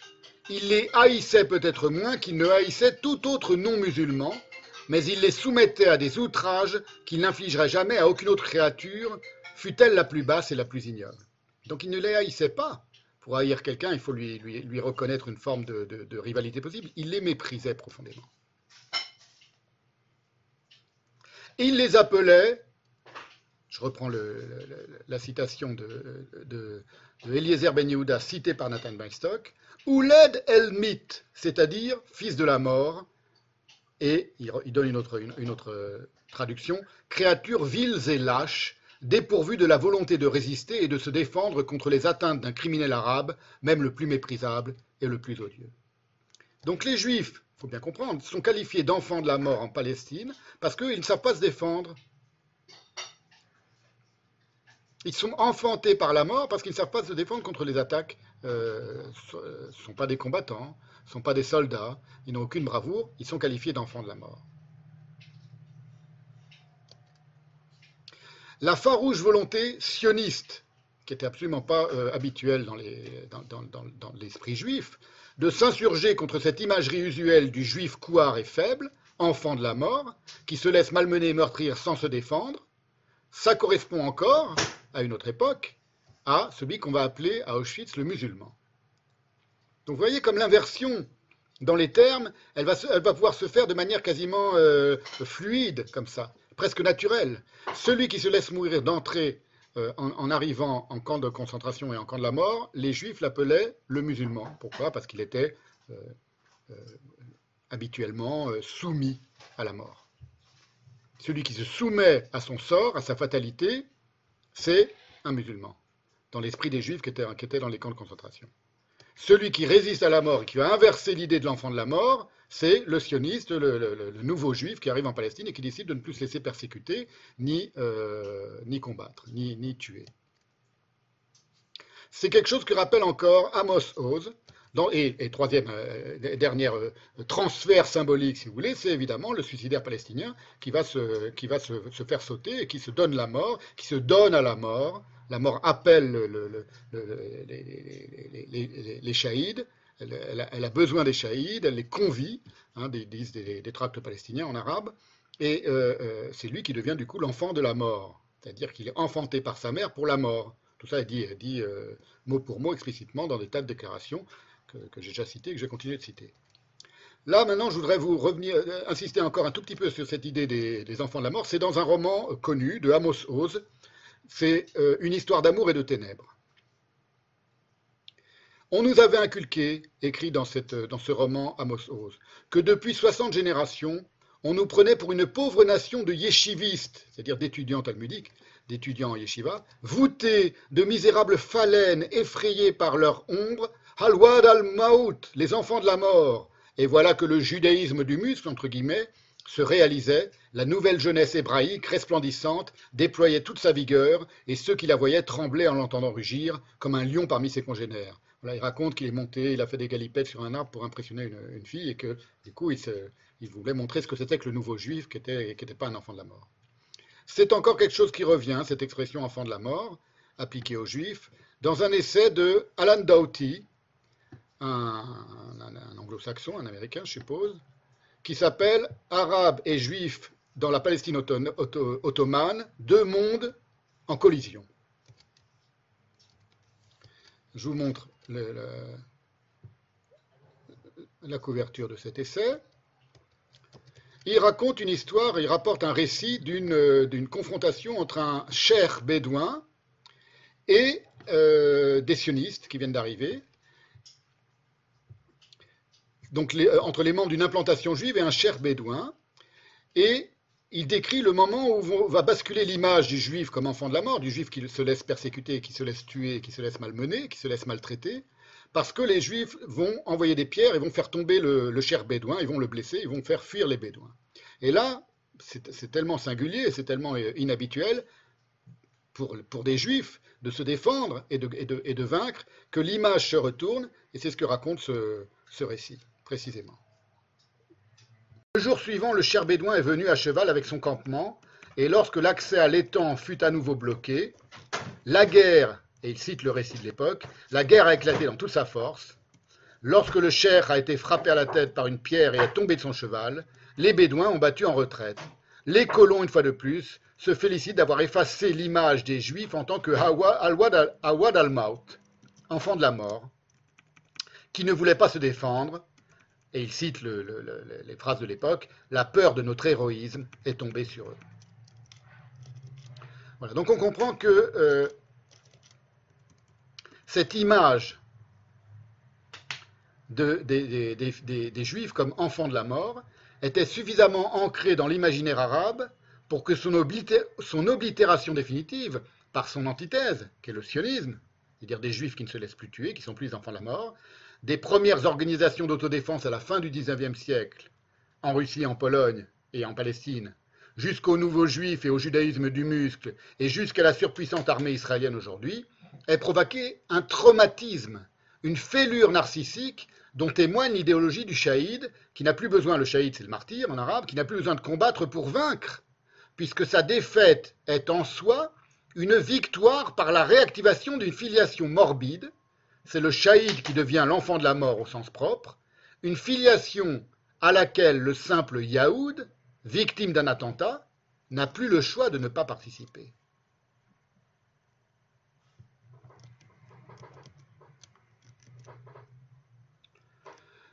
Il y a un candidat au, au Shaïd dont je vais reparler, qui est Abou Sourour, et qui déclare dans une vidéo de propagande du Hamas qu'il ne veut rien de moins que le paradis et qu'il a l'intention d'emmener autant d'Israéliens que possible avec lui. Vous voyez, ça confirme ce que je suis en train de vous dire, l'envie de, de, d'emmener avec soi euh, autant de juifs que possible dans la mort.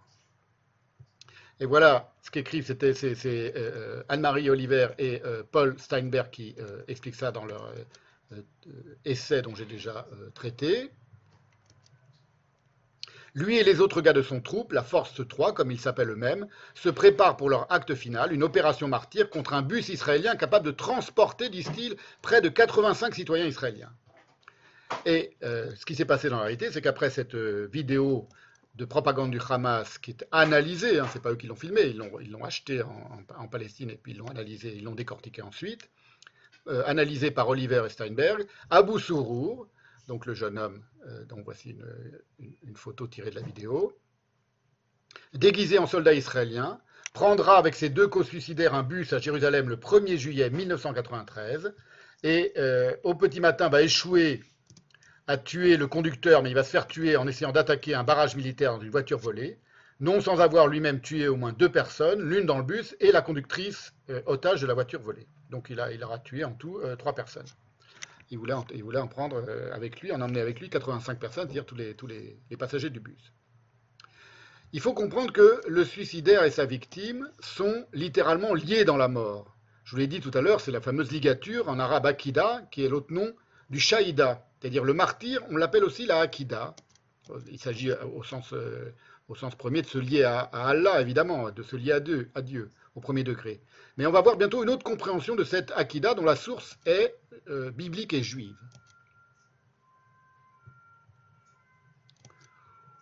Je vais vous montrer maintenant un autre extrait pour comprendre comment euh, euh, tout cela se, construit. C'est le rapport du djihadiste à la mort.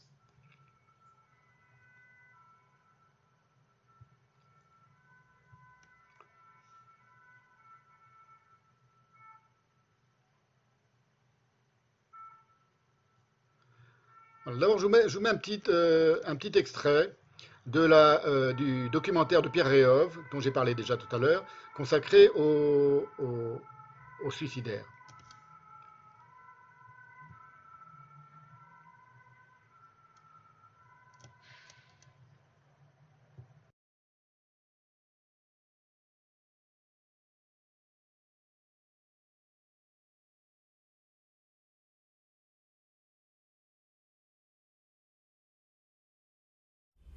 في الحقيقة الحمد لله رب العالمين. يعني بالنسبة للقبر والنيام في داخل القبر أربعين ليلة أو ما يزيد. طبعا هذا لكسر حاجز الخوف. تحدث النبي عليه الصلاة والسلام كثيرا عن الشهداء. فكفى ببارقة السيوف على رؤوسهم فتنة. فالنبي عليه الصلاة والسلام عندما تحدث عن آلام الشهيد تحدث أنها كآلام القرصة. أو أو أقل من ذلك. فالإنسان لا يشعر بآلام القرصة. فنحن نقول فلان سقط عليه صاروخ أو فلان تفجر جسده. وهذا لا يشعر الشهيد أو يشعر بأنه يعني بآلام إنما يشعر بلذة. كرامات الشهيد كثيرة. كرامات طبعا تحدث عنها. أنا أعتبر القبر هو حاليا جزء من حياتي وأعتبر أنه القبر كصديق. ويوميا أنا أزور تلك القبور وأزور المكان الذي أنا أجلس فيه فأتذكر يعني فيه الموت وتذكر فيه حياة البرزخ وتذكر فيه الصالحين من عباد الله الذين قد ماتوا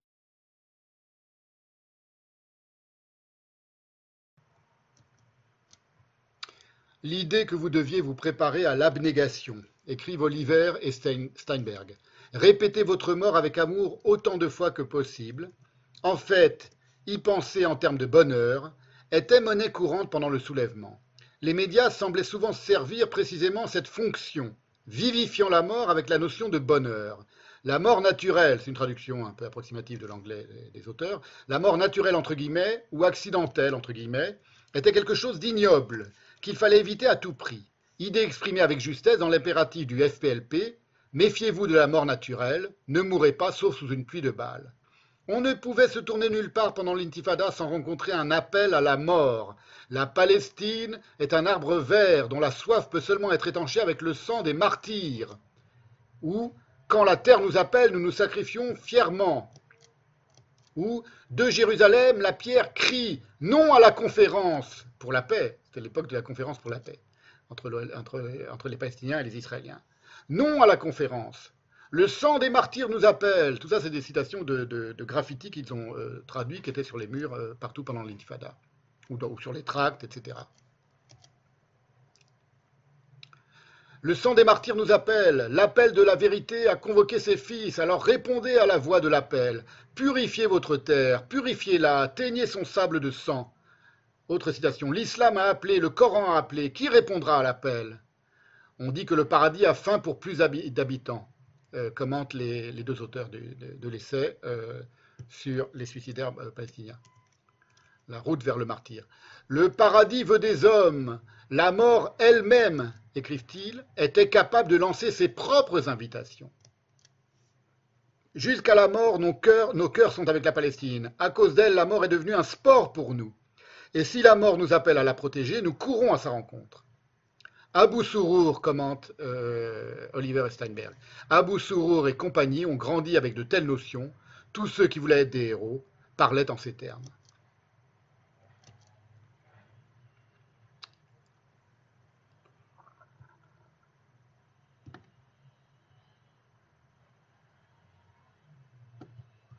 Voilà, je vous mets quelques images euh, à l'écran. Voilà, ça c'est une, parmi les très nombreuses commém- commémorations des martyrs du Hamas. Vous voyez, les enfants sont très impliqués dès leur plus jeune âge. Une autre image qui est un tract, parmi les nombreux tracts euh, morbides du Hamas. Vous voyez, où, euh, euh, celui-là il est intéressant parce qu'on y voit a une proposition de paix, mais qui vient du serpent sioniste, et en échange, le, le, le offre son couteau ensanglanté de son propre martyr, de son propre sang. Il est donc euh, difficile de ne pas remarquer que ce- djihadisme dégénéré, qui n'a tactiquement aucune chance de l'emporter, évidemment, c'est un échec euh, complet, le djihadisme. C'est-à-dire que ça ne fait absolument pas faiblir les, Israéliens, au contraire, euh, ça, ne fait que les, endurcir et, ils finissent toujours par s'en protéger. Le fameux mur de protection qui est si décrié entre la Cisjordanie et Israël, il n'a servi qu'à ça. Il a été fait pour ça et il a parfaitement euh, rempli sa fonction, c'est-à-dire qu'il a stoppé les, les attentats suicides du jour au lendemain quasiment. Enfin, il les a fait décroître euh, de manière tout à fait significative.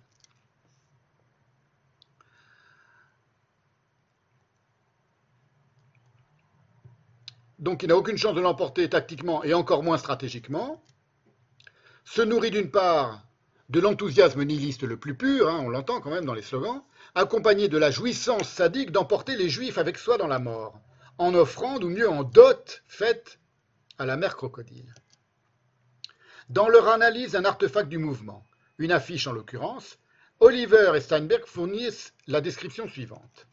Là, c'est Lohendahl qui cite Oliver Steinberg. C'est comme ça que j'ai eu connaissance de, l'essai de, Anne-Marie Oliver et de euh, Paul Steinberg. Et c'est Lohendahl qui les cite. Des crânes humains sont empilés les uns sur les autres pour former le mot Hamas. Ça, c'est toute l'imagerie euh, du discours du, djihadistes euh, suicidaires. Les torches sont alimentées par du sang humain plutôt que par du pétrole. Les Kalachnikovs s'empilent pour former le nom d'une faction particulière. Le sang des martyrs se transforme en pierre dans les mains des combattants de la rue. Le sang coule du dos d'un garçon martyr pour former le slogan L'intifada continue. Le mot liberté est formé de bombes miniatures prêtes à exploser au visage du lecteur. Voilà, on en revient maintenant donc à... Ça c'était pour montrer, si vous voulez, comme le- le nihilisme euh, palestinien est profond et, profondément euh, intriqué dans tous les discours qui sont répandus par le Hamas. Maintenant, venons-en à ce qu'en fait la mère palestinienne et comment elle va s'investir dans ce discours-là. on voit d'une part du côté du, pour vous dire, pour, pour détailler un petit peu plus, c'est-à-dire qu'on voit qu'il y a une jouissance profonde de cet entraînement dans sa propre mort de l'ennemi qui est haï, qui est le juif, et on va voir comment cette jouissance, elle va être euh, réinvestie par la mère crocodile d'une manière tout à fait singulière, qui ne lui appartient qu'à elle. Voilà. On va écouter maintenant une, euh, une mère, je vais vous la citer, hein, j'arrête un peu les, enfin, pour l'instant les vidéos. Une mère crocodile, je vous en ai déjà donné quelques. Une autre mère crocodile palestinienne. C'était sur la chaîne Al-Quds Al-Yum, euh, qui est la, Al-Quds Al-Yum TV, qui est la, chaîne du, djihad islamique en Palestine. Et c'est Oumiyad Al-Ashkar, qui est la mère d'un martyr palestinien. L'intervieweur demande Oumiyad, donc maman Iyad, mère Iyad, quel est votre message à chaque mère palestinienne, chaque mère de martyr dont le cœur a été brûlé par les flammes de la perte? Même si de nombreuses années ont passé depuis que leurs fils ont été martyrisés, il est impossible de les oublier. Et elle répond Oumiyad al-Ashkar, donc c'est elle qui s'exprime. Vous l'avez sous les yeux. Si chaque mère palestinienne était égoïste lorsqu'il s'agit de défendre Jérusalem, qui la défendrait? Défendre Jérusalem est notre devoir. Mon message à chaque mère palestinienne est qu'elle doit inciter ses fils à faire le djihad. Le djihad pour l'amour d'Allah est notre plus grand désir. N'est-ce pas le djihad? N'est-ce pas le martyr? La mort est inévitable. Alors pourquoi ne pas mourir en martyr? Je salue chaque mère de martyr qui a exhorté ses enfants à faire le djihad. Je salue chaque mère d'un martyr qui a fait ses adieux à son fils avec des ululations. On va voir le rôle des ululations dans, le martyr, les ululations de la mère. Alors ce genre de délire propagandesque, il, coule évidemment à, robinet ouvert, dans les oreilles hystérisées des Arabes de Palestine. Nouvelle autre illustration. C'était en mai 2020, la chaîne de télévision officielle de l'autorité palestinienne a diffusé à plusieurs reprises une chanson chargée de convaincre les mères crocodiles que leurs fœtus seront des martyrs. Là, c'était carrément le fœtus qui devenait un martyr. Nos martyrs sont des convois et nos eaux sont des montagnes. Nous ne nous rendons pas aux humbles, nous ne sommes pas dissuadés par l'emprisonnement. La Palestine est gravée au cœur du fœtus, un fier martyr dans le ventre de sa mère, et l'État arabe restera le nôtre. Arabe, Palestine arabe, nous tenons les fusils sur nos poitrines et nos yeux s'élèvent vers vous. Nos maisons sont des tranchées et nos âmes sont le sacrifice pour vous. Ô Jérusalem, tu ne resteras pas volé. Alors, vous voyez pourquoi j'insiste un peu sur ces, ah, excusez-moi, j'avais pas mis la. J'avais mise ou j'avais pas mise Voilà, l'image sous les. Voilà, c'est ce que je viens de vous citer maintenant.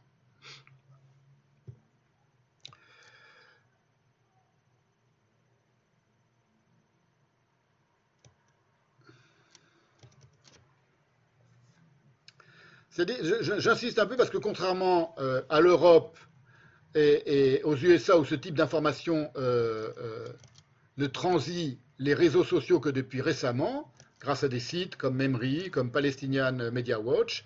En Israël, en revanche, où une bonne partie de la population parle couramment arabe et traduit tout à destination de ceux qui ne le parlent pas, on connaît parfaitement cette propagande, génocidaire, suicidaire depuis toujours. Aussi, ce type de délire euh, unique en son genre y est-il largement commenté, critiqué et bien sûr condamné. Et c'est-à-dire que c'est quelque chose qui, est stupéfiant pour nous, qui, vivons, euh, qui ne vivons pas en Israël. Pour les Israéliens, ça n'a rien d'étonnant. Ils, y sont très accoutumés. C'est-à-dire qu'ils connaissent ce discours de l'intérieur, ce discours délirant des Palestiniens. Ils ont à faire face à, ce, à un tel discours.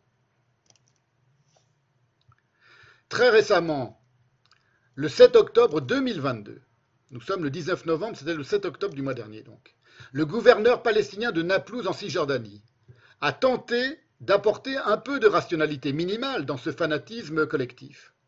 Je vous montre la, page de l'article où c'est rapporté.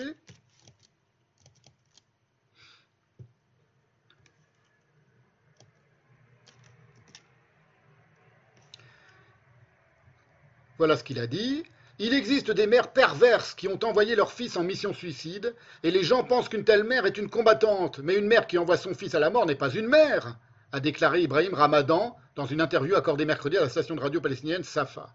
Voilà, donc c'est vraiment le, discours le plus, le, plus, le plus sensé, le plus rationnel. Une mère qui envoie son fils à la mort, c'est pas une mère, c'est pas, pas normal. Euh, Naplouse, c'est la plus grande ville palestinienne hein, de, la population palestinienne. C'est une, ville très importante. euh, et c'est le gouverneur de Naplouse qui, dit ça. Il a suscité immédiatement un- une, colère généralisée, or- organisée et instrumentalisée par le Hamas évidemment. Le Hamas a aussitôt euh, réagi, donc mal lui en a pris d'oser dire ça. Les propos tenus par le gouverneur de Naplouse, dans lesquels il insulte directement la résistance et les mères des martyrs, sont condamnables et irresponsables. Ils franchissent la ligne du cadre national et moral du peuple palestinien. Et puis une mère crocodile y est allée de son grain de fiel. Et voilà ce qu'elle a dit. Tout ça, vous voyez, ça, date d'il y a quelques jours, donc ce n'est pas, des- pas des vieilleries. S'il n'avait pas lui-même été moralement perverti et patriote, il ne nous aurait pas insultés, nous les mères des martyrs, en nous qualifiant de dévoyés. Et puis il y a eu encore très récemment un tout nouveau groupe euh, terroriste en Cisjordanie qui sont appelés la, la Fosse au Lion, Lion's Den, et qui a été, alors ils ont fait parler d'eux pendant, parce qu'ils se filmaient sur TikTok, ils filmaient leur tentative d'attentat euh, sur TikTok, ils ont eu un, succès énorme parmi toute la jeunesse palestinienne, et puis Tsahal s'en est, a décidé d'interrompre d'interrompre la mauvaise blague, et ils ont été euh, éradiqués en quelques jours. Donc ça a été très ferme, ça a parfaitement réussi, ils les ont quasiment tous tués, en tout cas les principaux, et, euh, et voilà ce que disait euh, ce, qui, déclarait donc ce groupe terroriste avant d'être éradiqué par Tsahal. Quand j'ai noté ça pour, la, séance d'aujourd'hui, euh, n'était pas encore intervenu. Depuis, ils sont intervenus et il n'y a plus de, de groupe terroriste. Les mères des martyrs sont les perles de la couronne. Elles sont la raison pour laquelle nous voyons la lumière au bout du tunnel. Nous n'accepterons aucune insulte de cette sorte. Cette constante du euh, matriotisme palestinien, il faut la méditer par contraste avec le peu de poids dans les discours officiels des concepts et des notions occidentales, comme celle de génocide, de crime contre l'humanité, sans même revenir sur le mot Shoah, qui est galvaudé, qui est, est euh, usurpé et utilisé de manière vraiment euh, très légère dans le discours palestinien. Là, le discours, le matriotisme, il n'a rien de léger. Il vient d'une argumentation et d'un assentiment extrêmement profond. Cette constante du matriotisme palestinien, euh, euh, excusez-moi, oui, pardon. Donc, le, le- le- euh, il se trouve que ces dernières semaines, aussitôt après la prompte et bienvenue élimination par Tsahal des principaux membres dirigeants de la naissante organisation La Fosse au Lion, donc elle n'a pas eu le temps de, a pas eu le temps de, venir. Oui, je vous montre un.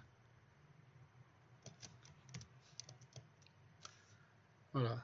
Ça, c'était un de ses dirigeants qui s'est fait euh, tuer par Tsahal.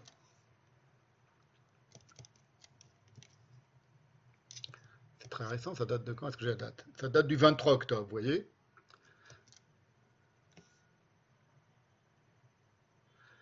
Donc après l'élimination par Tsahal des principaux membres dirigeants de cette naissante organisation, la Fosse au Lion, il fut euh, son, assassinat, enfin son, élimination par Tsahal, a été aussitôt dénoncé comme crime de guerre et crime contre l'humanité par le ministère des Affaires étrangères de l'autorité palestinienne. Vous voyez, donc euh, euh, autant on adhère de manière forcenée au matriotisme arabe, musulman, autant on, emploie ces mots maintenant de manière absolument euh, inconsidérée, de crime de guerre, crime contre l'humanité. Le mec, c'est une, une ordure terroriste qui, qui, surgit et qui se fait descendre immédiatement, et, et heureusement, et, et- par Tsahal, par les soldats de Tsahal euh, extrêmement bien entraînés, euh, sans faire aucune autre victime autour de lui. Et immédiatement, l'autorité palestinienne s'en mêle et dit c'est un crime de guerre, un crime contre l'humanité. Vous voyez, donc c'est pas seulement le, c'est pour vous montrer qu'il y a une- une, une- une commune entente de l'ensemble de la société palestinienne. Là, c'est l'autorité palestinienne, c'est pas le Hamas, c'est pas censé être le Hamas, c'est censé être les gens qui sont en paix avec Israël, enfin qui sont en train de négocier avec Israël pour, euh, pour créer un État palestinien. Mal parti.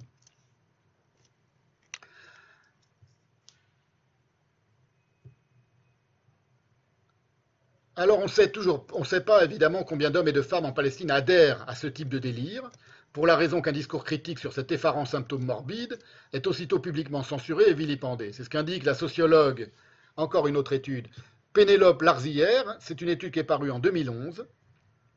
Analyser les attentats suicides, deux points, rationalité, genre et contextualisation, c'est paru dans la revue Les Champs de Mars.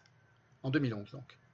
Une mère d'auteur d'attentats suicides peut dans la même journée déclarer sa fierté en présence d'un responsable du Hamas, écrit Pénélope Larzillière, et raconter en larmes en préparant le café dans la cuisine comment elle ne cesse de ressasser le déroulement de la journée où son fils est parti en secret commettre l'attentat, se demandant à quel moment elle a manqué d'attention. Même analyse chez Lodenthal. Il existe des segments importants de la société palestinienne qui ne sont pas d'accord avec les méthodes de l'intifada armée et qui s'en détachent et s'éloignent des méthodes de l'intifada armée. Malgré la diversité qui existe dans la société palestinienne, une culture indéniable qui fait l'éloge de la mort est omniprésente et sert à isoler socialement le conflit. Cette analyse se concentre sur les déclarations publiques des mères tout en présentant peu d'informations sur le traumatisme émotionnel ressenti par les parents en deuil, les mères qui perdent leurs enfants dans des actes de martyrs pleurent leur perte en privé, mais leur visage public est bien différent. Voilà. Et euh, il me semble que j'avais déjà cité tout à l'heure cette, euh, ce passage, je ne sais plus, peu importe. Donc c'est pour préciser évidemment qu'il faut toujours euh, apporter des nuances et montrer qu'un discours euh, collectif, ce n'est pas un discours individuel, mais c'est un discours dans lequel sont pris, au sens vraiment d'être euh, encagés d'être euh, capturés les individus. Et Lodenthal, je vous l'ai dit, il cite l'essai dont j'ai déjà beaucoup parlé, dont je vais encore parler, d'Oliver et de Steinberg, qui a une portée quasiment ethnologique, qui est consacrée à la culture du martyr en Palestine. Il est paru en 2006 à New York. Je vous remets encore sa couverture sous, le... sous les yeux.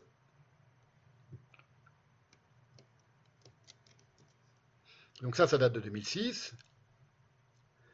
Et on y constate plusieurs choses. D'abord que la notion de shaïda, shaïd, qui signifie littéralement témoin, martyros en grec, c'est le même mot que martyr, qu'il n'est pas particulièrement coranique. Il y a seulement deux occurrences dans tout le Coran du mot shaïd. Et que ce martyr n'est plus assimilé classiquement aussi bien dans le judaïsme que dans le christianisme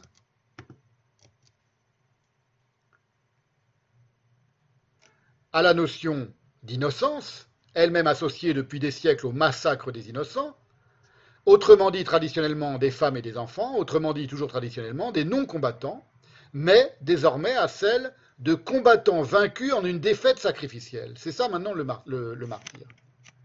C'est plus l'innocent, torturé ou tué par des bourreaux, c'est celui qui est un combattant mais qui est vaincu dans une défaite sacrificielle. Évidemment, il n'est pas compliqué de deviner à qui est accordée cette défaite obtenue par le truchement de la mort. Vous l'avez compris maintenant, si vous ne l'avez pas compris, c'est que vous êtes un peu lent à la détente, à la mère crocodile. C'est ce qui apparaît très clairement quand on lit les déclarations diverses des unes et des autres, des mères des candidats au suicide, des candidats au suicide, et enfin des mères des suicidés après leur attentat. Et cette inversion quasiment mécanique de la défaite en victoire, propre au fanatisme palestinien, est assez singulière pour avoir été remarquée depuis très longtemps. Je ne suis pas le premier à le dire. Voilà, je l'analyse et je le décortique d'une manière très minutieuse aujourd'hui, mais je ne suis pas le premier à l'avoir quand même euh, remarqué. Voilà ce qu'écrit Laetitia Bucaille, encore une autre euh, étude sur ces questions-là. C'est dans un texte qui s'intitule L'impossible stratégie palestinienne du martyr, victimisation et attentat suicide. Cette tendance, je ne euh, sais pas si j'ai noté l'année, euh, ça paraît, bon, c'est un texte, des textes assez récents, ça c'est des années 2000. 2000-2010 environ. Cette tendance à assumer, voire à revendiquer sa défaite, n'est pas inédite dans leur histoire. Il est courant de voir des Palestiniens, notamment des enfants et des adolescents, mimer le V de la victoire face aux appareils photo ou aux caméras des reporters étrangers, y compris dans des situations de défaite objective face aux Israéliens. Par exemple, lorsqu'ils posent devant les ruines de leur maison détruite par l'armée israélienne. En 1983 déjà, les télévisions avaient montré les combattants de l'OLP évacuant Beyrouth, brandissant ainsi l'index et le majeur, alors qu'ils étaient défaits et partaient contraints et forcés. Plus récemment, face à la menace israélienne de l'expulser des territoires, voire de l'éliminer physiquement, Yasser Arafat a réitéré le symbole. Oui, donc ça date de l'époque où, Arafat était encore vivant. Et Oliver et Steinberg, dans les pages citées par le Dental, permettent de se faire une idée des soubassements psychologiques, parce qu'objectivement, il n'y en a pas d'autres soubassements. Et surtout pas dans le Coran ni dans l'islam, où nulle part ne sont justifiés euh, les attentats suicides. C'est ce qui explique en 2006 un article de Atman Agoun, dans la revue L'Esprit du Temps, le martyr en islam, considération générale. Donc il explique qu'il n'y a rien dans le Coran qui justifie le suicide et le martyr, et le suicide comme martyr et le martyr comme suicide.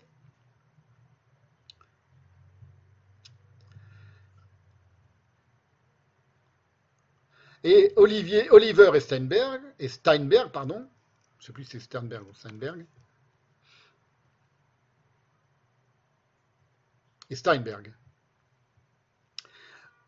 Oliver et Steinberg, donc, euh, narrent le discours et la préparation, j'ai commencé à en parler tout à l'heure, mais je vais en parler un peu plus en détail, d'un candidat au martyr qui les a euh, euh, profondément intrigués. On va voir pourquoi. C'est Mahir Abou Sourour, lequel, dans un autre contexte, serait euh, immédiatement catégorisé comme psychotique azimuté, euh, du genre du Joker euh, au sourire perpétuel de l'hôpital d'Arkham dans Batman. Alors, il se trouve qu'il existe en ligne une conférence qu'on peut voir. Je vous enverrai le lien dans le, numéro, le prochain numéro de la revue qui s'appelle la revue. C'est la lettre d'information du séminaire. Oui, c'est elle, Anne-Marie Oliver. C'est une américaine, hein, elle porte un, prénom français, mais c'est une américaine. Il existe donc une, conférence qu'elles ont faite, que, Oliver et Steinberg ont fait à propos de leur, euh, de leur essai, la route, euh, la route vers le martyr, et où ils montrent des extraits de cette, euh, cette, cette vidéo de propagande du Hamas qu'ils analysent longuement dans leur, dans leur texte. Elle date de 2005. Ils présentent leur livre, ils diffusent des extraits de cette vidéo, et, tout est en anglais, donc, mais je la recommande quand même à qui comprend l'anglais. Alors Anne-Marie Oliver commence par expliquer que la vague des attentats suicides, qui est devenue un mode majeur de combat du Hamas en pleine négociation entre Israël et Arafat, était unprecedented and simply unimaginable. C'était sans précédent et absolument inimaginable. On n'avait jamais vu ça auparavant. Et le récit commence dans leur texte par un exergue de Wittgenstein qui est particulièrement bienvenu. The limits of my language mean the limits of my world. Les limites de mon langage signifient les limites de mon monde. Et c'est le chapitre 36 qui m'intéresse parce qu'il est intitulé Ghosts, with Guns, des fantômes en armes, qui décrit donc cette cassette de vidéo de propagande du Hamas, achetée à Gaza par les deux auteurs américains, sur laquelle s'expriment trois Palestiniens suicidaires, qui sont donc morts, depuis, c'est les fameux trois... Les trois géants, comme ils s'intitulent, je crois. C'est une vidéo qui a été enregistrée quelques heures avant leur suicide, enfin avant leur, attentat qui a mal tourné. Donc avant leur suicide. Là. Voilà, je vous montre quelques images du texte.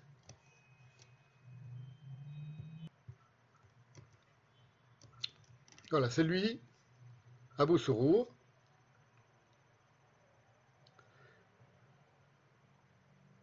qui attire particulièrement l'attention de Oliver et Steinberg sur la, cassette, par son air juvénile, son sourire étrange à l'évocation de la joie de s'adonner à la mort, une joie dépourvue d'agressivité typiquement mâle et combattante.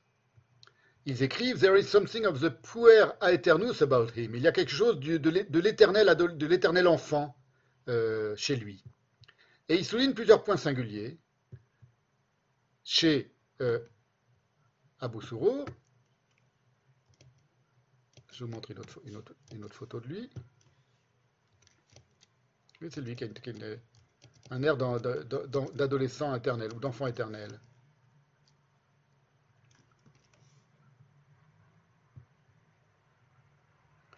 Avec son éternel sourire. On va voir l'analyse de ce sourire.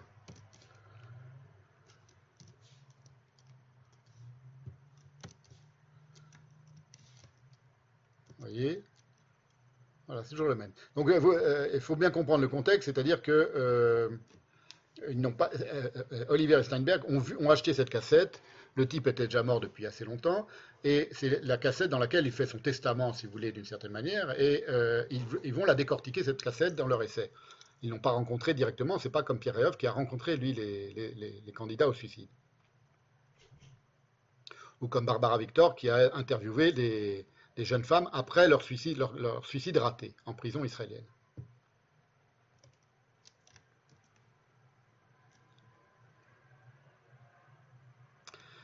Et ce qui est intéressant, c'est que Anne-Marie Oliver et, Steinberg, donc, et Paul Steinberg, soulignent plusieurs points singuliers de son discours, comme cette très singulière assimilation du martyr, du shahid, à un jeune marié. On fait fréquemment référence au candidat au shahid comme le marié, explique-t-elle. Le bridegroom, explique Anne-Marie Oliver. On qualifiait couramment de marié, entre guillemets, les rituels funéraires constituant son mariage. Les rituels funéraires après qu'il soit fait exploser. Et elle évoque en illustration une affiche invitant la population de Khan à Gaza aux noces funérailles d'un shahid célèbre qui s'appelait le Faucon, Hawk en anglais, du Fatah, le Faucon du Fatah, Anwar Zari Choulet.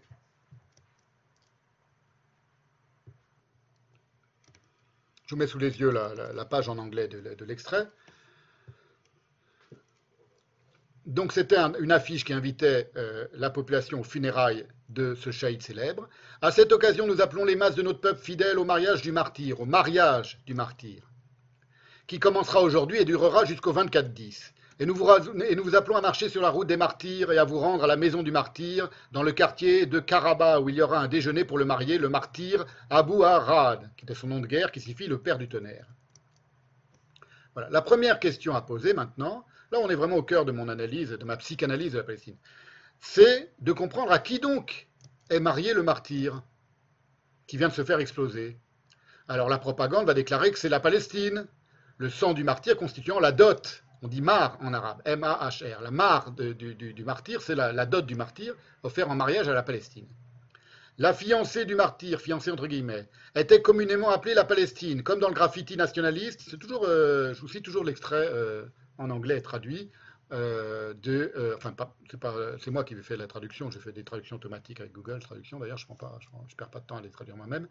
C'est pour ça que parfois c'est pas des très bonnes traductions, mais peu importe, on comprend le sens. La fiancée du martyr, donc c'est toujours l'essai de Steinberg et euh, de Oliver et Steinberg où ils expliquent que la fiancée entre guillemets du martyr était communément appelée la Palestine, comme dans le graffiti nationaliste. Mon pays est ma fiancée et son mar, sa dot, donc le prix de la fiancée, est mon martyr.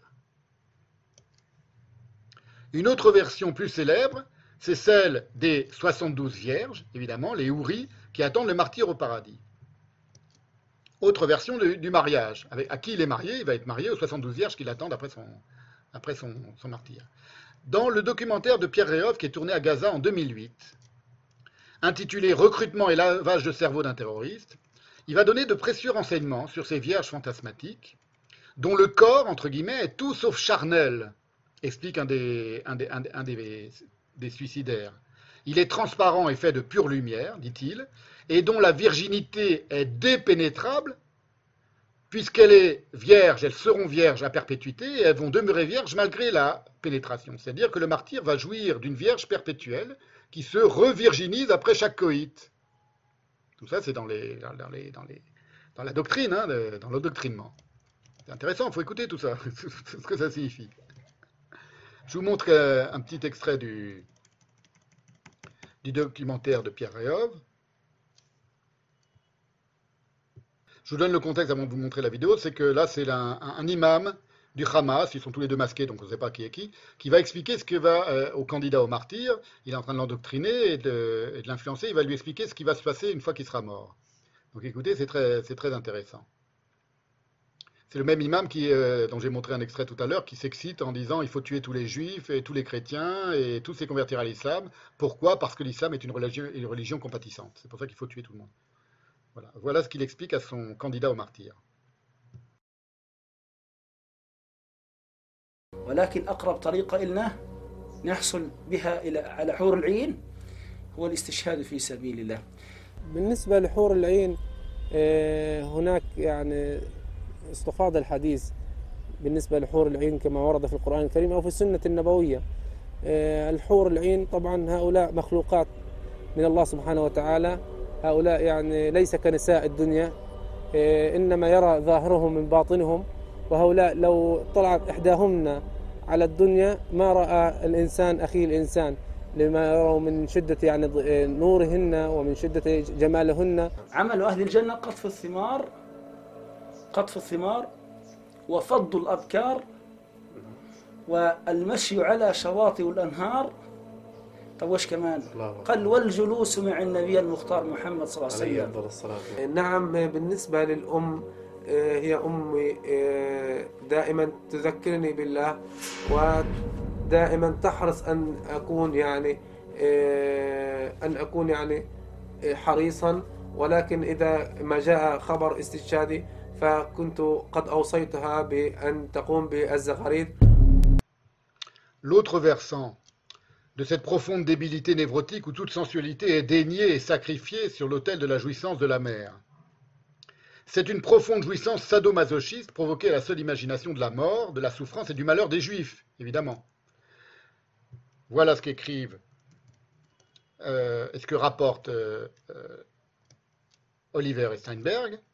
Il souhaite que sa mort soit l'occasion d'une fête de mariage, dit-il. Là, on revient à Abu Sourour. hein, je vous ai montré des, exemples du- d'un autre candidat au martyr, filmé par Pierre Réhov. Ouais, Bon, je ne commente pas chaque, détail des vidéos que je vous montre, hein, c'est assez clair. Euh, on voit qu'il y a une, un- un- profonde dissociation entre une femme réelle, charnelle, euh, attirante, désirable, et les vierges belles et lumineuses, euh, qui ne sont pas comme les femmes dégoûtantes, dit même à un moment un, un autre, un autre candidat au martyr.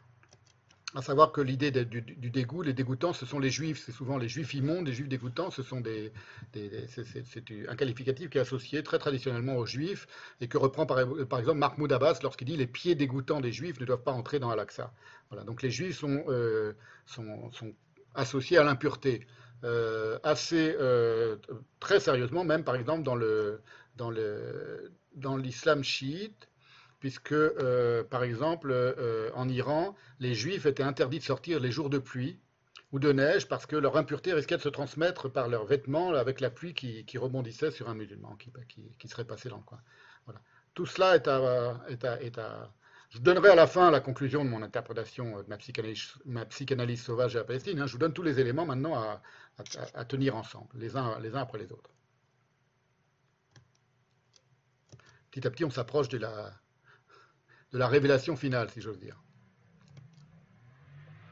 Donc, à propos d'Abou Sourour, on revient sur Abou Sourour. Il sera le marié. Les femmes, imagine-t-il, ululeront. On fera circuler des bonbons. On s'adressera à sa mère en utilisant le terme hon- honorifique Him Shahid, mère du martyr. À son père, Abou Shahid, père du martyr. Écoutez bien ce nom, c'est très important, ça va revenir tout à l'heure. Le père du, martyr est, est surnommé Abou Shahid, le père du martyr. Et lorsqu'ils penseront à sa mort, à son corps réduit en miettes, à ses morceaux arrachés aux arbres et raclés sur le trottoir et ramassés dans des sacs en plastique par la Zaka juive ultra-orthodoxe, ils exprimeront leur fierté, leur bonheur et leur joie. Qu'est-ce que ça signifie? C'est que lorsqu'il y a un attentat en Israël et que des corps sont explosés, dans le judaïsme, on, doit, on ne peut pas laisser le moindre euh, morceau de, chair, euh, ça devient impur, il faut l'enterrer. Et dans ce cas-là, il y a une association de bénévoles très religieuse qui arrive immédiatement et qui ramasse les moindres détails, les moindres bouts de chair sanguinolente, d'os, de, parties du corps euh, pour les, euh, les enterrer avec, euh, selon le rituel juif. Or, évidemment, on ne sait pas quelle est la, partie du corps du- du- suicidaire ou de ses victimes. Voilà. Eh bien, ces gens-là jouissent à l'idée l'idée qu'ils se font du fait que les Juifs vont devoir ramasser les petits bouts du corps pour les enterrer, et, ça leur pro- procure une joie profonde.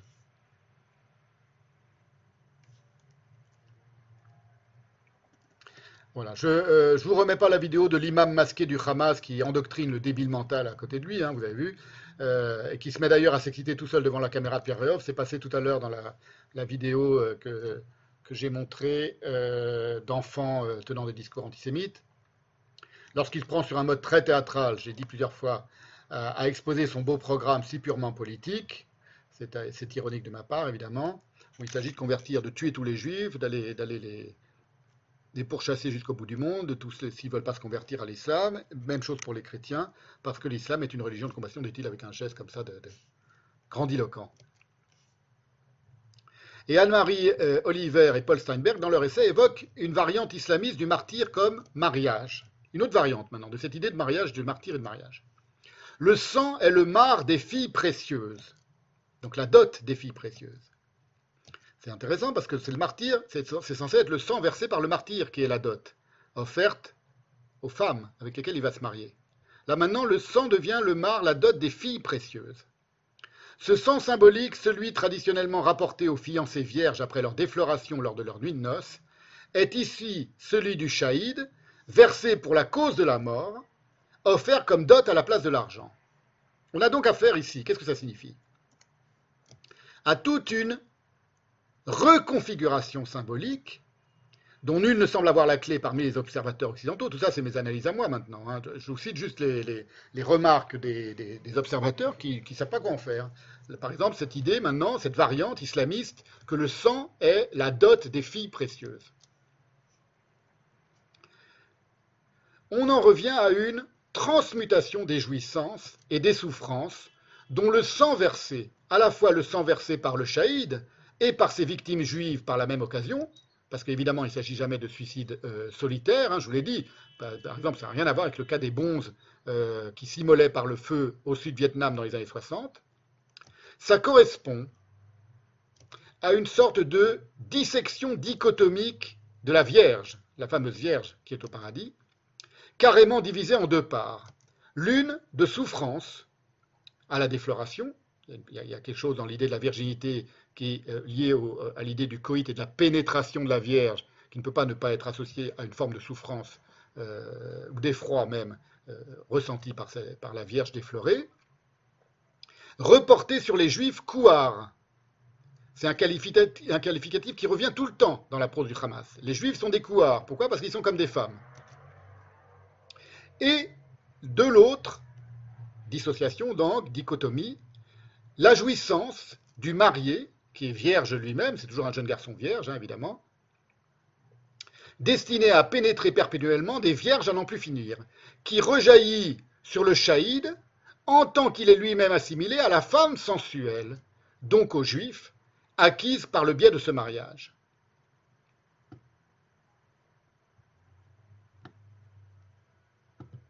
Oui, je vous montre un extrait d'une autre, euh, un extrait d'une du- du- d'un- d'une autre partie de la vidéo, du documentaire de, de Pierre Réov.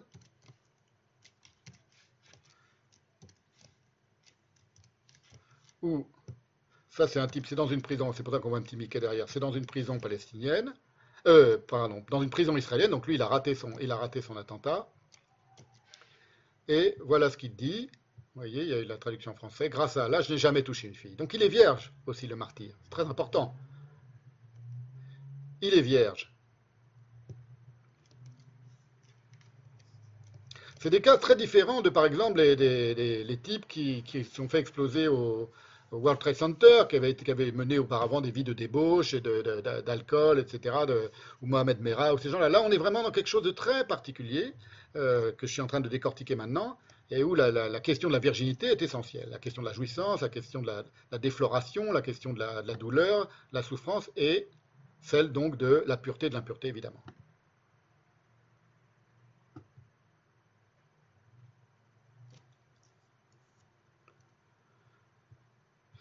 Profondément possédé par sa mère crocodile, le shahid possédé au sens d'une possession démoniaque, évidemment, le shahid se substitue ainsi à la Vierge dans la symbolique de la défloration, comme l'expriment nettement les détails du discours suicidaire rapporté par Oliver et Steinberg. Voilà ce qu'ils disent, c'est là qu'elles vont euh, citer cette variante islamiste et la commenter. Une variante islamiste, le sang est le mar, au sens de la dot en arabe, des filles précieuses, présente les jeunes filles perpétuellement vierges du paradis, ou our en arabe, HR, d'où les fameuses ouris, comme des épouses.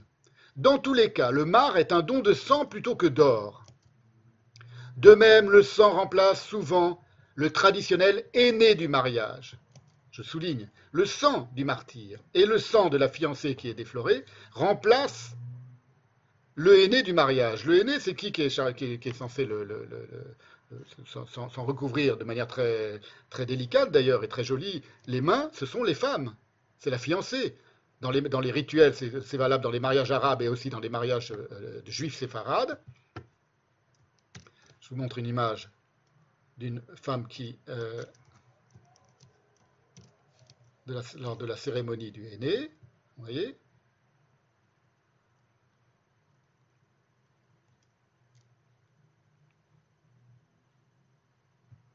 Voilà.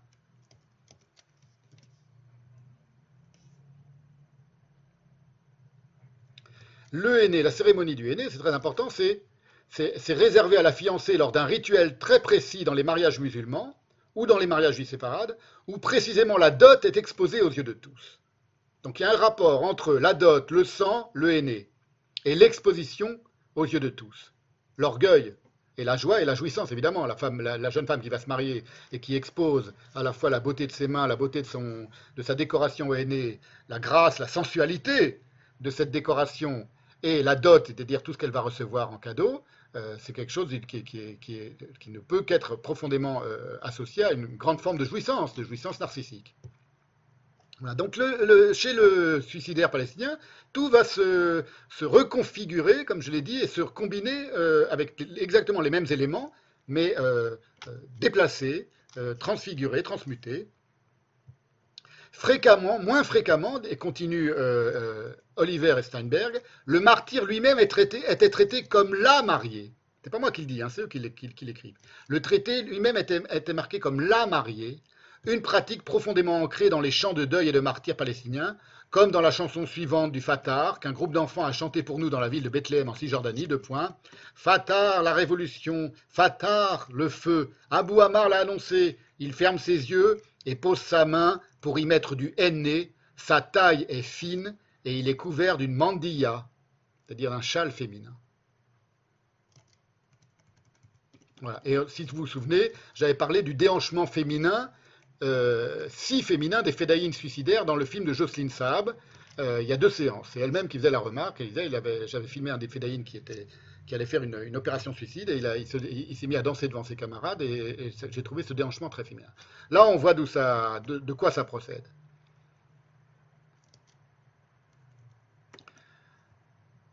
C'est-à-dire que euh, tout ce que je suis en train de vous expliquer maintenant et de vous montrer, de, répertorier un peu tous les éléments euh, symboliques, euh, servent à vous expliquer que rien n'est politique dans cette histoire et tout est symbolique.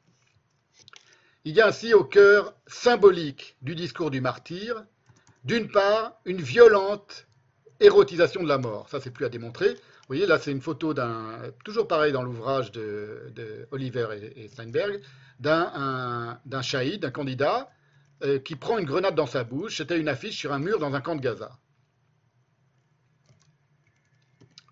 Et voilà ce que continue d'écrire Oliver et Steinberg, toujours, dans La route vers le martyr. Donc vous avez vu, l'expression La route vers le martyr, c'est une, une citation d'un chant euh, en arabe euh, ou d'une affiche qui était, qui qui postée sur les murs. L'attrait de l'imagerie nuptiale pour le futur martyr, qui était souvent célibataire et sans enfant, et vierge, il faut rajouter, est visible dans ces messages qui présentent la mort comme une consommation érotique non dissimulée, comme dans le graffiti suivant du Hamas que nous avons enregistré sur l'entrée, à l'entrée d'un cimetière de Jenin, en Cisjordanie. Ceci est Jenin, peut-on lire sur le mur, menant aujourd'hui son chevalier en procession vers son épouse. Mariage et exaltation l'attendent au paradis. Les vierges du paradis sont en extase, appelant Ô Omar, heureuse nouvelle, heureuse nouvelle, le paradis et l'éternité. Et d'autre part, plus dissimulée et presque inconsciente, une substitution sexuelle patente du martyr, de l'homme qui va faire le martyr, à la mariée. Cette substitution ne peut manquer de faire penser à la substitution initiale de l'islam au judaïsme, par l'intermédiaire de quoi, j'en ai parlé aussi lors de euh, la dernière séance ou de l'avant-dernière séance, d'Isaac auquel se substitue Ishmaël dans leur sacrifice biblique, lequel n'est donc pas un sacrifice, mais une akeda, un sacrifice, c'est-à-dire un découpage sanglant, mais une ligature, une akeda, en hébreu, du verbe akad, qui signifie lier, nouer. Donc on parle de sacrifice d'Isaac ou même de sacrifice d'Ishmaël, mais ce n'est pas un sacrifice. C'est une ligature, ça n'a rien à voir. Parce que précisément dans l'acte du sacrifice, il y a cette dissociation sanglante que je viens d'évoquer euh, symboliquement dans le cas du martyr. Voyez, Akkad en hébreu, ça signifie lier, nouer, c'est un verbe, ça a donné la Akeda, Akeda Yitzhak, c'est-à-dire la ligature de celui qui rira.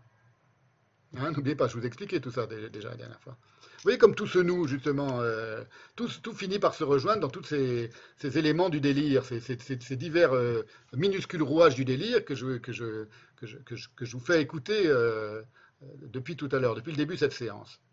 Voilà, je vous, ai fait, je vous l'ai fait écouter par petites bribes comme ça, et euh, je suis en train de les, je vous l'ai dit, hein, je suis en train de les mettre en place, euh, parce que pour comprendre ce qui se passe dans ce conflit israélo-palestinien, il ne faut, pas- il faut pas se lancer à l'attaque de l'adversaire, il faut se lancer à l'écoute de l'adversaire. C'est comme ça qu'on peut le mieux comprendre toutes ces choses-là. Oliver Steinberg remarque la référence récurrente d'Abu Sourour, non pas tant au martyr justement qu'à la ligature, Akida en arabe, sans savoir évidemment, Oliver Steinberg, ils n'ont pas les moyens de le savoir, qu'elle constitue cette Akida la substitution théologique majeure sur laquelle est fondé l'islam, substitution de euh, Ishmaël à Yitzhak. Abu Sourour développe le concept de Akida, un terme dérivé d'un verbe qui signifie lié ou noué et défini comme la foi, la doctrine, la pratique, ou credo, dogme, conviction ou idéologie. Le terme apparaît dans tout le discours islamiste, comme dans le graffiti Je vais continuer à m'accrocher à la corde de ma Akida et mourir pour que ma religion vive. Par exemple. Alors, on se rappelle que Yitzhak, il rira, en hébreu, est le fils jouissif d'une mère jouisseuse, Sarah, qui a ri lorsque Dieu lui a annoncé qu'elle aurait un enfant. Or, de même que dans la propagande du Hamas, le juif tué, déchiqueté et terrorisé par le glorieux Shahid devient par substitution non plus sujet de jouissance, mais véritable objet de la morbide jouissance djihadiste, je vous cite, l'idée que les opérations armées font des juifs la risée de tous, c'est toujours Oliver Steinberg qui, s'exprime, l'idée que les opérations armées font des juifs la risée de tous et sèment la terreur dans leur cœur, entre guillemets, est une idée importante et répétée à de nombreuses reprises dans les médias de l'intifada, et notamment les médias du Hamas, où la capacité à inspirer la peur à l'ennemi est couramment présentée comme une mesure majeure du succès en soi. Donc le succès, il n'est évidemment pas tactique, on sait très bien que ça ne permettra jamais aux Palestiniens de gagner la guerre contre les Israéliens, c'est complètement fantasmatique, c'est l'idée que les Juifs, d'une part, vont avoir peur, donc ils vont redevenir les Juifs couards qu'ils étaient durant toute la dimitude, et d'autre part qu'on va pouvoir se moquer d'eux. Et donc que le rire va changer de camp. Ils vont devenir, c'est une citation du Hamas, hein, c'est une citation de l'arabe, la risée de tous. Un, parce qu'ils ont peur, et deux, parce qu'ils sont déchiquetés et qu'ils sont explosés. C'est pour ça qu'il y a des tas de, petits dessins animés euh, très joyeux qui sont euh, euh, répandus sur les télévisions palestiniennes à destination des enfants, où on voit des, combattants palestiniens assassinés et faire exploser en permanence et, et- heurter avec une voiture des, juifs religieux ou des soldats israéliens. Alors évidemment, cette jouissance, qui est le cœur de la chose quand même, euh, n'échappe pas aux yeux des deux universitaires américains, qui vont noter le sourire insensé, ce sont leurs mots, de Abu Sourour, toujours le même. Et ils parlent d'un sourire insensé dont ils n'ont absolument pas le sens. Voilà, je suis en train de vous donner le sens hein, depuis tout à l'heure. Vous voyez? Vont dire c'est presque un sourire en coin, un rictus, ils ne savent pas quoi en penser. Hamza Abu Sourour semble trop s'amuser. Son sourire est extravagant, écrivent-ils. Il suggère un secret qui va à l'encontre de l'anti-secret de l'intifada, c'est-à-dire où il faut tout, tout, tout, tout man- tout manifester euh, en public. Il n'y a pas de secret dans l'intifada, il faut au contraire que tout soit euh, euh, spectacularisé et exhibé. L'anti-secret de toute révolution en tant que mouvement de masse. Il frise le rire, une force dérisoire. Abou Sourour n'a probablement pas l'intention de sourire comme il le fait. Il n'a pas l'intention de sourire en coin. L'idée pourrait même le mortifier. Néanmoins, dans l'intervalle entre ce qu'il dit être et ce que son sourire dit être, on entrevoit quelque chose de subversif. Le sourire s'infiltre constamment dans son discours et nous n'en connaissons pas le sens.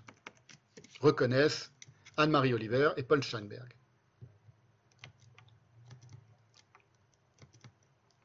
Eh bien, moi, je, vais leur donner le- je suis en train de leur en donner le sens. Il se trouve que le 3 novembre dernier, on est le 19 novembre 2022, c'était le 3 novembre 2022, s'est tenu à Gaza un hommage aux mères des martyrs. Et il fut euh, évoqué sur la chaîne TV du Hamas, précisément, le secret du sourire. Ce sont les, termes employés, le secret du sourire, d'après une mère palestinienne. Elle va dire, je vais vous expliquer quel est le secret de notre sourire. Je vous montre l'image, je vous montre pas la vidéo, hein, parce que je voudrais avancer un petit peu, là j'ai encore un petit peu de... Encore un autre élément dont il faut tenir compte. Et voilà ce, que dit cette femme. Quel est le secret derrière le sourire qui fait que chacune d'entre nous souhaite qu'Allah choisisse son fils pour être martyrisé? Pour l'interrogation. Le secret derrière le sourire. Le sang des martyrs est ce qu'Allah aime le plus. Les martyrs vivent dans un endroit qui est beau comme aucun autre. Les martyrs sont les premiers à entrer au paradis. Les martyrs ne s'évanouiront pas lorsque la trompette sonnera le jour du jugement. Les martyrs verront les vierges aux yeux noirs avant même que leur sang ne soit sec. Le meilleur des martyrs est celui dont le sang a coulé et dont le cheval a été blessé.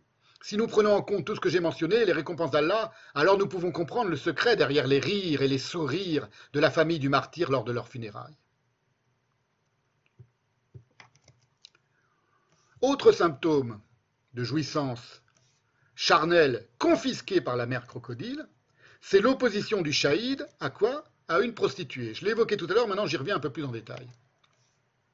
C'est toujours, dans une ancienne euh, euh, vidéo de propagande du Hamas. Tout ça, c'est des choses qu'on trouve dans les vidéos de, de, propagande du Hamas, évidemment. Avec cet imam palestinien qui est mort en Afghanistan, je vous l'ai cité tout à l'heure. Je vais vous le citer un peu plus en détail maintenant. C'est lui. Vous voyez, j'ai pris le, moment où, dans la traduction anglaise, il dit l'oubli a été écrit pour les prostituées. Elles sont destinées à l'oubli. Gania.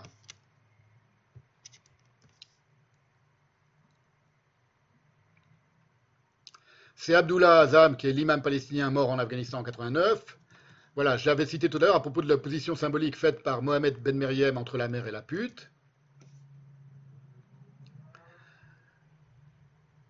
Avec toute une partie de son discours de propagande qui voue la ganiya à l'amnésie, oblivion en anglais. Je ne sais pas comment commencer en arabe.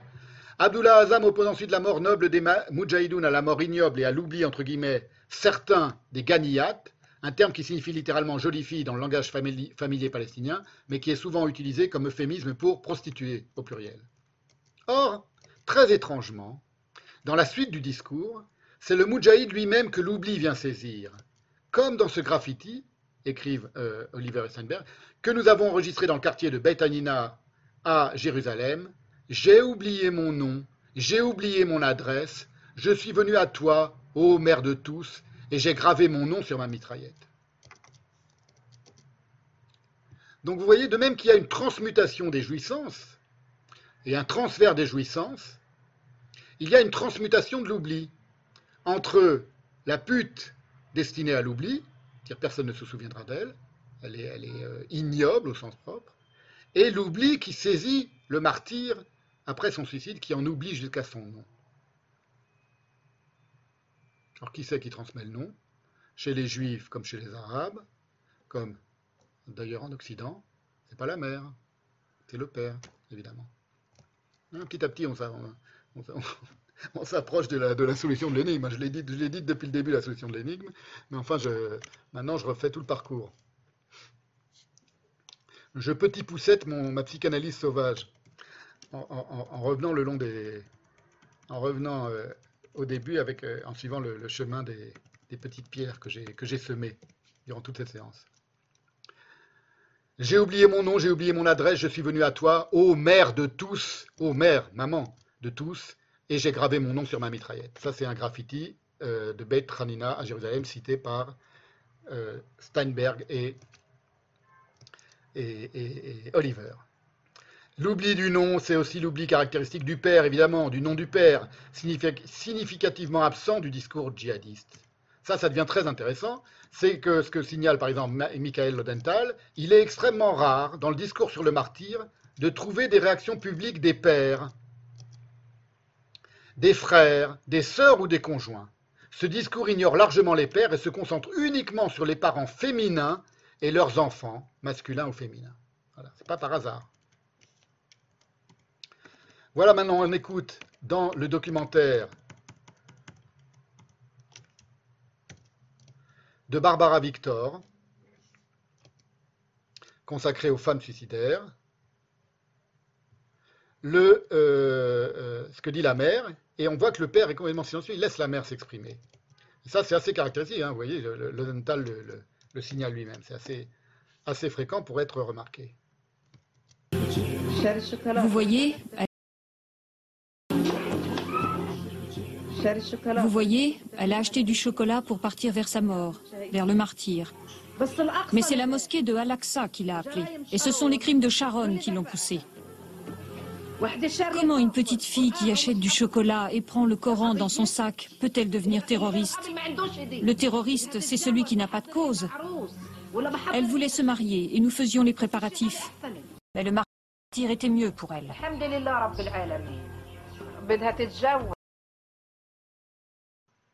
Voilà, il faut dire qu'un petit peu après, le père va, va commencer à s'exprimer, mais là, je voulais montrer quand même l'expression des yeux du père qui écoute la mère parler et raconter comment la fille s'est faite, euh, sauter. Bon, euh, c'était juste pour donner encore un autre exemple de, de, faciès de mère crocodile et de, la manière dont le, père écoute ça euh, en silence.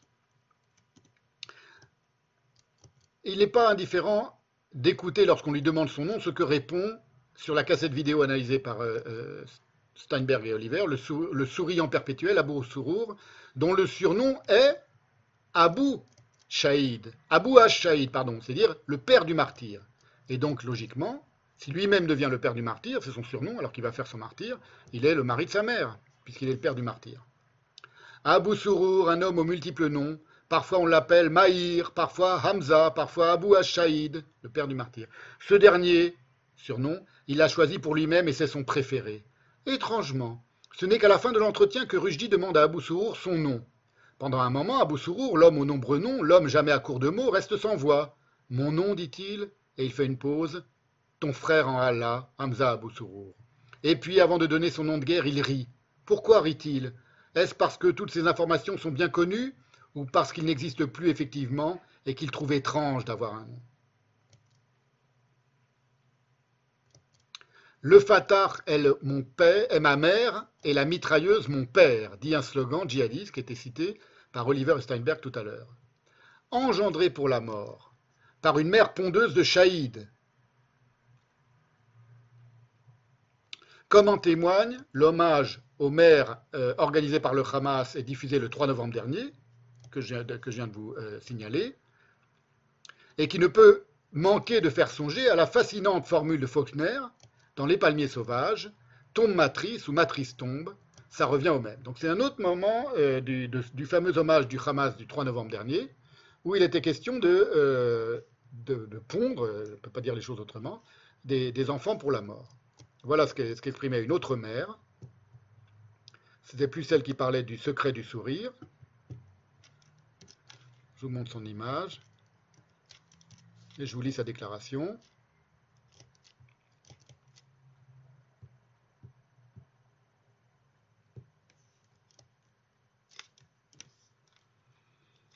C'est une grand-mère, donc, mère et grand-mère, qui elle a 17 enfants et 65... euh,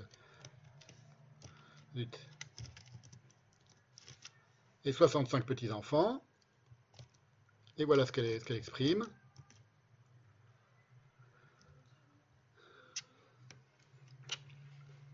Donc ayez à l'oreille la formule génialissime de Faulkner dans Les Palmiers Sauvages, tombe matrice ou matrice tombe, ça revient au même. Nous sommes des femmes exaltées et pieuses. Quand nos enfants sont martyrisés, quand nous portons nos enfants dans nos ventres et quand nous les enterrons, ce n'est pas que nos enfants ne nous soient pas chers, mais notre terre nous est plus chère que nos enfants. Notre patrie et nos lieux saints nous sont plus chers que nos enfants. Ceux qui n'ont pas de martyrs dans leur famille n'ont pas de patrie. Ceux qui n'ont pas de prisonniers dans leur famille n'ont pas d'honneur. Nous devons mener le djihad pour la Palestine, notre terre. Alors évidemment, euh, pour passer au registre du euh, spectacle, euh, au registre du spectacle hollywoodien, c'est un peu moins intéressant que Faulkner, mais ça, parle quand même à tous. C'est, on songe ici aussi à la mère pondeuse des monstres dans Alien. Tout à l'heure, c'était le, le Joker au sourire perpétuel dans Batman. Maintenant, c'est la mère pondeuse de monstres dans Alien. Par Allah, le sang de nos martyrs. J'ai 17 enfants et 65 petits-enfants. Hein, c'est la photo que je viens de vous montrer tout à l'heure. Par Allah, je les sacrifierai pour le bien de la Palestine et de la mosquée Al-Aqsa. Je les sacrifierai de tout mon cœur et avec joie. Ils sont le prix à payer pour notre patrie. J'ai dit à mes enfants et à mes petits-enfants, vous êtes le prix de notre patrie, je vous donne à notre patrie.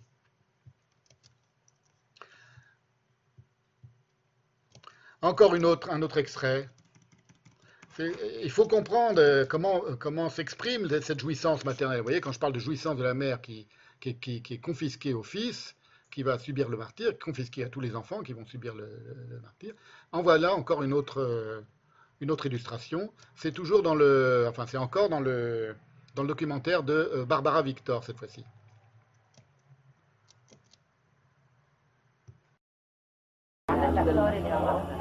Celui-là, il va grandir et n'épargnera aucun juif.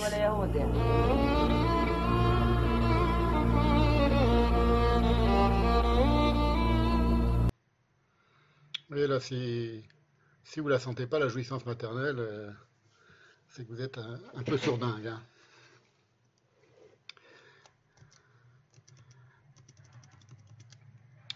Le rôle du shahid, donc, consiste à disparaître en emportant avec lui dans la tombe et dans l'oubli tout ce qui ne participe pas à la jouissance maternelle, cette jouissance féminine traditionnellement manifestée par la zagrada en arabe, Z-A-G-H-R-A-D-A en translittération euh, en lettres latines, c'est-à-dire ces ululations lors des mariages et des funérailles de shahid. Ce sont des ululations que les mères euh, arabes et que les femmes arabes euh, euh, accomplissent à la fois lors des mariages et lors des funérailles des shahid. J'en ai parlé tout à l'heure. Voici comment c'est commenté. Toujours pareil, c'est toujours cité de- depuis le, texte de Oliver Steinberg.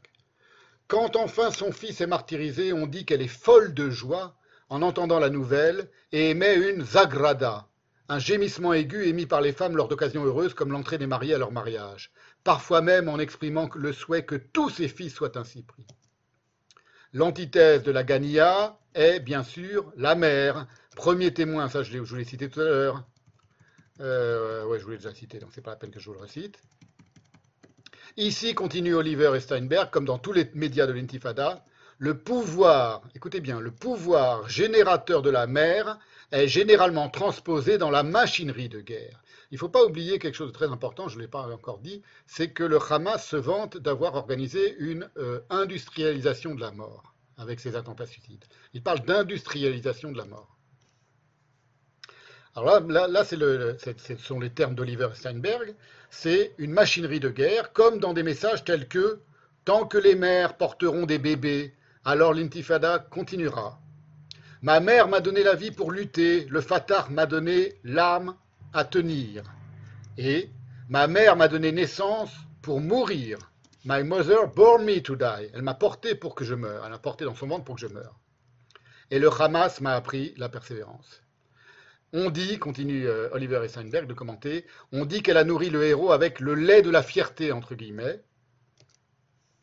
Alternati- alternativement, on dit que sa poitrine, à la mère, est remplie de Molotov, de cocktails Molotov, explosifs. La poitrine de la mère est remplie de cocktails Molotov. On conçoit donc que dans cette kyrielle d'associations qui sont aussi cohérentes qu'elles sont délirantes, la figure du père a parfaitement sombré dans l'oubli, lequel oubli étrangement est associé à la pute, je l'ai dit, comme l'est la mère associée à la pute qui refuse que son fils se suicide. Autre association encore délirante, toujours sur la- dans la même tournoyante thématique, euh, c'est qu'une mère qui refuse euh, d'accepter et de se réjouir du suicide de son fils, on dit que c'est une, femme damnée, c'est l'équivalent d'une pute. Peut-être affirme que dans l'ensemble, peut-être c'est un autre auteur que, qui est cité par euh, Oliver Steinberg, il affirme que dans l'ensemble du, monde arabe, l'hypothèse selon laquelle les mères sont sacrificielles, entre guillemets, est cohérente et incontestée. Si l'on accepte l'argument de Pétette, alors les actions des mères des martyrs s'inscrivent dans, des rôles, dans les rôles sexués attendus.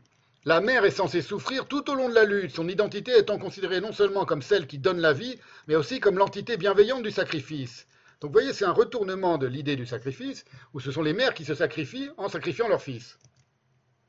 C'est pas exactement ce qu'on voit transparaître sur leur visage quand elles, quand elles en parlent. hein.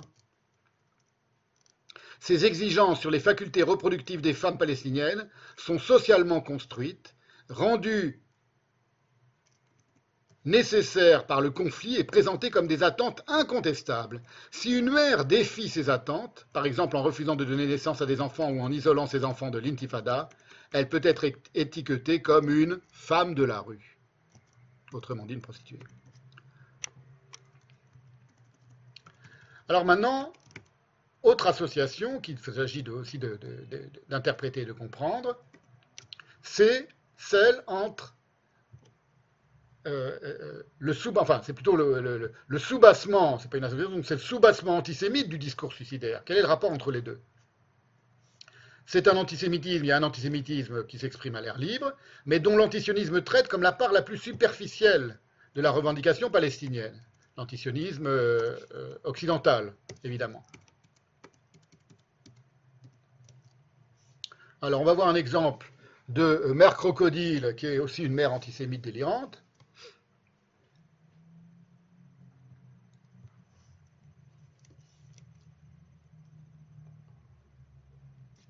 Voilà, je vous montre un extrait de cette vidéo. Là, c'est une vidéo qui vient de... euh, voilà, c'est un, un Palestinien dans un camp de réfugiés de Wedat en Jordanie, et puis d'une femme qui vocifère et qui va souhaiter la mort de tous les Yaouds. Voilà, écoutez ça et méditez ça. سميتها صيدلية العائدين وتيمما بعودتنا بإذن الله رب العالمين إلى بيت دجن وإلى كامل فلسطين والله مش بس أبنائي أبنائي وأحفادي وكل ما يمكن أن يمت إلي بصلة. يعلمون بأني من بيت دجن ومن فلسطين سنة 1948 ولا بد لنا يوما بالعودة بالعودة الأكيدة إلى وطننا وإلى محتلنا وطرد الغاصب وطرد اليهود كلياتهم من أرضنا. فنحن على هذا الأمل. لذا أنا عايش على هذا الأمل وإن شاء الله أبنائي سيكونوا من خلفي يعيشون على هذا الأمل الله يحرمها عيون اسرائيل الله يحرم ان شاء الله بيرجعوا يتشتتوا ان شاء الله بيصيروا مثلنا الهي On doit avoir la récompense et on doit avoir euh, notre pays, Palestine.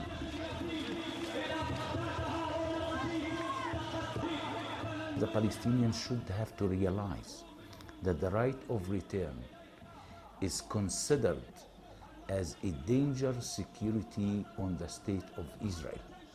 And the Palestinians must have to negotiate the Israelis on the very low profile in terms to solve the problem. Est-ce que tous les réfugiés vont retourner dans leur village Ils vont retourner où Dans leur tête, c'est un territoire rêvé, un territoire mythique qu'ils ont.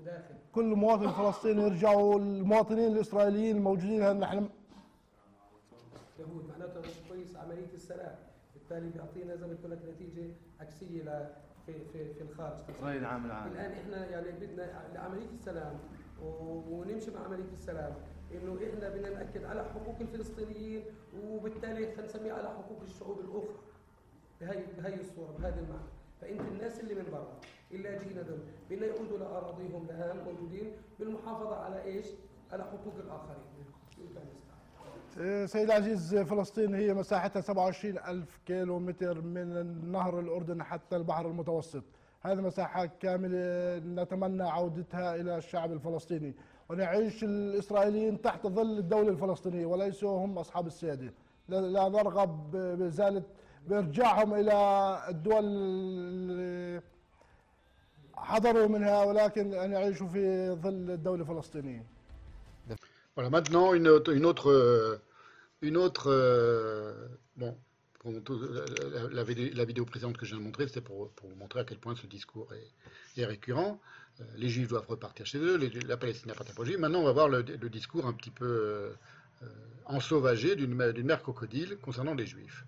On a vu un petit peu un, extrait dans la vidéo que je viens de montrer. Maintenant, une nouvelle vidéo. Cette fois-ci, c'est en français, je crois, traduit en français. أنا كلمت بوجهها اليوم للشباب بقول لهم ما تخافوش ولعوا كوشوك قد ما تقدروا. حتى العجائز إحنا لازم نولع الخش جوا ونولع الكوشوك عند اليهود. نولع الكوشوك ونخليها تدخل عليهم تحرقهم حريق تحرق الصهاينة الكلاب الأنجاز الوسخين. Israel has warned. Voilà, ça c'était des, des interviews faites euh, au moment des, des- des manifestations euh, à Gaza euh, contre, la, contre la barrière vous voyez, de, de- de- de séparation euh, euh, en 2018. Donc c'est aussi assez récent. Et il faut euh, toujours tenir compte de, chaque mot, évidemment. Et là, l'idée des juifs impurs, des juifs qui souillent, c'est une idée très, très, très prégnante qu'on ne peut comprendre que par l'association que j'ai pointée il y a deux séances entre le juif et la femme d'une part, et celle par opposition contrastée qu'on vient de voir aujourd'hui entre la mère et la pute. Que la pute est P majuscule, M majuscule, et le juif, J majuscule, dégoûtant, entre guillemets, femme séductrice, puissent être associés dans le délire djihadiste en une même, une même abjection mortifère doublée d'oubli du père, c'est ce que permet l'islam. Donc là aussi, il y a encore un fondement euh, théologique qui, à la différence du christianisme, ne se conçoit pas comme une foi filiale, c'est-à-dire comme une religion fille engendrée par la religion du père. Pourquoi? Parce que par une usurpation généalogique qui revient à amputer le père juif de sa paternité, la théologie musulmane fait de tous les prophètes juifs et musulmans, de tous les prophètes juifs, pardon, des musulmans à part entière. Ils n'ont jamais été juifs, ils étaient d'emblée déjà, euh, toujours déjà musulmans. À commencer par le plus grand de tous les prophètes juifs, Moïse, le fondateur du judaïsme, c'est-à-dire pour les musulmans, Nabi Moussa, le prophète Moussa. Vous voyez, là, c'est quelque chose de très différent, là, il faut, vraiment percevoir la nuance, c'est que pour l'islam, le judaïsme n'a pas préexisté à l'islam. L'islam a préexisté à tout, et euh, euh, ce n'est pas historiquement que c'est important, c'est théologalement, théologiquement, et théologiquement, il n'y a pas eu de prophète juif, il n'y a eu que des prophètes qui étaient, Abraham, Ibrahim, etc., qui étaient déjà, d'ores et déjà musulmans. Et Nabi Moussa, c'est le nom d'un lieu en Cisjordanie, donc en Judée et Samarie pour les juifs. Je vous en montre quelques images.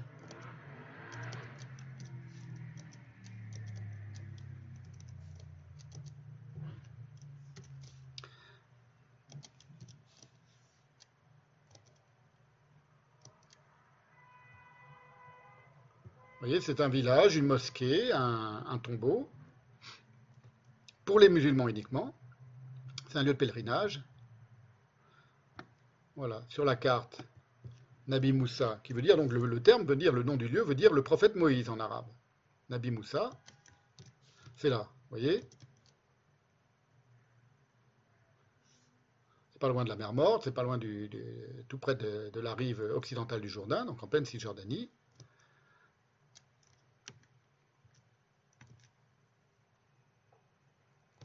Et c'est devenu, j'en parle parce que c'est très important, c'est devenu l'emblème théologico-politique du nationalisme palestinien dès les années 20, à l'instigation de la famille Husseini, la famille donc du Moufti nazi et d'Arafat, qui a très longtemps organisé le pèlerinage vers ce village et vers la mosquée et le tombeau supposé de Nami Moussa.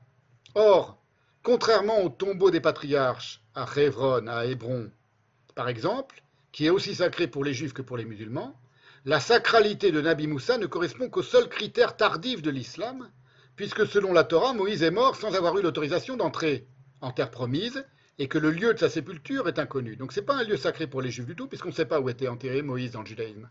Pour les musulmans, c'est cet endroit-là. Donc vous voyez, il y a un rapport il, y a, une concentration entre la terre palestinienne, le prophétisme juif devenu musulman ou, ou, antécédemment musulman avant même d'appartenir aux juifs. C'est pour ça que c'est si, épineux cette question de la terre de Palestine et de l'antériorité euh, supposée du judaïsme et de la substitution théologique, mais y compris euh, euh, temporelle, quasiment euh, historique, historiale, euh, de l'islam au judaïsme. C'est pour ça que c'est inextricable, ce nœud-là. C'est encore une autre affaire par rapport à la, euh, autre que la question des mères et de la jouissance de la mère. C'est l'idée que la religion du père, finalement, elle est précédée par, j'allais dire, la religion de la mère, qui, serait l'islam, et, la, prééminence de l'umma, de la communauté des, des croyants euh, matriotiques.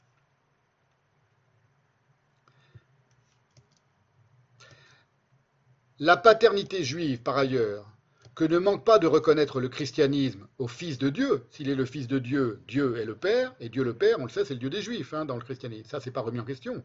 Qui, selon le dogme trinitaire, va métamorphoser dans le catholicisme le Fils, le Christ donc, en père de sa mère. C'est une formule théologique catholique. Il est le père de sa propre mère, le Fils de Dieu, puisqu'il est à la fois le Fils, le Père et le Saint-Esprit.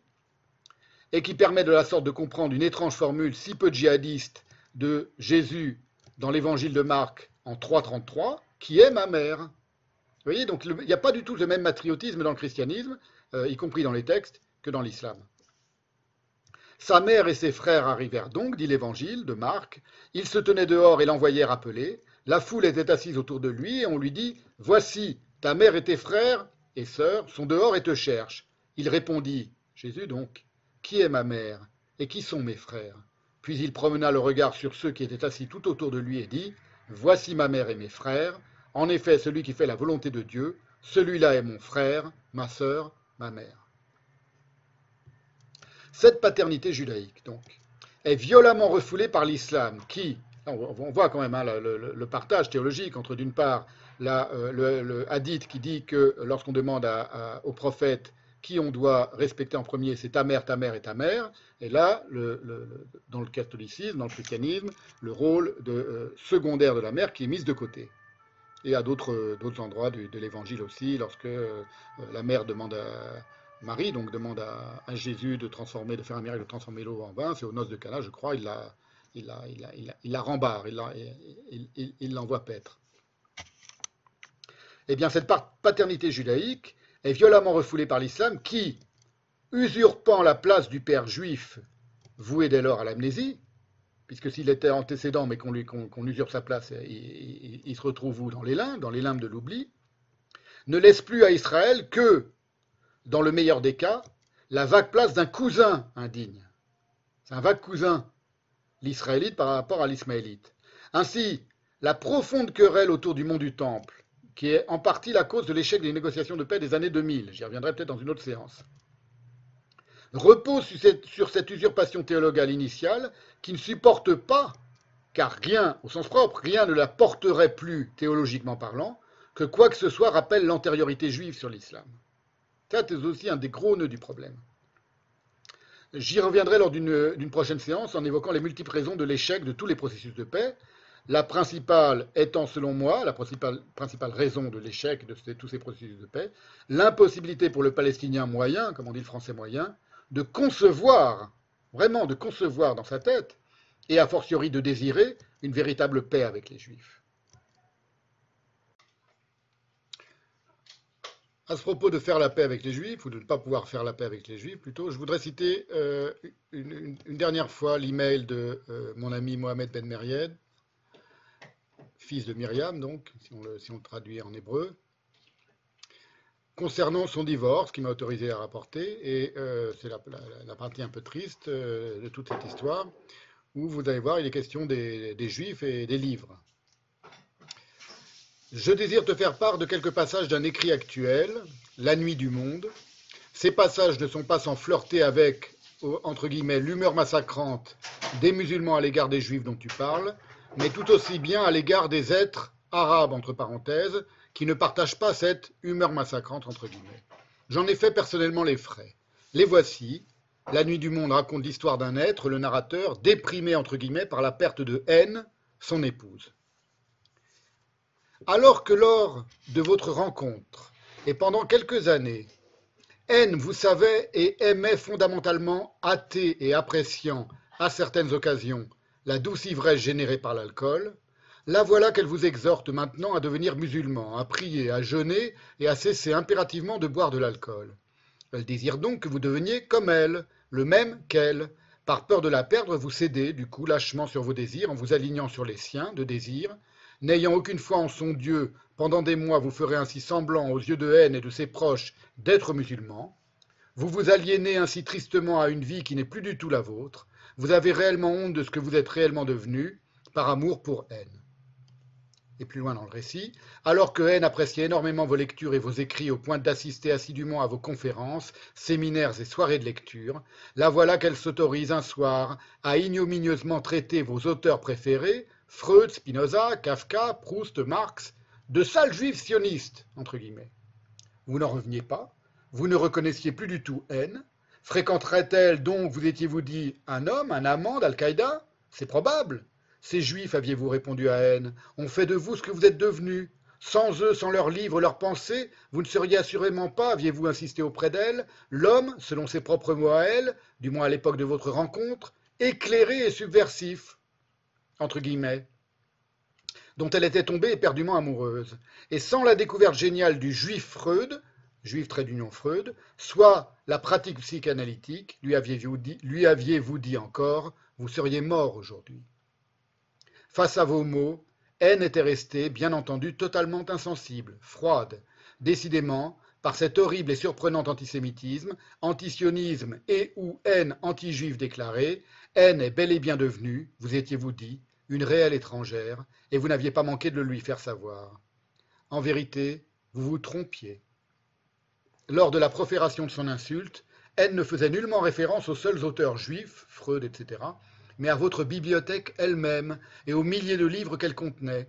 En proférant en effet son insulte, elle avait son visage grimaçant et méprisant tourné vers votre bibliothèque tout entière. Cette insulte, sale juif sioniste, visait donc les divers auteurs ou savoirs de votre bibliothèque, donc aussi bien Freud que Lacan, aussi bien Spinoza que Heidegger, aussi bien Marx que Flaubert, etc. Vous revient du coup en mémoire aujourd'hui une remarque du frère de Haine. Un soir, en apercevant votre bibliothèque, ce dernier s'était autorisé sous le regard et la mimique quelque peu complice de haine à vous inviter à retirer l'ensemble de ses livres au profit d'un seul, le Saint-Coran. Ce dernier, vous avait-il en effet dit, contient tous les savoirs, entre guillemets. Par amour pour haine, vous vous étiez contenté de lui répondre ironiquement et avec un sourire en coin que vous alliez y penser.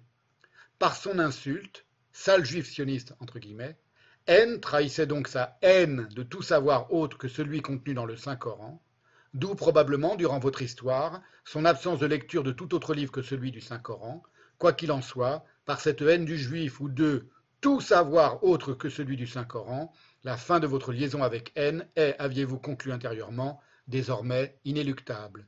Ce n'est plus qu'une question, vous étiez-vous dit, de jours, voire d'heures.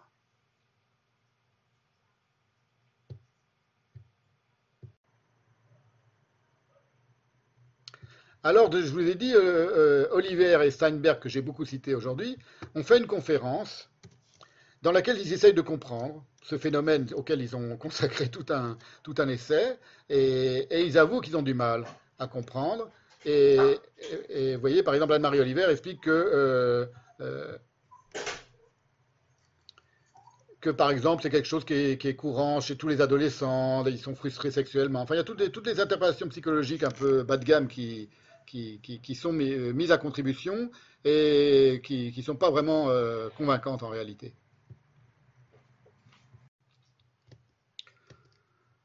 Il y a toute une, série d'aspects énigmatiques du discours de Abu Sourour principalement, euh, que euh, Oliver et Steinberg euh, échouent à interpréter, euh, en tout cas lorsqu'ils ils reviennent dans leurs livres, dans leurs essais, ils, expliquent assez honnêtement qu'il y, a des choses très énigmatiques, qu'ils ne comprennent pas, le sourire par exemple, euh, son sourire permanent. Et puis, euh, ils citent beaucoup les choses, mais on a l'impression que ce sont des citations passives, c'est-à-dire qu'ils n'essayent pas d'interpréter. Dans, leur conférence de 2005 à New York, je vous le dis, ils, essayent de ramener ça à des, des considérations euh, usuelles qui seraient aussi valables pour les adolescents en, en, en Occident, qui sont prêts à faire n'importe quoi, à faire des bêtises et à, jouer avec la mort par angoissement. Enfin, des, tas de choses qui, en réalité, ne, ne conviennent pas et qui, pour les raisons que euh, tous les aspects énigmatiques du discours des djihadistes en général ne s'éclairent qu'à la condition d'avoir à l'esprit les divers éléments, les, nombreux éléments que je viens de vous fournir depuis quelques heures maintenant, de la psychanalyse sauvage, de la sauvagerie suicidaire djihadiste que je mène ici dans cette séance. Alors bien sûr, les analyses psychiatriques courantes ne manquent pas, invoquant tous les arguments qui relèvent de la psychologie usuelle, l'angoisse de la mort contrecarrée par une ruée vers la mort, je demande pourquoi, la frustration sexuelle qui perméabilise les fragiles adolescents à l'érotisation morbide du suicide, on voit pas tellement le rapport entre les deux non plus. La prestance sociale et le soutien financier aussitôt fourni à la famille du martyr, euh, ça c'est pas faux. Donc c'est-à-dire que euh, celui qui se suicide sait qu'immédiatement sa famille va devenir célèbre, euh, honorée et, riche, puisque l'autorité palestinienne donne beaucoup d'argent. Enfin, plus il y a de juifs tués, plus il y a d'argent qui sont donnés à la famille du martyr. ça veut, donc toutes ces interprétations ne sont pas nécessairement incorrectes, mais elles manquent par ailleurs le nœud de la question, qui reste l'appui de toute une société à des actions apparemment désespérées. Autrement dit, le rôle majeur, le nœud de la question, c'est le rôle majeur quand même dévolu à la mère du martyr, qui est au cœur du matriotisme et du nihilisme palestinien, c'est-à-dire du rapport à la mort palestinien. Ça, c'est quelque chose que, je crois, je suis le, seul et unique à- à questionner et interroger, et qui permet, selon moi, de comprendre toutes les, toutes les, la ribambelle d'énigmes autour de ce phénomène euh, complexe qui a, surpris tout le monde. hein, ils l'ont dit, euh, Steinberg et Oliver, euh, lorsqu'il est- lorsqu'il s'est généralisé, à partir des années 2000, c'est le- le- les suicidaires palestiniens.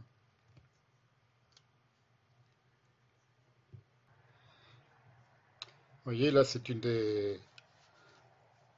C'est une, un extrait, enfin une, capture d'écran d'une vidéo où une des suicidaires ratés explique qu'être les parents d'un martyr, c'est le plus grand des honneurs pour une famille.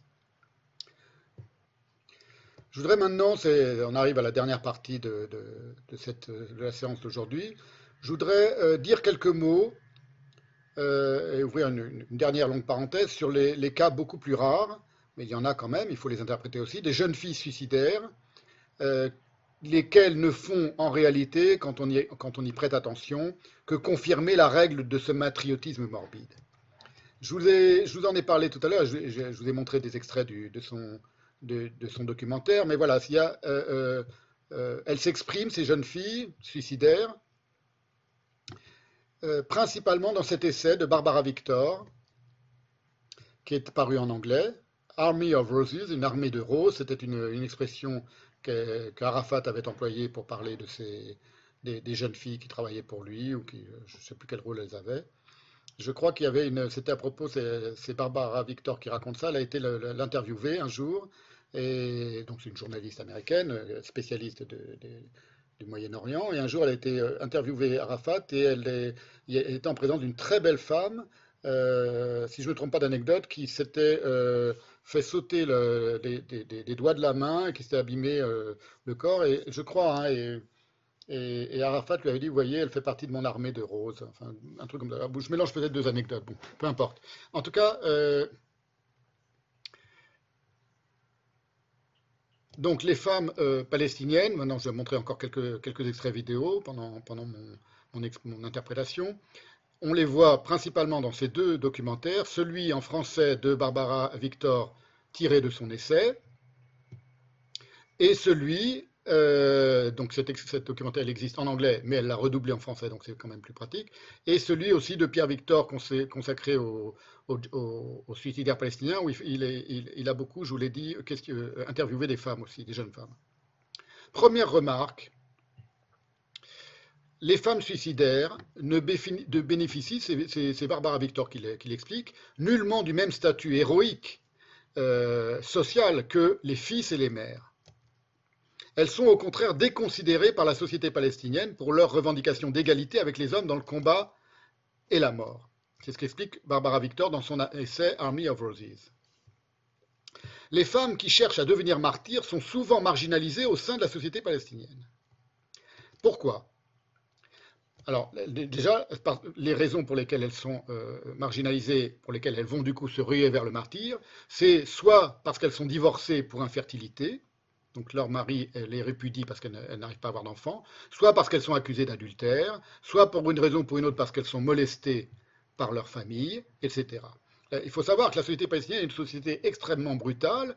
Euh, J'en parlerai peut-être la prochaine fois. Ça, Pierre Réhov aussi le dit dans un autre documentaire, où les femmes sont tabassées, sont, euh, violées, sont soumises très souvent, très fréquemment, euh, surveillées par les frères et par les pères de manière, un peu pénible. Quoi.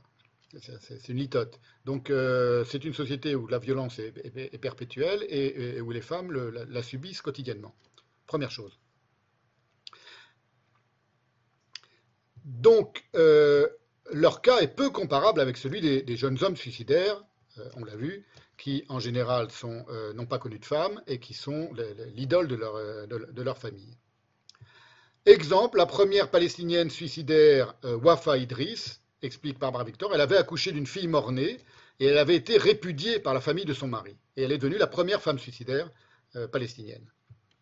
Voilà ce qu'écrit Lodenthal pour sa part.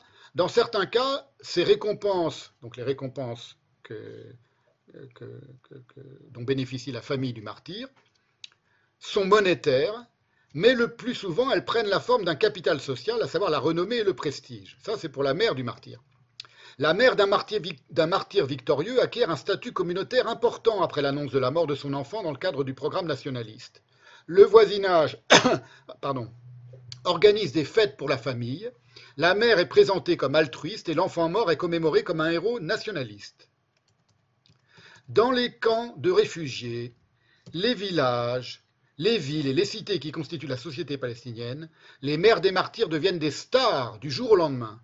Dans le récit que Davis fait des mères sus-mentionnées, elles parlent toutes d'un certain niveau de célébration communautaire. Donc c'est euh, euh, un des motifs importants pour la mère de pousser son fils à la mort, c'est que c'est elle qui va devenir une star. Ça, contribue à toute mon interprétation de la jouissance narcissique de la mère crocodile. hein. Et donc la femme suicidaire, celle qui au contraire a fauté ou a péché ou a trébuché, et qui va se ruer vers le suicide, elle est elle aussi sacrifiée sur l'autel de la maternité ratée. Autrement dit, dans le cadre de cette logique palestinienne délirante, une maternité qui a échoué à rejoindre son statut crocodilesque en confisquant la jouissance du fils, par exemple en tombant enceinte avant le mariage. Une femme qui tombe enceinte avant, le mariage ne peut plus devenir une mère crocodile. Elle ne peut, que devenir une. euh, si elle veut sauver son honneur, et si elle veut re-rentrer dans cette jouissance, elle, ne peut qu'offrir sa maternité ratée, ratée parce qu'elle est tombée enceinte avant le mariage, donc déshonorante, déshonorée, à la mère crocodile, euh, sous la forme d'une sorte de dot morbide. Voilà. Alors il y a par exemple euh, euh, le cas de cette euh, jeune femme qui s'appelle Saora, qui est membre du Hamas et qui est une suicidaire ratée. Elle avait tenté de se faire exploser elle aussi à la pizzeria Sbarro, mais en 2002, un an après le premier attentat qui lui avait fait tuer 15 personnes, dont 7 enfants et une femme enceinte. Et elle évoque les 72 vierges du paradis, c'est dans le documentaire de Réa, vous allez voir, c'est très intéressant, desquelles elle serait membre, elle, après son sacrifice, c'est-à-dire qu'elle s'assimile aux vierges du paradis. Et elle dit, je serai la plus belle d'entre elles et j'aurai le droit de me marier. Vous voyez, donc c'est un autre, euh, un, un- un- un- un- une autre euh, élément du délire, cette fois-ci, c'est qu'elle, elle s'imagine que les vierges du paradis, elle va en faire partie une fois après cette, euh, fête explosée. Voilà, je vous montre la vidéo maintenant, un petit extrait vidéo. ربنا وصف لنا الجنة في سورة الرحمن سورة اسمها الرحمن ووصفها بعمقها بعدين أنا بكون آه، زي ما سمعتوا في 72 حور في الجنة أنا بكون أجمل الحور بكون من الحور يحق لي الزواج Voilà, donc c'est le problème, c'est que ces considérations purement féminines, être la plus belle, se marier et euh, se suicider, n'oubliez pas, c'est surnommé se marier pour Allah. Donc elle, elle va pas se marier avec Allah, elle va se marier avec, euh, avec le suicidé qui, arrivera au paradis aussi. Ça n'a pas convenu du tout aux idéologues du Hamas, qui évidemment tirent toutes les ficelles de ce lavage de cerveau djihadiste, et qui est euh, incontestable évidemment. Euh, c'est l'adhésion de toute une partie de la société, de gré ou de force, qui est ici en question. C'est-à-dire qu'à partir de 1988, le, de 1900 oui, 88, le Hamas va barrer l'accès des femmes aux martyrs et même au combat, leur interdisant de se promener seules sans être chaperonnées par leur mari ou leur frère. Voilà, c'est pour ça que ça, n'allait pas le, ça, n'entrait pas dans la configuration psychologique le, fait que les femmes se fassent sauter euh, comme les hommes. se fassent sauter, c'est le cas de le dire, comme les hommes. C'est un- c'est un jeu de mots euh, involontaire. Qu'elles se fassent exploser comme les hommes. Et ça arrange aussi les hommes qui ne supportent pas l'idée que leur sœur ou leur femme, donc ça arrange euh, ces nouvelles dispositions du Hamas qui a dit les femmes doivent rester à la maison. Un, elles ne vont pas aller se faire exploser euh, euh, comme, les hommes, et d'autre part, elles ne vont pas sortir, elles ne sortiront plus dehors. Ça arrange, oui, non, pas, excusez-moi, ça arrange aussi les hommes que les femmes n'arrivent pas à se faire sauter parce que ça évite qu'elles soient en contact au checkpoint avec des soldats israéliens. Voilà, donc l'idée que les soldats vont peut-être les fouiller pour voir si elles vont pas se faire sauter, ça leur est insupportable aux hommes palestiniens, et donc ils préfèrent qu'elles restent à la maison et qu'elles ne fassent pas des attentats suicides. Ainsi donc, après une première velléité de s'égaler au mal dans la mort, au mal, avec un accent circonflexe, les Palestiniennes ont dès lors repris le chemin de la maison pour redevenir, quoi? Des pondeuses à Chaïd. Des mères pondeuses à Chaïd. Voilà ce qu'écrit Lodenthal. Dans les régions où des mouvements nationalistes sont en cours, les femmes se retrouvent souvent à enseigner aux enfants, à soutenir les combattants masculins et à jouer un rôle clé dans une guerre démographique permanente. Les femmes de la bande de Gaza ont l'un des taux de fécondité les plus élevés au monde, alors que la population palestinienne tente de modifier la démographie en sa faveur. En substance, les femmes sont chargées de reproduire la nation, tant physiquement que socialement.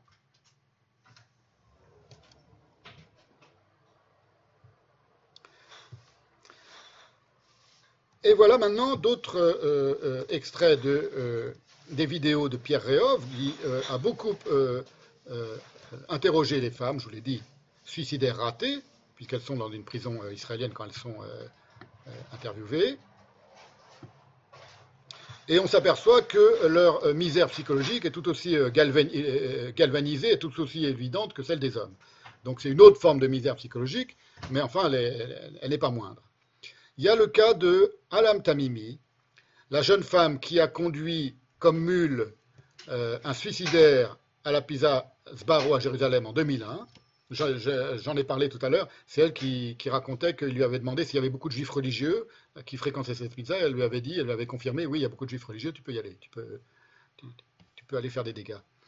Et elle a été euh, condamnée à 16 ans de prison, et puis elle a été libérée lors d'un échange entre Israël et le Hamas pour la libération de Gilad Shalit. Donc un seul euh, euh, Israélien prisonnier du Hamas a été échangé contre 1000, je crois, euh, Palestiniens libérés, dont cette femme.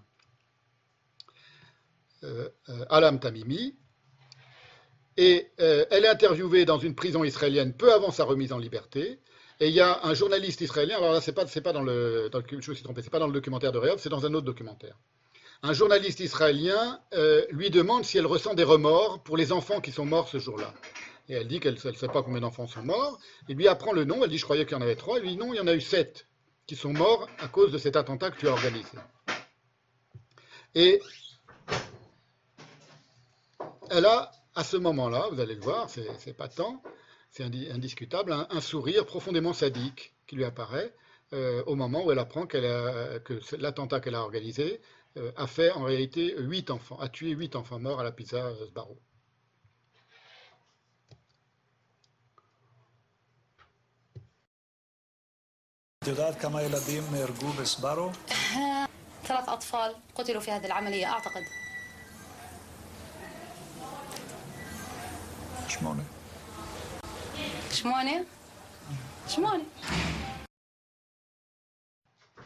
Voilà, vous voyez, c'est un, sourire qui ne laisse planer aucun mystère sur la jouissance sadique. Il y a un aspect manifestement sadique, et donc en partie masochiste, de la jouissance suicidaire.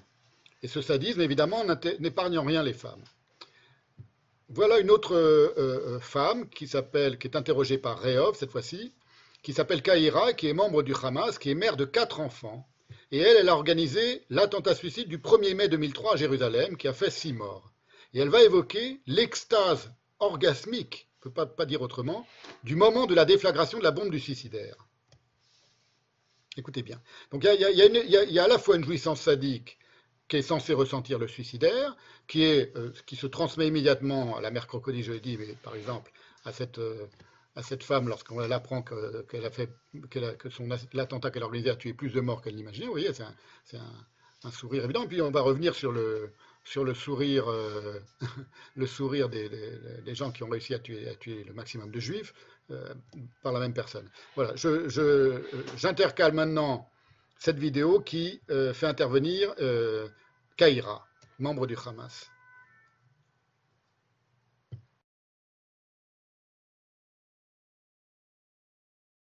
في الانفجارات اللي صارت في لندن آه، وزعنا حلو كتير كتير لأنه برضه هم هدول أعداء أعداء الإسلام وبيحاربوا بالإسلام. إذا طل- اتطلب الأمر مني وكان لابد ليش لا؟ مش خسارة لأرضي ولرب العالمين إن أكون شهيدة هذا شرف لإلي طبعا. مش كل واحد بنول الشهادة. نياله اللي بطلب الشهادة وبنولها يعني. كنت أتمنى إني أنا أكون شهيدة. يعني أموت إذا بدي أموت أموت شهيدة. فيش أحلى منها الشهادة والشهيد لما يستشهد يعني في مكتوب بالقرآن الكريم إنه حلو حلو تكون الشهادة اللي بشعرش في أي إشي لما هو حتى يفجر نفسه أو حتى إنه يطلقوا عليه رصاص أو إشي بالعكس بتكون بشعر بسعادة كتير يعني حلو بصير يتمنى إنه يرجع كمان مرة ويحاربهم عشان يرد كمان مرة يستشهد Voilà. Et dans une autre encore euh, vidéo, je reviens maintenant sur euh, Alam Tamimi. Euh, elle a été libérée donc dans le cadre de cet échange euh, euh, entre les prisonniers du, Hamas et euh, Gilad Shalit, et elle est- elle s'est réfugiée en euh, Jordanie, où elle est devenue après sa libération une vedette de la télévision jordanienne, et où elle évoque dans une interview la joie de la population arabe dans le bus elle raconte donc toute son, toute son aventure. Elle a emmené le, type à la, pizza Sbarro et puis elle est repartie. Et dans le bus, elle entend à la radio, en, br- en hébreu, c'est en Israël donc, euh, les nouvelles de l'attentat. Et le conducteur palestinien qui ramène euh, tous, ces Arabes euh, de l'autre côté de, la, frontière, je ne sais pas où, en Cisjordanie ou quelque part, euh, leur traduit en arabe les nouvelles qui, viennent de tomber en hébreu. Et elle, elle sait que c'est grâce à elle qu'a eu lieu cet attentat. Et elle explique le sourire, elle parle du sourire de tous les gens dans le bus à l'idée que tant de juifs venaient de, de mourir grâce à un attentat suicide, dont elle était l'organisatrice, mais elle ne pouvait pas le dire, personne ne le savait.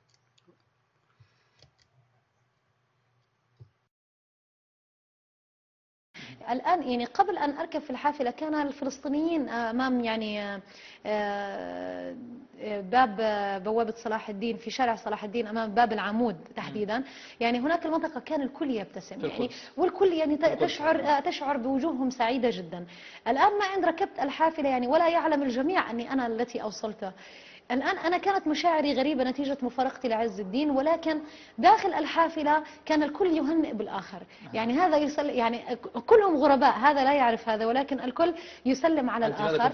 الكل سعيد. جلست في الحافلة وفتح السائق المذياع الصور الصور آه، قبل ذلك دعني أحدثك عن مسألة التدرج بالعدد. يعني وأنا في الحافلة والكل يهنئ بالآخر مباشرة طبعا المذياع قال بأنه سقط في عملية مطعم سبارو نفذها استشهادي لا يعلم لا, لا نعرف هويته سقط ثلاث قتلى. فأنا مباشرة يعني أنا أنا لا أخفيك أني تضايقت أردت العدد من البداية أن يكون أكثر. لكن ثلاث قتلى قلت الحمد لله. الحمد لله أن أنه يعني سددوا ضرباتنا وقتل ثلاثة. الإذاعة إسرائيلية أم فلسطينية؟ كانت إذاعة لا تتحدث باللغة الصهيونية وكان هناك ال- المترجم يعني السائق يترجم بأنه نزل أها. آه يعني طبعا يبلغ يعني. يبلغ ال ال الركاب. فمباشرة بعد يعني دقيقتين والمذيع يقول ارتفع العدد إلى خمسة. إيه، طبعا أنا أردت أن أخفي ابتسامتي لم أستطع. يعني. آه، بعد يعني ابتسمت خلص يعني المسألة بفضل رب العالمين آه، ممتازة. الآن كلما زاد عدد القتلى كلما صفق من هم في الحافلة. يعني ولا يعلمون أني آه، معهم مررنا في أثناء العودة على طريق حاجز آه، آه، يوجد فيه الشرطة الفلسطينية وأوقفونا. فكانوا نفس الشرطة الفلسطينية يعني يضحكون. يعني أحدهم أدخل رأسه من الحافلة وقال يعني مبارك مبروك علينا.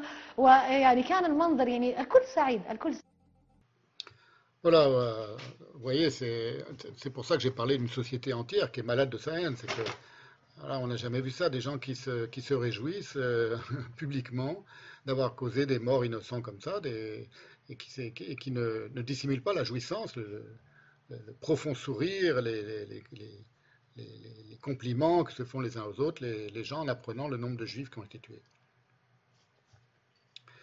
Autre, euh, autre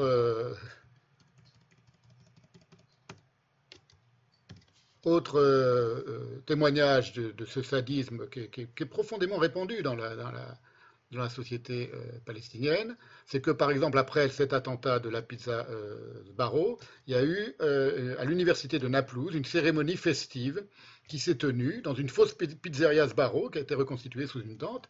Je vous montre quelques, extraits. voilà, vous allez, ça parle de soi aussi. Six semaines après l'attentat, les étudiants de l'université palestinienne d'Al-Najjar organisent une étrange exposition. Cadavres en papier mâché et pizza déchiquetée. Mise en scène atroce et macabre.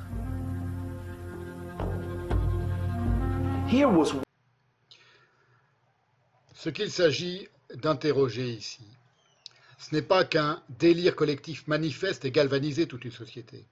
La révolution culturelle sous Mao, la terreur en France, le nazisme en Allemagne et tant d'autres moments de l'histoire universelle des amis du crime démontrent que l'islam n'est pas la source de cette aberration. Cette aberration passe par l'islam, mais elle n'en est pas la source. Ce qui m'intéresse exclusivement aujourd'hui, c'est le rôle revendiqué de la mère crocodile palestinienne, que nul ne semble avoir remarqué tant il saute aux yeux et auquel les femmes sont appelées à participer d'une manière ou d'une autre. Ainsi, dans le documentaire de Rehov, dans la version euh, longue en anglais, il a fait une version en français, une version en anglais, mais la version en anglais est plus longue. Il est expliqué que euh, deux jeunes femmes organisèrent un attentat suicide raté sur King George Street à Jérusalem le jour de la fête des mères, en mai 2003. Et l'une des deux jeunes femmes est une femme euh, educated civil servant, donc une femme qui a fait, qui a fait des études, qui est allée dans un lycée israélien. Elle a, fait ses études dans un lycée israélien, donc c'est une, arabe israélienne, je suppose. Et, l'autre est, est, la mère de quatre enfants. Et elles ont eu l'idée de faire tenir au shahid, donc elles ont organisé l'attentat, elles ne se sont pas fait sauter elles-mêmes, un bouquet de fleurs en l'honneur de la fête des mères euh, avant d'aller se faire sauter. Donc elles choisissent la date de la fête des mères et elles font tenir aux suicidaires dont elles organisent le suicide un bouquet en l'honneur de la fête des mères. Il faut donc tâcher vraiment de, tout penser ensemble, c'est-à-dire le sadisme bestial d'un tel acte, parce qu'il y a quand même quelque chose de profondément sadique, évidemment de masochiste, qui est en partie hérité des mœurs parfois ultra-violentes dans les pays arabes, les lynchages, les profanations de cadavres, les tortures, les émasculations, les lapidations, l'indifférence à la souffrance animale, etc. Ça, ce sont des choses communes euh, dans les pays arabes. Alors, concernant la, la, souffrance animale, je crois que je vous l'ai dit tout à l'heure, Pierre Léov a consacré un documentaire entier à cette question en Palestine. Euh, et, par exemple, dans un autre documentaire, il montre euh, un âne qui a été recouvert de. C'était pendant les, manifestations à Gaza, à la, frontière euh, organisée par le Hamas en 2018. Et il montre un âne qui est recouvert du drapeau palestinien et qui va être frappé à mort et, brûlé les jeunes palestiniens surexcités. Ça, c'est un exemple parmi, des dizaines de l'habitude de, maltraiter les animaux euh, parmi la population euh, palestinienne.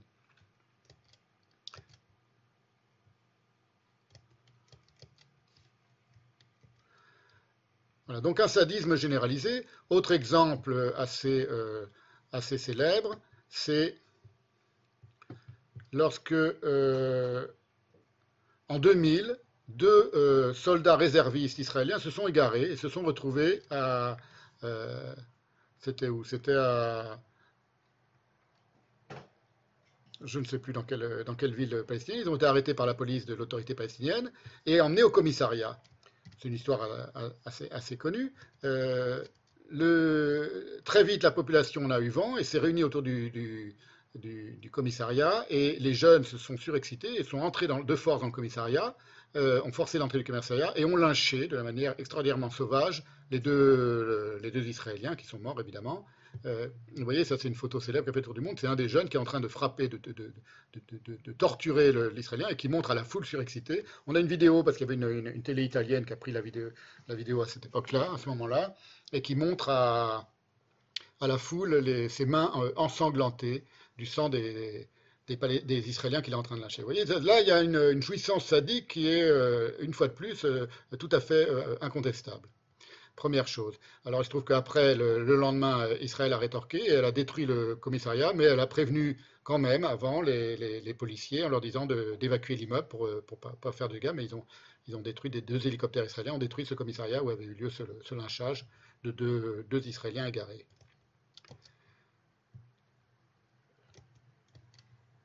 Encore un autre exemple de, cette jouissance euh, euh, sadique. Vous voyez, on est, dans, vraiment un autre contexte psychologique que les simples lois de la guerre. Les simples lois de la guerre, enfin les lois de la guerre ou les coutumes même de la guerre, ou plutôt les, habitudes de, la guerre. Il peut y avoir du sadisme, évidemment, il y a de la torture, il y a, des, il y a, de l'assassinat, il y a des viols, il y a toutes ces choses-là.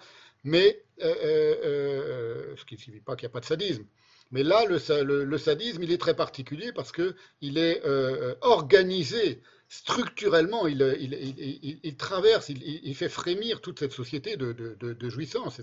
C'est quasiment son dernier, son seul et unique accès à la jouissance dans cette société. Vous voyez, là, ce sont des, pareil, je ne sais pas si c'est à la même époque, euh, non, ça doit être euh, lors d'un autre lynchage, de euh, euh, soldats israéliens, et leurs euh, restes, les restes de leur corps sont exhibés euh, euh, devant une foule surexcitée qui, la, montre aux, médias et aux caméras.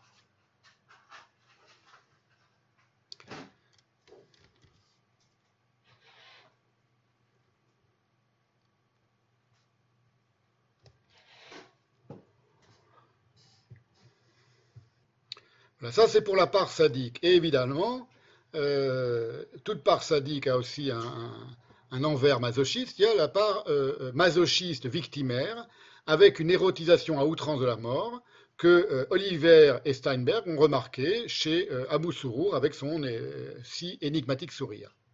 Voilà ce qu'ils écrivent. Il suffit de regarder Abou Sourour pendant un moment pour voir la façon dont il caresse ses mots, les caresse dans sa bouche avant de les relâcher, pour noter une relation hédonique au langage et à la mort, le langage face à la mort. On a l'impression que les mots n'ont jamais été aussi merveilleux pour lui que maintenant, si pleins de conséquences et de significations, si agréables, si luxuriants et excitants. Quand il parle, c'est comme s'il mangeait quelque chose de délicieux. Maintenant qu'il se traite comme s'il était déjà mort, il ne se sent plus réel. Il se sent, pardon, plus réel que jamais. Voilà, et toute cette fantasmagorie délirante, elle fusionne dans l'assimilation du martyr au mariage. L'attrait de l'imagerie nuptiale, donc je suis revenu à Oliver et Steinberg. L'attrait de l'imagerie nuptiale pour le futur martyr, souvent célibataire et sans enfant, se retrouve dans les messages que présente la mort comme une consommation érotique sans complexe, comme dans le graffiti suivant du Hamas que nous avons enregistré à l'entrée d'un cimetière de Jenin en Cisjordanie. Voici Jenin, peut-on lire sur le mur, je crois que j'ai déjà, lu ce truc-là, qui conduit aujourd'hui son chevalier en procession vers sa fiancée. Les notes et l'exaltation latente au au paradis, les vierges du paradis sont en extase et appellent. Oui, j'ai déjà lu. Alors, maintenant, on va résumer un peu tout ça, tout ce qu'on vient de dire. Le fils, euh, je, récapitule un peu. Le fils djihadiste suicidaire ou massacrant à la Mera, euh, dans ce cas-là, c'est la même chose. Embéguiné par sa mère, coiffé donc du désir dévorateur de sa mère, ne sait qu'osciller d'un massacre l'autre entre deux types de sacrifices offerts sur l'autel du désir maternel. D'une part, le sacrifice de son propre désir, par une extase culminant dans l'attentat suicide, où le désir est propulsé au-delà de la mort, raison pour laquelle, celle-ci est fondamentalement désirable, pointé en direction ce désir d'une jouissance libidinale post-mortem au paradis du martyr, avec les 72 vierges. D'autre part, il y a le sacrifice de la jouissance fantasmée de l'autre, le juif femme émancipé, qui a perverti par la force le profond mépris dans lequel il était séculairement tenu dans le monde arabe. L'apparition dans le monde arabe du juif non dimisable, l'hébreu, donc sioniste, volant de victoire en victoire, de 1947 jusqu'à aujourd'hui, a ainsi été vécu comme ce que le discours de recouvrement antisioniste occidental nomme une humiliation. Or, un passage du dimi de Battior, de l'essai de Battior sur le dimi, va donner la clé libidinale de cette humiliation, concernant non pas tant les juifs sionistes que les premiers rivaux des arabes musulmans en force guerrière, puisqu'il s'agit quand même toujours d'un rapport de force, à savoir les chrétiens. Le dimi chrétien étant coutumièrement à peine moins méprisable que le juif. Le pire dans le mépris, dans, la, pyramide du mépris, c'était toujours celui qui était le plus bas de tous, c'était le juif. Le chrétien était dimi, c'est-à-dire vivant parmi une majorité musulmane, était aussi très méprisé, euh, mais pas, au- pas autant que le juif. Or, on va voir le côté, l'as- la- l'aspect euh, complètement euh, euh, libidinal de toute l'affaire. Ça ressort d'une compara- d'une comparaison qui est citée et explicitée par Battior, qui date du XVIIe siècle, qui est faite par Cher Damanouri en 1739 et qui explique pourquoi il est interdit d'ériger des églises en pays musulmans. Euh, Rappelez-vous, j'avais annoncé, j'avais dit dans une autre euh, séance, une séance précédente, il y a deux ou trois séances, que Edouard Saïd euh, avait fait tout un reproche, lui aussi complètement dé- dé- délirant et, obsédé sexuellement, sur ce qu'il avait cru voir comme une humiliation de la sexualité des Arabes dans une, une étymologie que rapportait euh, euh, Bernard Lewis, et qui était complètement faux, de la part de Edouard Saïd, et complètement délirant. On, voit, quand même qu'il y a chez, ces types-là une, une obnubilation pour l'idée que la, virilité arabe aurait été euh, euh, déconsidérée par les Occidentaux. Là, en l'occurrence, c'est par les chrétiens. Voilà comment c'est euh, quelque chose de, très profondément ancré dans la, culture islamique, la preuve. Les livres de l'école sont unanimes à interdire la construction d'églises et de monuments semblables appartenant aux dhimmis dans tout le territoire islamique. Comment donc cela serait-il, c'est une citation que fait Batior, comment donc cela serait-il permis dans cette colonie islamique, ville où l'incrédulité n'a jamais pris pied depuis la création de la ville Le prophète, paix et bénédiction sur lui, donc ça date de 1739, hein, ce texte, a dit pas d'émasculation et pas d'église, c'est l'islam. Pas d'émasculation et pas d'église. Donc les deux sont mis en rapport, le fait d'être émasculé ou de, construire une église.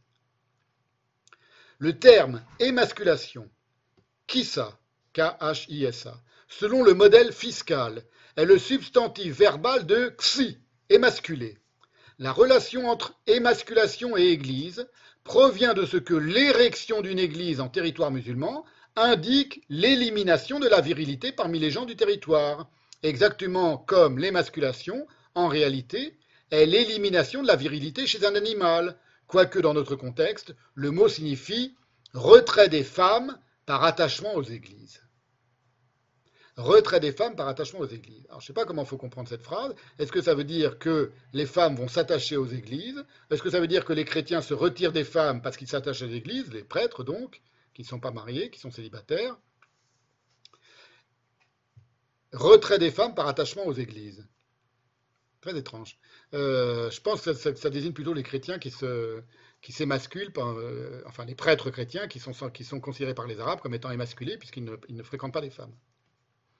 La relation est évidente. Pas d'église, par pas d'église, le prophète désignait aucune construction, c'est-à-dire interdiction, soit aucune église ne doit être construite en territoire islamique, parce que l'érection d'une église signifie l'élimination de la virilité des gens de ce territoire, ce qui ne peut être permis, de même que l'élimination de la virilité des hommes par castration est interdite. Voilà. Je euh, voudrais rappeler maintenant une petite anecdote que j'avais racontée dans une autre vidéo. C'est que lorsque je suis parti à 18 ans, passer quelques mois en Israël, je dois dire, pas, je ne l'ai pas dit encore depuis que j'ai commencé le début de cette, euh, série de de- du séminaire, c'est que je ne suis pas retourné en Israël depuis mes 18 ans. Je ne suis jamais retourné en Israël et je ne suis pas tellement tenté de retourner vivre, euh, même, ou visiter même Israël pour l'instant. Euh, vous voyez, donc c'est pour moi tout cela reste parfaitement théorique et il n'est question que de, que de, langage et de discours et d'in- et d'intérêt pour les, pour les paroles, euh, d'intérêt de penser, de traverser en pensée les paroles des uns et des autres et pas tellement d'aller euh, d'aller d'aller vivre concrètement euh, la situation. Où que ce soit d'ailleurs, euh, où il y a des, où il y a des conflits de ce genre, ça ne, ça ne m'attire pas. Eh bien donc, j'avais raconté une, anecdote. Je suis parti à 18 ans en, en Israël faire quelques études. Je voulais à l'époque m'installer là-bas. J'étais un jeune sioniste et j'en avais un peu assez de l'Europe. Je suis revenu au bout de, de- six mois parce que je m'ennuyais profondément en Israël où j'avais personne avec qui euh, discuter euh, en français. Et j'avais organisé, j'avais rencontré un jeune Palestinien qui était à l'université de Tel Aviv. C'était un des rares euh, Palestiniens qui était, euh, enfin arabe israélien, je sais pas, euh, qui, euh, qui fréquentait. Il était très isolé, très seul, et j'avais j'avais eu un peu pitié de, de, de, sa, de sa solitude. Et je lui avais proposé de se, pas de devenir ami, mais de, de discuter sur le sionisme et l'antisionisme et lui dire, viens, on va discuter, on va échanger nos idées, même si on n'est pas d'accord, en anglais, tout ça. Et j'avais réuni quelques amis avec moi, et dans une chambre, on s'est, dans sa chambre, je crois, j'ai rien enregistré à l'époque, on n'avait pas d'enregistreur comme aujourd'hui, comme les, téléphones aujourd'hui. Et il y avait une formule, c'est ce que j'ai raconté dans l'anecdote, une formule qui revenait tout le temps, que je comprends maintenant que je fais ce, séminaire, qui revenait en permanence dans sa, rhétorique, euh, qui était très dogmatique, très, mécanique comme ça, où il parlait tout le temps du Zionist body. Il expliquait ce qu'il voulait détruire, ce, ce qui était son ennemi, c'est le, le, le, corps sioniste, le Zionist body, the Zionist body. Et à l'époque, ça m'avait marqué, c'est à peu près le seul souvenir que j'en ai, j'étais très jeune. Pourquoi il disait, il utilisait cette expression, le, le corps sioniste, the Zionist body, the Zionist body Je me disais, mais à quoi ça correspond pour lui? Je n'avais jamais compris. Je viens de comprendre. Voilà. Le corps sioniste, c'est le corps, euh, le corps qu'on veut interdire de jouir. Voilà. Et donc on arrive à la fin de, à la fin de cette, de cette séance. Je vous donne une dernière petite euh, vidéo. Je mets une dernière petite vidéo en, à l'écran euh, que j'ai trouvé très récemment, pareil sur, sur Twitter. Voilà, qui montre, euh, ben, je ne vous dis pas ce que ça montre, c'est pour montrer le peu d'espoir que l'on a dans cette, euh, ces générations d'enfants palestiniens complètement sacrifiés à cette folie suicidaire qui, qui, transite toute cette société et qui, hélas, ne sera pas réglée de sitôt. Et ne sera pas soignée de sitôt, sera sans doute jamais soignée. Voilà, il faut être, faut être lucide.